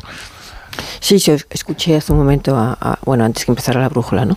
Eh, quieren hacer creer que es un movimiento espontáneo. Y digo más, creo que hay razones suficientes para, para levantarse, porque es que eh, eh, cuando hay un movimiento de este tipo en todos los países europeos, quiere decir que algo falla en, en, en, Bruselas. ¿no? Es más, hay personas que, con muchos años de, de mili en la Unión Europea eh, gente que son funcionarios de la Unión Europea que lleva mucho tiempo diciendo que eh, la agricultura y la ganadería eh, son el ejemplo de cómo no sabe Bruselas resolver los problemas. y, y, realmente están creando una, una sociedad eh, económicamente debilitada e incluso vitalmente debilitada porque son incapaces de, atender unas reivindicaciones que son siempre las mismas que son las, eh, las, intermediaciones, son el problema de los fertilizantes, de los, de los precios, el, el, el traspaso de unos países a otros en los que no siempre se respeta la libertad de, de, venta eh, sin fronteras y, bueno, pues de vez en cuando estallan estas, estas eh, manifestaciones y desde luego las de estos días, más allá de que nos complica mucho la vida, eh, yo, yo comprendo lo que están haciendo. Sí, coincide además, y yo creo que también ese es el cálculo a nivel europeo de las organizaciones que ya dentro de unos meses se va a disolver el Parlamento Europeo, eh, también la Comisión, que por lo que dicen, porque hoy me declaro ignara, como decías tú eh, antes la brújula, sí, sí, en la economía, en, la, en fin, el sistema judicial, en todo. No, pero en este caso es verdad que decían que ha sido una comisión particularmente burocratizada y separada de la realidad del sector primario, agrícola y, ganadero. Y daban unos datos bastante preocupantes en el sentido de que las políticas que está aplicando la Unión Europea son incumplibles por parte del sector primario, porque si las cumplen y lo están haciendo en lo que medida que pueden, deja de ser sostenible. Entonces, ¿qué está pasando? Que al no ser sostenible, y es de lo que se quejan también en una de las reivindicaciones, están, estamos importando eh, alimentos de otras zonas que no tienen productos extracomunitarios que no tienen que someterse a los mismos a los mismos controles con lo cual pues eso creo que condicionan las ayudas pues la mitad de las ayudas están condicionadas a que cumplas una serie de medidas que incluyen pues reducir a la mitad el uso de pesticidas y demás. Son una serie de problemas que para los que eh, los que están en, a pie de, de tierra eh, son inviables. Entonces se quejan de eso, de esta burocratización. Luego, por otro lado, claro, cada país tiene sus historias. Aquí en España, pues por lo visto, el tema de los precios sigue sin resolverse, la ley de cadena alimentaria no funciona.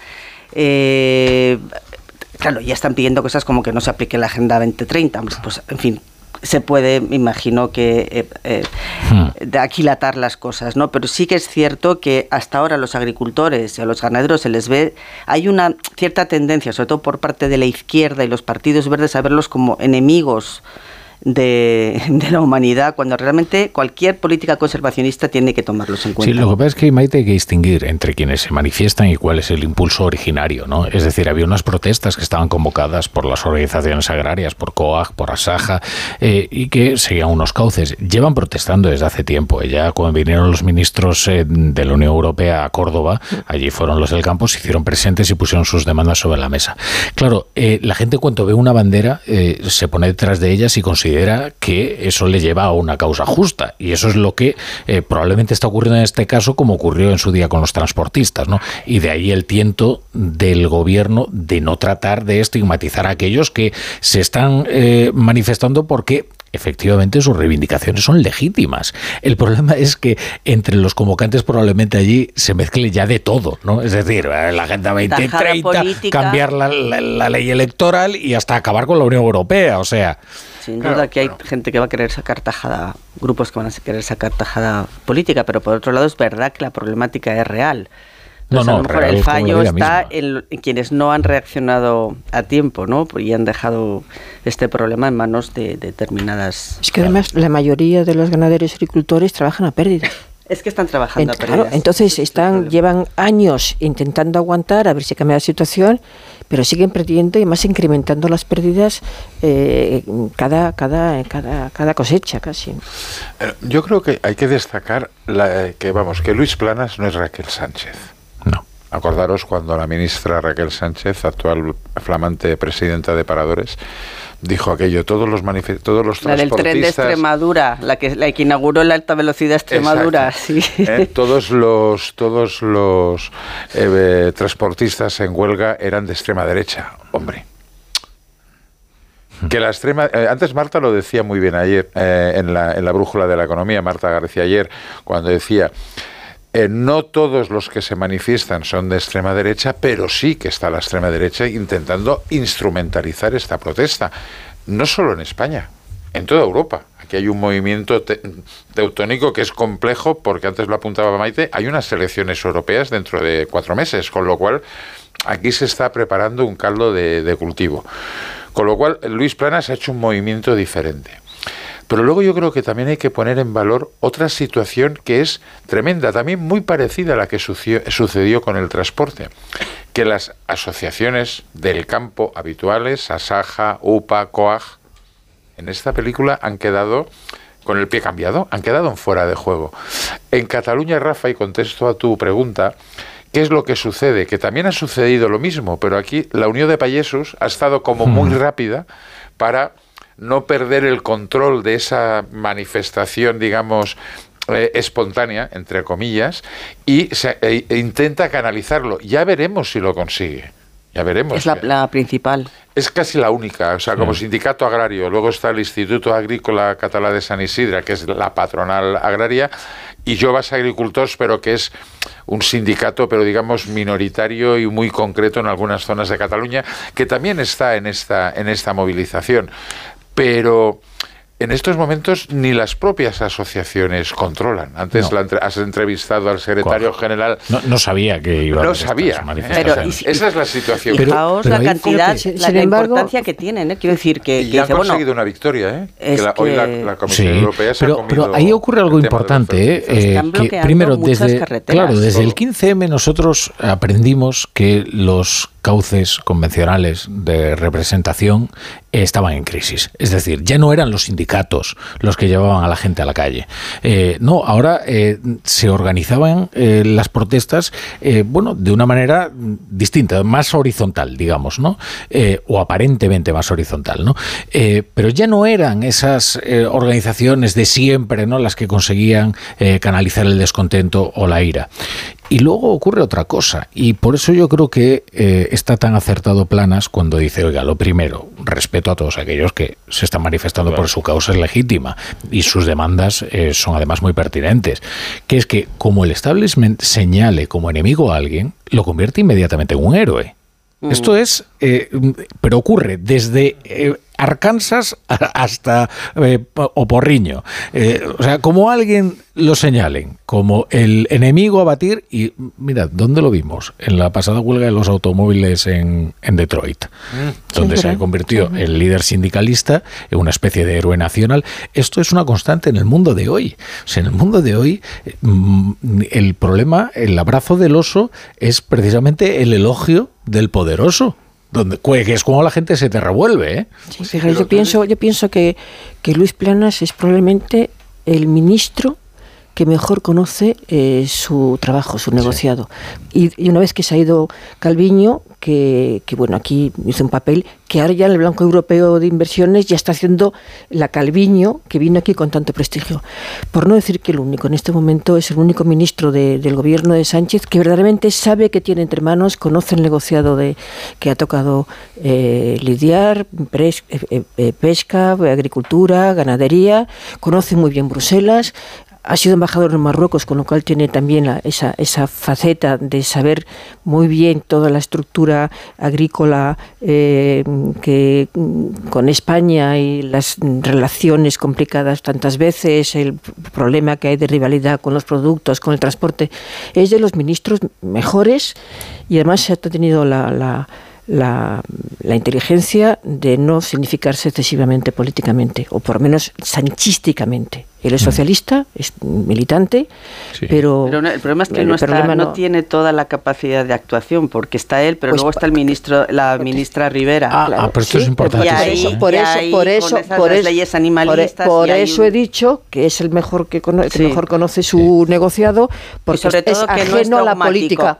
No es dogmático, es, ajeno a la técnico. Esto es importante, porque sin embargo Teresa Rivera sí que es muy ideológica. Vaya si lo es. Pero es que eso llevarlo también a Europa. Es que yo creo que Europa ha cometido un error, Europa y los sectores, digamos, más radicales del ecologismo, ¿eh? dejémoslo en un sentido ambiguo, que el campo es un ente vivo, con problemas, con familias que viven de ese campo y no se puede gestionar simplemente con un tiralíneas. Aquello de que el 4% de las explotaciones las tienen que dejar al pairo. Bueno, es que habrá familias que necesiten ese 4% para vivir. O sea, luego eh, las importaciones, eh, seguro que los agricultores no están en contra de las importaciones, lo que no quieren es que haya importaciones que sin ningún tipo de control fitosanitario ni ningún tipo de regulación en su origen vengan aquí a competir contigo y si venden un cacharro a un euro y tú lo tienes que vender a tres, pues así realmente es difícil. ¿Qué está pasando? Bueno, y, el, cambio climático, ¿eh? porque si alguien conoce perfectamente cuáles son los efectos sobre el medio, eh, son, son, aquellos que lo habitan. Pero han eh, estado al margen de todas las negociaciones ese es el problema. en Europa. Les daban la PAC, de alguna manera como una especie de premio de consolación, en la PAC era dinero, sobre todo para los franceses que se llevaron el, el, premio gordo durante, durante años, pero ahora la PAC también se acaba, hay que renegociarla y aquí todo el mundo se, se, ha, puesto, se ha puesto nervioso. Pero luego tú antes has dicho, Rafa, el líder sindical de Detroit, es que se podía señalar quién era el líder sindical. Ahora, ¿cuál es el problema? Nos, nos puede pasar como con la huelga de transportistas Aquí todo el mundo está cabreado y sale a la calle, pero luego ¿quién negocia? ¿Qué negocia? Acordaros que la huelga de transportistas, el final fue un fiasco. Para sus intereses, ¿eh? Fue un fiasco. Porque allí las organizaciones eh, sindicales tradicionales al final se mantuvieron, digamos, intentando controlar la situación es que Asaja, UPA y COAG no son las hermanas ursulinas, saben de, lo que están hablando y tienen su gente y verán qué es lo que sucede. que han sido siempre muy combativas. Claro, pero ahora están sobrepasadas, pero luego, ¿quiénes tendrán que negociar? Las que tienen representación. El problema es a ver cómo acaba ahora vienen, ¿Cómo se llaman los efectos de segunda ronda? Es que ahora vendrá la huelga de transportistas, ¿eh? Sí, está convocada, ¿no? Para el sábado. Cuidado, porque aquí el descontento va a aflorar todo de una vez. Bueno, eh, sé que estáis deseando hablar de, lo que de lo que de lo que hoy ha ocurrido, del bochorno de, gobierno y bochorno de día que hemos tenido hoy. ya se introducido el tema, ya No, es, que, es que mm, es un escándalo que ha ocurrido. Eh, sé que esta pregunta ya eh, es suficientemente preocupante, pero ¿exactamente a qué te refieres? pues, ¿a qué hora de la mañana quieres que te explique lo que pasaba en ese momento? Quizá la, hora más bochornosa fue las una y media de la tarde cuando conocimos lo que había ocurrido en, en la Junta de Fiscales del Supremo y cuál fue la reacción del Gobierno ante esa Junta que ganaron los que mm, eh, encontraron que había que seguir investigando a, a, a, Puigdemont por posible implicación en actos terroristas y el resultado de la votación fue 12 a 3. Entre esos 12, evidentemente, no todos eran de la extrema derecha, sino que había gente importantísima en el, eh, de fiscales progresistas y que incluso de ellos alguno, de ellos había sido en el pasado había sido acusado de ser excesivamente proclive a los gobiernos socialistas eh, y que hoy eh, y te digo porque he con uno de ellos esta tarde están más que indignados, están con una sensación de fracaso, de vergüenza, de bochorno. Uno de ellos me decía, progresista de los de verdad, eh, que nunca se había dado esta situación de que una decisión del Ministerio de la Junta de Fiscales del Supremo eh, tuviera como respuesta que el gobierno eh, pidiera un informe a, un teniente fiscal, al teniente fiscal, en este momento mujer, al teniente fiscal, que a su vez es la mano derecha del fiscal general del Estado. Nunca. O sea, para forzar eh, una votación que ya sabe de antemano cuál va a ser el resultado, ¿no? Es, insisto, doloroso, bochornoso, escandaloso, indignante. Estamos hablando de justicia en este país, ¿eh? Aquí se pone de ejemplo a algunos dictadores que meten mano en la justicia, en los nombramientos, en las presiones, y no miramos para casa. Pero lo que está ocurriendo a mí me llena de dolor, de verdad. Pero ¿quién ha tomado? Eso es lo que yo no me queda claro. ¿A santo de qué eh, esta señora es la que va a elaborar el, ¿por quién ha decidido que sea porque hay una divergencia claro, es lo que a mí se me escapa eh, hay una divergencia entre dos fiscales clave que son eh, lo explico ahora porque los dos jefes ¿no? de los claro. Exactamente. O sea dado que los dos jefes de, de penal que son Cadena y Sánchez Covisa tienen criterios dispares se decidió en virtud del artículo 24 del Estatuto Orgánico del Ministerio Fiscal, que el informe lo elaborase eh, a pesar de la votación Ángeles Sánchez Conde. De la votación claro, abrumadora. Esto, claro, ahora mismo el oyente está perdidísimo. Sí. Eh, yo también estaría perdidísimo si no leyera las crónicas, por ejemplo, de Ángela Martialay, y, y, cito específicamente a Ángela porque hoy tiene muchas razones para sentirse orgullosa de su trabajo, porque con mucho empeño mucho tesón y no sin dificultades que quisieron interponerle, entre ellas alguna mentira. Eh, que afortunadamente tiene las patas muy cortas, pues eh, ha conseguido que sus informaciones no solo prevalecieran, sino se demostrasen perfectamente veraces. Y lo explica bien. Eh, claro. Eh, Martelay, que es la, persona, la periodista que lleva tribunales en el mundo. desde hace mucho tiempo y es la más, muy seria. Pero bueno, aquí, por ejemplo, Eva Llamazares en, en también nos ha contado como muy es bien. María Peral también. Pero, sí, los periodistas de tribunales es gente normalmente sí, pero hay tres, hay tres que son... O sea, más allá del detalle que el oyente no tiene por qué estar en estas sutilezas. Eh, lo que es verdaderamente, eh, a ver, desalentador es eh, que este choque institucional sí va a producir. O sea, es que ahora mismo lo que hay es un caos en general interno en el que decisiones eh, se enmiendan, luego se reenmiendan, se corrigen, borradores van, vienen, hay todo tipo de suspicacias, porque, eh, claro, se reúne con el fiscal general, de repente se produce una epifanía y cambia completamente la versión. Eh, claro, la, cosa es que el fiscal del Tribunal Supremo tenía que calificar el tribunal, la petición del juez García Castellón si a Puigdemont se le habría causa por el caso Tsunami el fiscal inicialmente, este fiscal le había hecho un informe favorable eh, que consideraba que los hechos imputables a Puigdemont eran, podían ser, encajar con delitos de terrorismo y 72 horas después presentó un informe que decía eh, lo contrario, entre medias con una reunión con el fiscal general del Estado. Entonces eso él eh, a sus compañeros de los fiscales de la, de la Junta de Fiscales les había dicho una cosa y luego resultó, mira, es que he cambiado la opinión. Entonces, eso ha sido, eh, Ángela y tuvo acceso a los dos informes, el fiscal general negó que hubiera esos informes y se ha demostrado, Ángela ha demostrado que efectivamente ahí estaban, con lo cual es un enmerde mm, impresionante. Y la deliberación de hoy en la Junta de Fiscales fue de todo menos pacífica, porque claro, hubo gente que reprochó precisamente ese cambio de versión. Bueno, yo creo que los fiscales tienen derecho a, discutirse y sobre todo es la reproducción de la, del debate político que hay en este, en este país. Y tú como has empezado a hablar de fútbol, hmm. te voy a recordar una cosa que sucedió hace 40 años, Rafa. Hace 40 años ganó España 12 a 1 a Malta. Casi, casi marcamos los mismos eh, resultados que lo que ha pasado hoy en la Fiscalía. Eso sí, el orgullo patrio se enardeció y al año siguiente Platini nos marcó un gol que eh, el gran portero Arconada se lo pasó con patatas por entre las piernas. O sea, cuidado que no nos vuelva a pasar lo mismo. Yo sigo pensando que lo de Tsunami Democrático eh, fue una barbaridad. Fueron, eh, bueno, en fin, una, una agresión importante. Pero de ahí a terrorismo, ostras.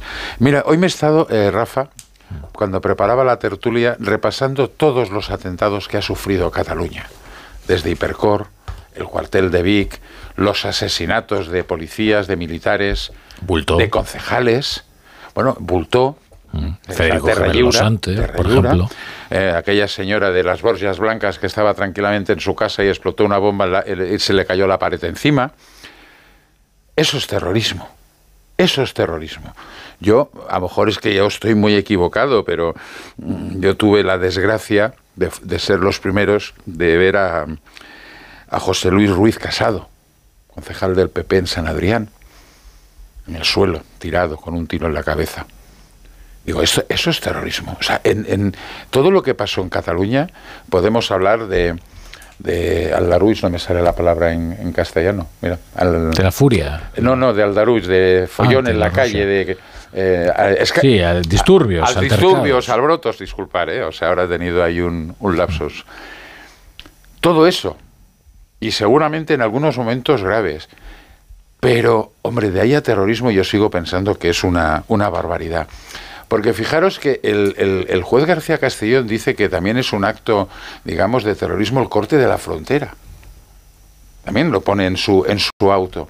Claro, ¿qué hemos de decir cuando el otro día los agricultores franceses cortaron la frontera? O sea, pero es que nos hemos vuelto locos. Hoy Javier Melero, un abogado de, de prestigio, escribió en La Vanguardia de, de decir, oye, que a lo mejor eh, es un delito de terrorismo en Teherán, en, en- en la Rusia de Putin, y luego déjeme- quiero hablar de, de mi amigo Tony Comín, en- por todo lo que ha pasado hoy en el Parlamento Europeo. Pero es amigo tuyo. Lo, lo decía Ah. con ironía. Ironía. Rafa, con ironía. Pero en una democracia consolidada eso no es terrorismo. Eso son barbaridades desde Vamos mi a ver, punto Tony, de vista. vamos desde a mi punto de vista. O sea, y, y cada vez yo alucino más, alucino más de las interpretaciones estas que se hacen. Otra cosa son los 12 CDRs, ¿eh? Ahí estoy, eh, hagamos un, hago un paréntesis. Pero lo de Tsunami Democratic, o sea, es que no sé, o sea, de verdad que en serio pensamos que eso es terrorismo. Pero, Eran Tony- muchas barbaridades, pero terrorismo Tony, no, desde mi punto es de que vista. esa no es la discusión. La- no es la discusión que tú piensas que es terrorismo, que yo pueda pensar que es terrorismo o que no es terrorismo. Que es ter- la discusión es otra. Aquí estamos ante un jefe de gobierno, un presidente de gobierno, al que no le interesa que haya un juez que esté investigando si un grupo, eh, un movimiento, lo que sea, callejero, es terrorismo o no, para imputar a alguien a que el presidente de gobierno no le interesa que lo imputen porque puede perder el gobierno, porque puede perder el apoyo de siete escaños que le dan. Es la diferencia entre poder gobernar y no poder gobernar. A lo mejor aguanta un tiempo, pero esa es la clave. ¿Y cuál es el juego que está interpretando o está dirigiendo desde, desde su despacho eh, eh, en Moncloa el presidente de gobierno para impedir que unos jueces y unos fiscales puedan empurar a la persona que le está apoyando. Y entonces utiliza artimañas intolerables.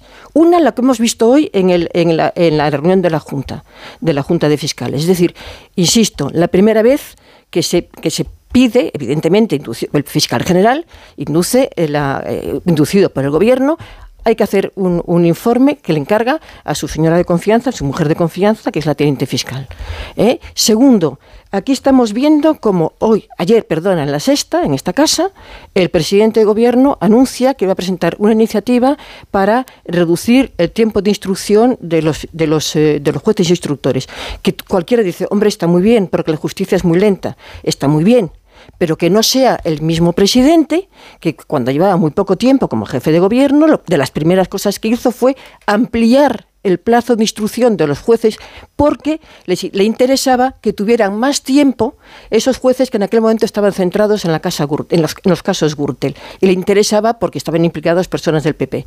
Y ahora mismo lo que le interesa es que no tenga tiempo el juez García Castellón para llegar a sus conclusiones respecto a cuál es el papel del señor Puigdemont y de respecto a tsunami y ver si hay pruebas, porque hasta ahora dice que no tiene más que indicios, de que Tsunami era un gobierno, era, era un movimiento eh, eh, terrorista. Entonces, eh, no, esto no es de si es terrorista o no es terrorista, es qué está haciendo un señor que se llama Pedro Sánchez González Castejón desde su despacho a la Moncloa para revertir la de, algo que es lógico en un país democrático, que es la separación entre legislativo, ejecutivo y eh, eh, eh, eh, ju- judicial. Tienen que respetar la independencia y no se está respetando la independencia de los jueces. Es muy evidente y te insisto, yo he hablado hoy con dos jueces progresistas y muy cercanos al PSOE. Y se le ha acusado en ocasiones muy cercano al PSOE. Y estaban escandalizados. Entonces, ese es el debate, no si tsunami es o no democrático lo que pensemos los que estamos en esta mesa. ¿Qué está pasando con este país, con este presidente? ¿A dónde nos está llevando? ¿Es una ignominia? el descrédito de España y la indignación que tenemos montañas españoles cuando nos dicen gente de fuera, pero ¿qué estáis haciendo? ¿Pero qué democracia es la vuestra? Y todo por culpa de un señor que necesita siete votos. ¿Pero esto qué es? Es una falta de respeto. Sí, yo creo que es efectivamente la opinión que podamos tener eh, cada uno, yo ahí no, no, no entro. Lo cierto es que ahora mismo quien deberá determinar si eh, Puigdemont está, debe em, ser juzgado por terrorismo o no va a ser el, juez.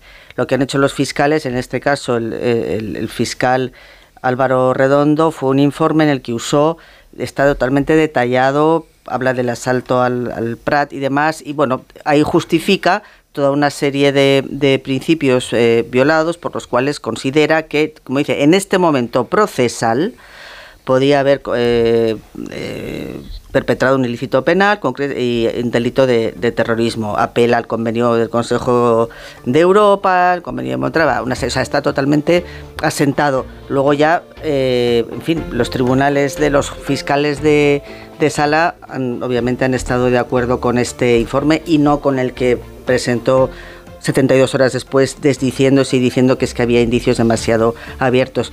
En todo caso... Te tengo que cortar, Maite, abruptamente, ¿sabes? Ah, Porque es que tenemos que sumar a los oyentes que se nos incorporan del fútbol. Nosotros aquí acogemos a todos, ¿eh? Pero no se vaya nadie, ¿eh? Espera. La brújula. La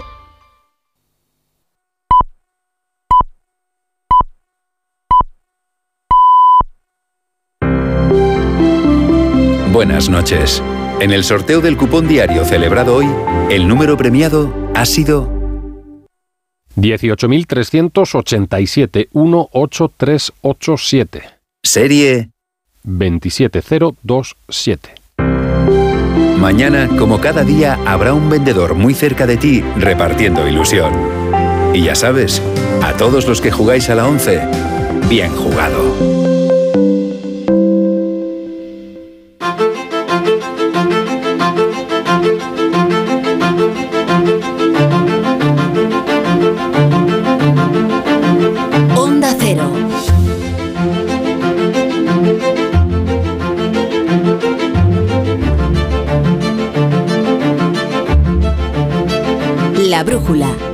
La Torre.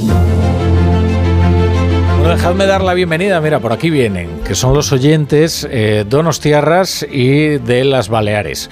¿Por qué? Porque eh, estaban escuchando el fútbol, porque a ellos les compete, claro, se están jugando sus equipos.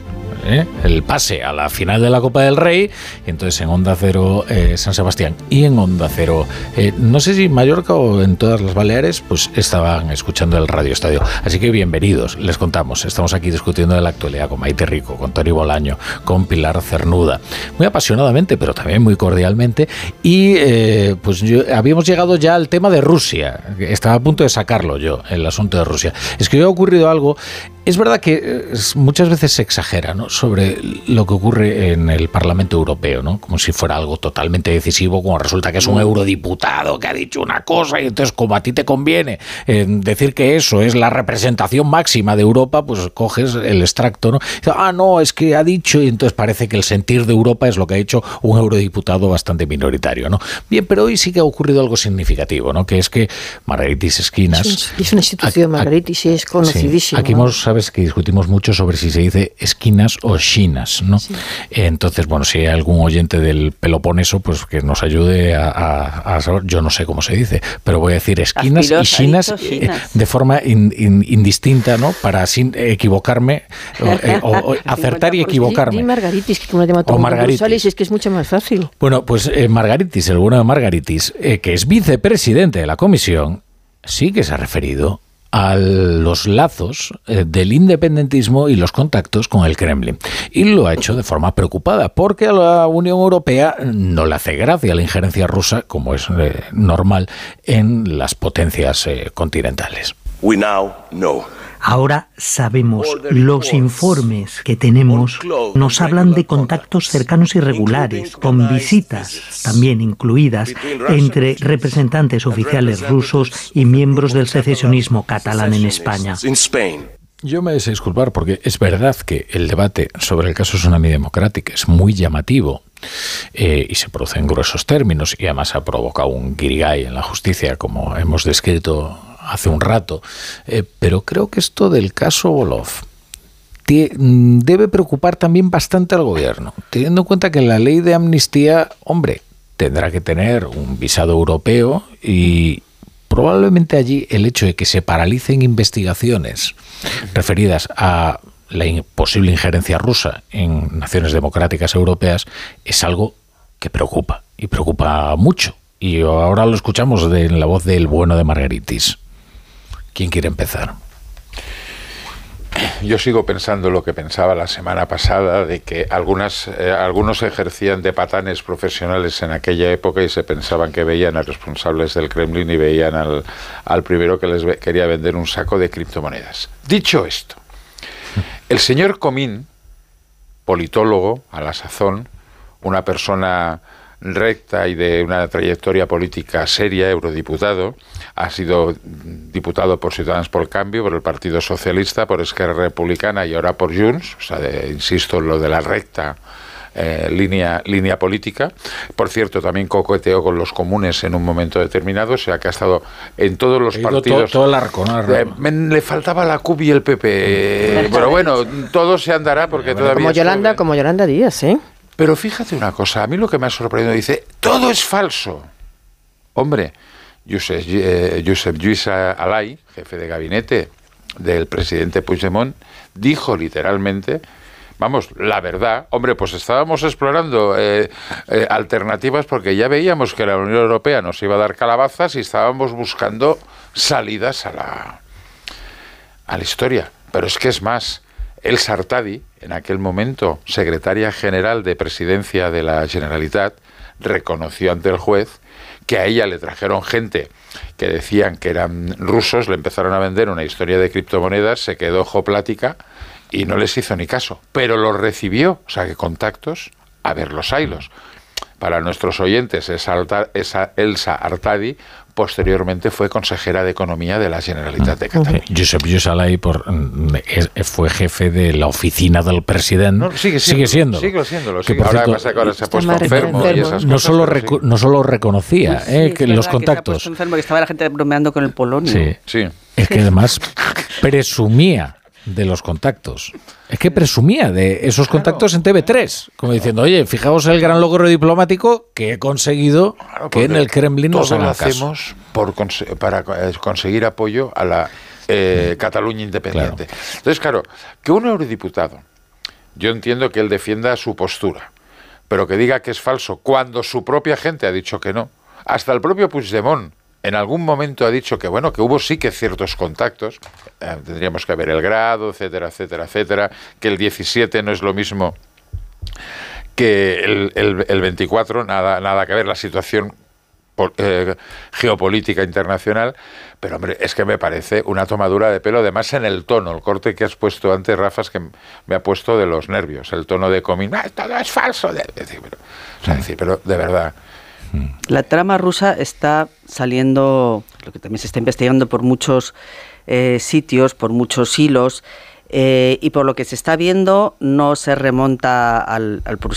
Ya venía de, antes, en concreto, pues a veces estaba eh, sacando los informes de la Comisión de Exteriores del Senado, hechos por el Partido Demócrata, que no, no es sospechoso, sospechoso en este caso son los republicanos y Trump de contactos con, con Rusia, ¿no? Y hablaban de eh, cómo eh, es verdad que Rusia, eh, las mafias rusas se han expandido por toda Europa, en España las tenemos, pero se asentaron particularmente en Cataluña y cómo habían tenido contactos con los, en lo que era Convergencia y Unión, con el gobierno, con el, con el gobierno. Mira, había apunté, sí, Xavier Crespo, que había sido secretario de seguridad, es decir, que llevaba a la policía y que fue retirado porque el CNI probó que lavaba dinero eh, que recibía de los, de los rusos. O sea, CIU se convirtió en una especie de, de, maquinaria de lavado de dinero de los, de los rusos. Pues ya es raro, porque CIU la corrupción no... No, pero eso mismo, luego ha habido hubo injerencias en el, en el procés, que es lo que se está investigando, igual que hubo injerencias en, en otros en procesos electorales, en las elecciones de Estados Unidos. Tenemos a la eurodiputada esta letona que resultó ser una la espía que le amó a Puigdemont. En fin, eh, evidentemente eh, hay, hay, muchas cosas que van a ir saliendo a la luz, ¿no? Es que el problema es que, que, que Sánchez se ha aliado con, el peor de los aliados. Es que el problema es que es un aliado que tiene muchos problemas. el, no, el problema en realidad es convertir los problemas de ese aliado con la justicia en, el gran problema nacional. Porque yo, francamente, esto me, sume aquí una reflexión melancólica. Eh, todos estos, todos estos, que tanto esfuerzo eh, invirtieron en construirse una republiqueta, y en una red de embajadas y en idioteces varias, y, pero muy muy onerosas. ¿eh? y, no muy bien montado, porque acordaos todas las redes de desinformación que hubo durante el proceso, cómo repercutían, como RT, las televisiones eh, rusas, iraníes, chinas, Assange. O sea, fue una desinformación increíble. Hubieran invertido todo ese talento, eh, todo ese esfuerzo, todo ese tiempo y todo ese presupuesto en, infraestructuras hídricas, por ejemplo, eh, digo, eh, digo un suponer, eh, pongamos. Eh, oye, bien recordarlo ahora precisamente. Chico, es que igual no estábamos ahora hablando de que hay que construir dos desaladoras en Cataluña. estaríamos hablando, bueno, de otros problemas. Pero es que de verdad que es algo verdaderamente sangrante, porque es que infraestructuras cero. Es que hay que decir que Carlos Puigdemont y su entorno son algo peor que corruptos pero también son corruptos. Esto es muy importante, ¿eh? porque ahora que hablamos de la ley de enjuiciamiento criminal y acortar los plazos de instrucción, es que, claro, es para proteger también las corrupciones. Hablamos de malversación. ¿eh?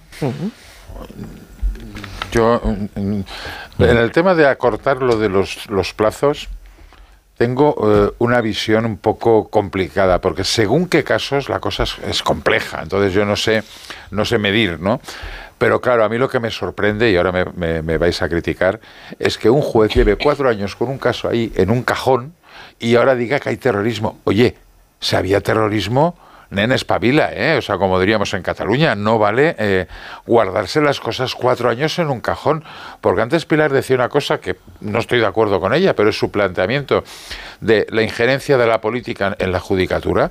Ostras, y la judicatura metiéndose en la política. Es que eh, yo creo que aquí hemos... Eh, o, sea, compras, compras completamente lo de Loufer.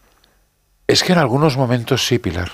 O sea, a mí me sorprende mucho que el señor García Castellón, que acusado, lo, lo, contaba la semana pasada, a varios presidentes de compañías cotizadas en el IBEX que las pasaron mal, iba a decir un taco, que las pasaron mal gracias a sus eh, eh, autos contra sus CEOs y presidentes, que acabaron en nada.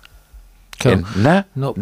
O sea, y que lleva 30 causas abiertas. Entonces, un juez un juez que tiene 30 casas, eh, causas abiertas, todas del caso Villarejo todas. Mm. Y están ahí en un cajón y, y ahora sale esta. Hombre, a mí me hace sospechar de que... Pero sobre la ley de enjuiciamiento criminal, ¿eh? específicamente, es que el que lo tenía más claro era Pedro Sánchez. es que, es una esta es una promesa germinal en el debate de la moción de censura. Quiero decir, yo no, yo soy un ignaro en los rudimentos de la, eh, del enjuiciamiento criminal. es? una palabra que utilicé antes en la economía que es muy bonita, que es un ignorante total ah. respecto de... El, yo no sé si hay que cortar o no los lo, que, Felipe, Felipe, González llamaba analfabeto funcional. No lo sé, yo no sé, no lo sé, no lo sé, no lo sé. O sea, yo el enjuiciamiento criminal entiendo que habrá expertos que se van a explicarlos mucho mejor. Yo, depende del caso. Pero sí sé, sí sé dos cosas. ¿eh?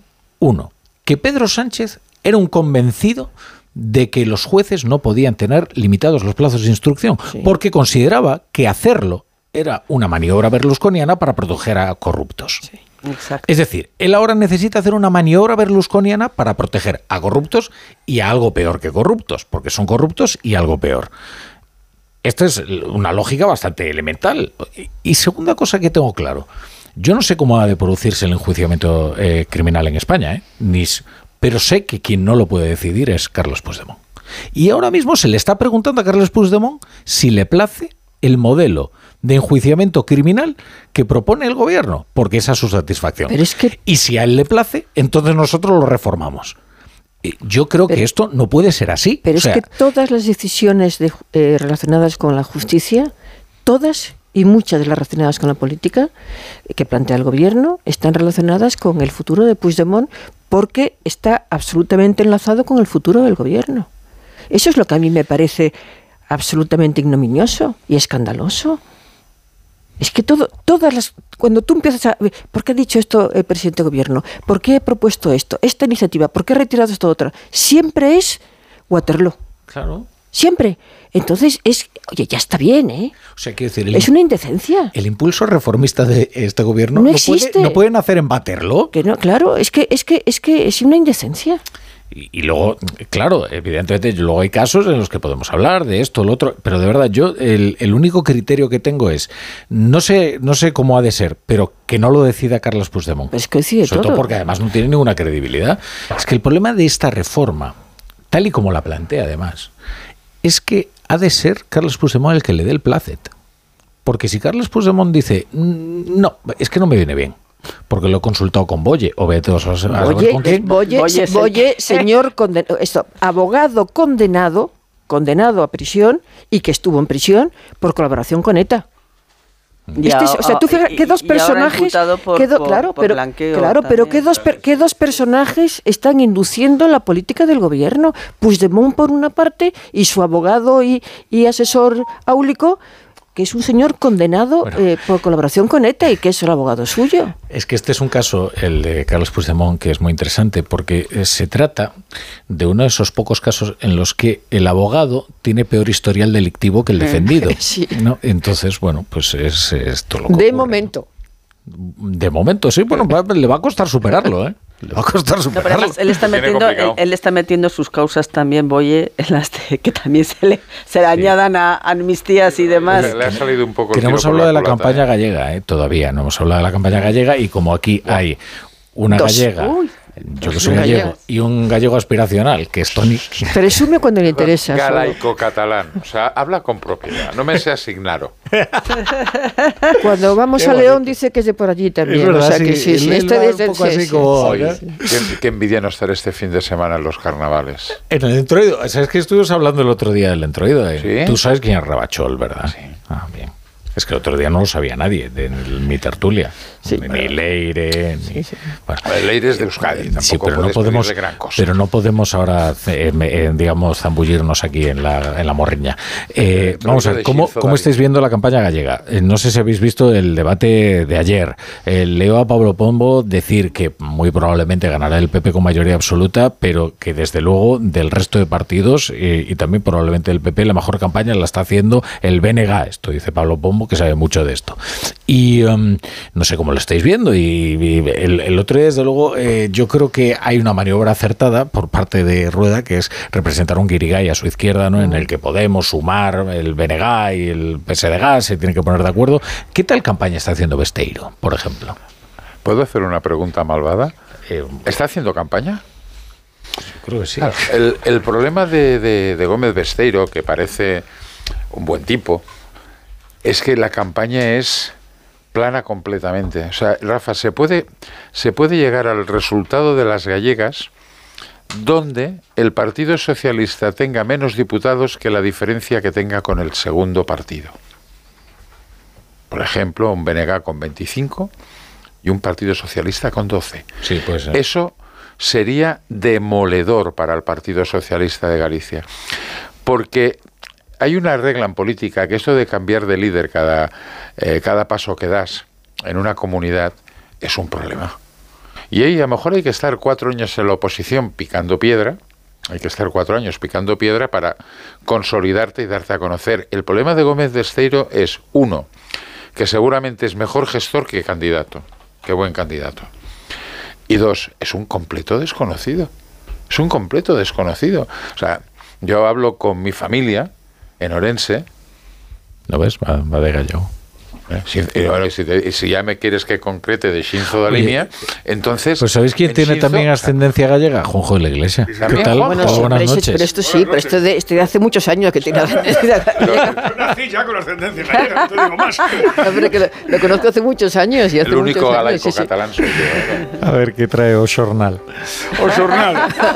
O xornal de Ose, empezando, por ejemplo, por el país. Oye, que ha llegado el país, por ha llegado, favor. hoy que ha llegado, vamos a leer el primero. leer el primero. Primera noticia del país. Bruselas cede en la agenda verde para aplacar a los agricultores. Von der Leyen aparca la polémica normativa para la reducción de pesticidas. Esto estaría en cabeza de página con una fotografía de una carretera colapsada por los tractores. A pie de página, España reduce su brecha educativa, aumenta el porcentaje de jóvenes que terminan la ESO y disminuye el abandono escolar. Y tres cargos del PP de Madrid acusan a un concejal de ordenar espiar a otros afiliados.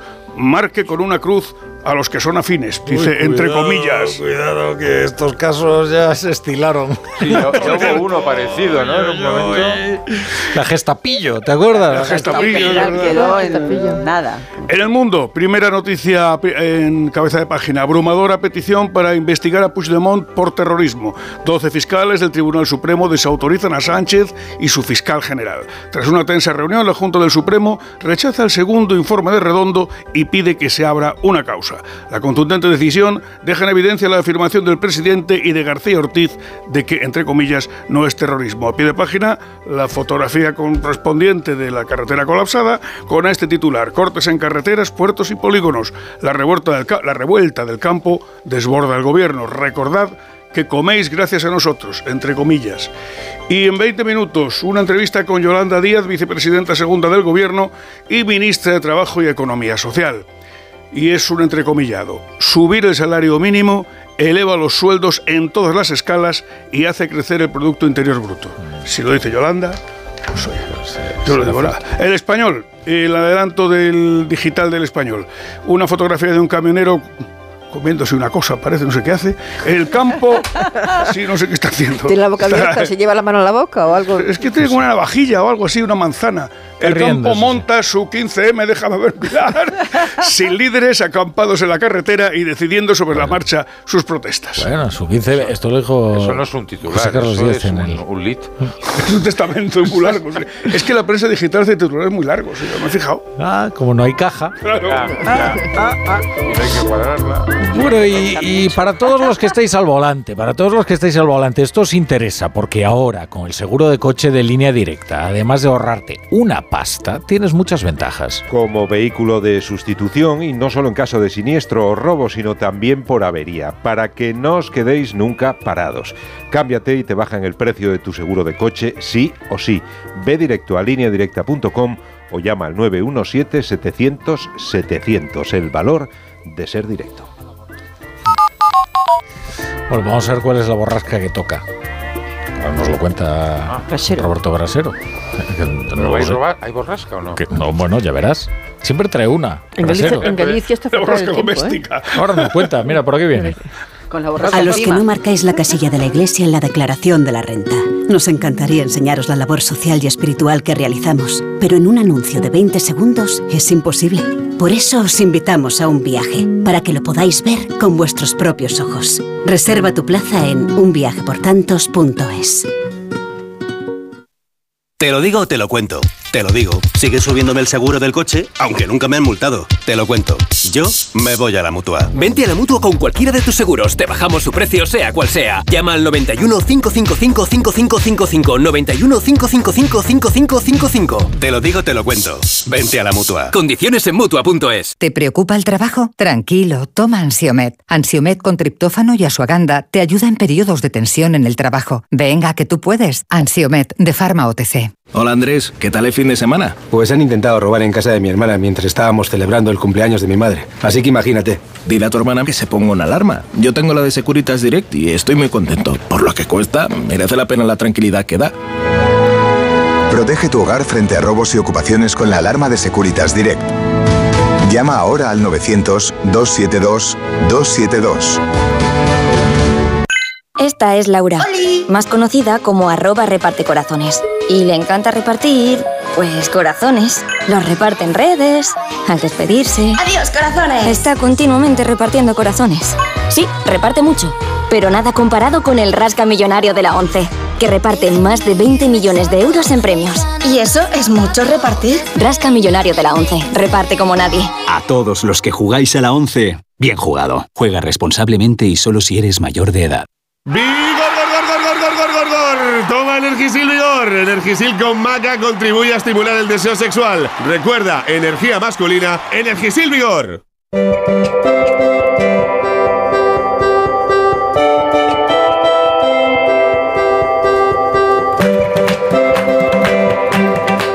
Roberto Brasero, ¿qué tal? Buenas noches. Hola, muy buenas noches. ¿Cómo se llama la borrasca de hoy? Carlota. Carlota, con K, que es eh, la letra que le toca, sí. Eh, bueno, eh, la- le han puesto nombre hoy, pero nos va a empezar a afectar el jueves viernes. Va a ser cuestión de tres días, jueves, viernes y sábado por la mañana. Pero ya ves que, que de un anticiclón tan potente y tres semanas de tiempo seco y soleado, vamos a pasar directamente a un temporal de lluvia y viento que nos trae la borrasca Carlota.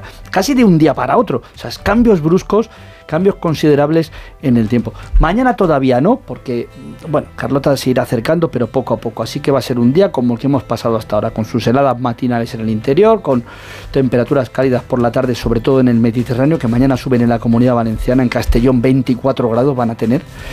Y por el oeste empieza a nublarse. Y al final del día en Galicia, ahí sí, mañana Rafa la Torre y después de tres semanas volveremos a ver llover. Ah, Primeras lluvias de muchas. sí. Bien. Y Buenas viento. noticias, pero qué buenas Sí, noticias noticias. trae Brasero, ¿eh? Sí, sí, viento que Por Lo que favor. pasa que es que quizá lo malo de esta buena noticia, que llueva es buena noticia, pero es que viene de golpe, ¿sabes? El anticiclón tenía la puerta cerrada.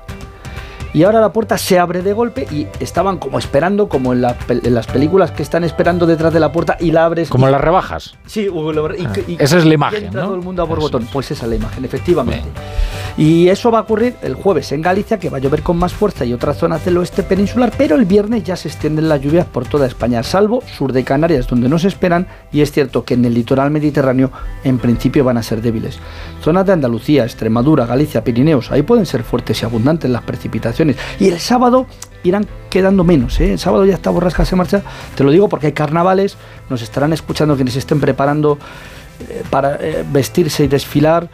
Badajoz, Toledo, sí, nos pilla desde luego el viernes lluvia, Cádiz, sí, también incluso con fuerte viento, pero luego el sábado deberíamos tener por la tarde un momento de, de respiro sin precipitaciones, aunque con temperaturas más bajas. Rafa La Torre, que el fin de semana vamos a tener un tiempo que ya sí parece, pues eso, el de carnavales, que es febrero y suele hacer frío, y no este que hemos tenido hasta hoy o todavía mañana. Pues muchas gracias, Brasero. Pues el jueves nos vemos.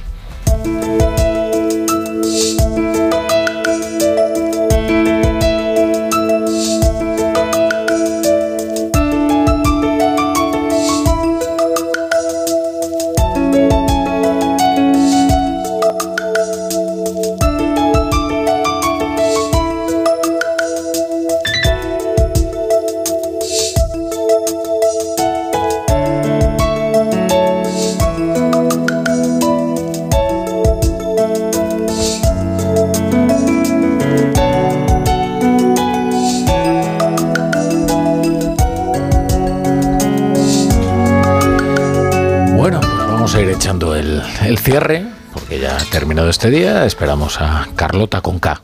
Carlota con K, que es una borrasca ocupa, borrasca con K también. Y aquí viene Chapo Paolaza. ¿Qué tal, querido Chapo? ¿Cómo estás? Buenas noches, Rafa La Torre. Pues bien, ahora parece que le va a llegar el general invierno a los tractoristas, ¿eh? Está Teresa Rivera haciendo la danza de la lluvia. A ver, a ver. O de la nieve, mejor. Bueno, de la nieve. Bueno, Chapu, a ver qué traes ahí anotado en tu cuaderno. Pues hoy traigo las notas de mi Españita, de flores de almendro y derrape de tractor por las rotondas. El campo irrumpiendo en la ciudad tiene el encanto de lo mágico y lo salvaje, pues trae consigo la escala de lo importante. ¡Ay! Los tractoristas llegan con el sueño, la mirada de los mil amaneceres y esa épica irresistible de cowboy de Navalmoral de la Mata. Se acercan a Madrid con tranco como de verso de Alberti en Agalopar cuando lo de las tierras de España. La grande, la sola, desierta llanura, galopa caballo cuatralbo, jinete del pueblo, que la cuneta es tuya. La ciudad, era la tierra, esto me he inventado lo de la cuneta. La ciudad los observa como si se encontrara a un tipo de una tribu ignota del Amazonas y recuerdan, oye, esto de los aceituneros altivos no cayó en un examen de COU. Después les dicen cómo criar vacas unos tipos para los que el campo es un maceto huerto en la terraza de Malasaña. Son héroes de la izquierda, el enfermero, el médico, el telefonista y la Kelly, me parece muy bien. Pero nunca lo es el ganadero, pues es un boxero, aficionado a los encierros a caballo a cazar con la perrita, que apesta a faria, a un tipo odioso, heteropatriarcal y feo, que te deja el jardín como unos zorros mm, en el ministerio con las huellas del John Deere. Si los sindicalistas dicen que estos son unos señoritos, es señal de que por aquí viene el pueblo de España, con sus sombreros de paja y sus fachalecos y sus tractorazos. Si al menos se mearan en las manos y no tuvieran dientes, todavía los acunarían en la matria de Yolanda, pero así bien vestidos se ve que no les sirven. Nadie defiende a los del campo, por eso se defienden ellos de cualquier manera. Cayó en dice, dice Chapo, es que eso es una frase con mucha nostalgia. ¿Qué te cayó en el examen? Chapo, eh, hasta mañana. ¿Qué cayó? Siempre amanece.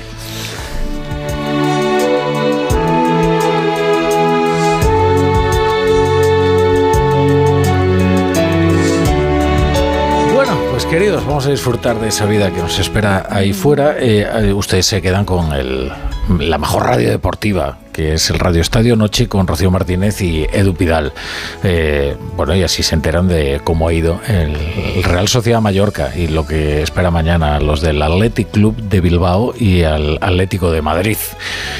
Hasta mañana.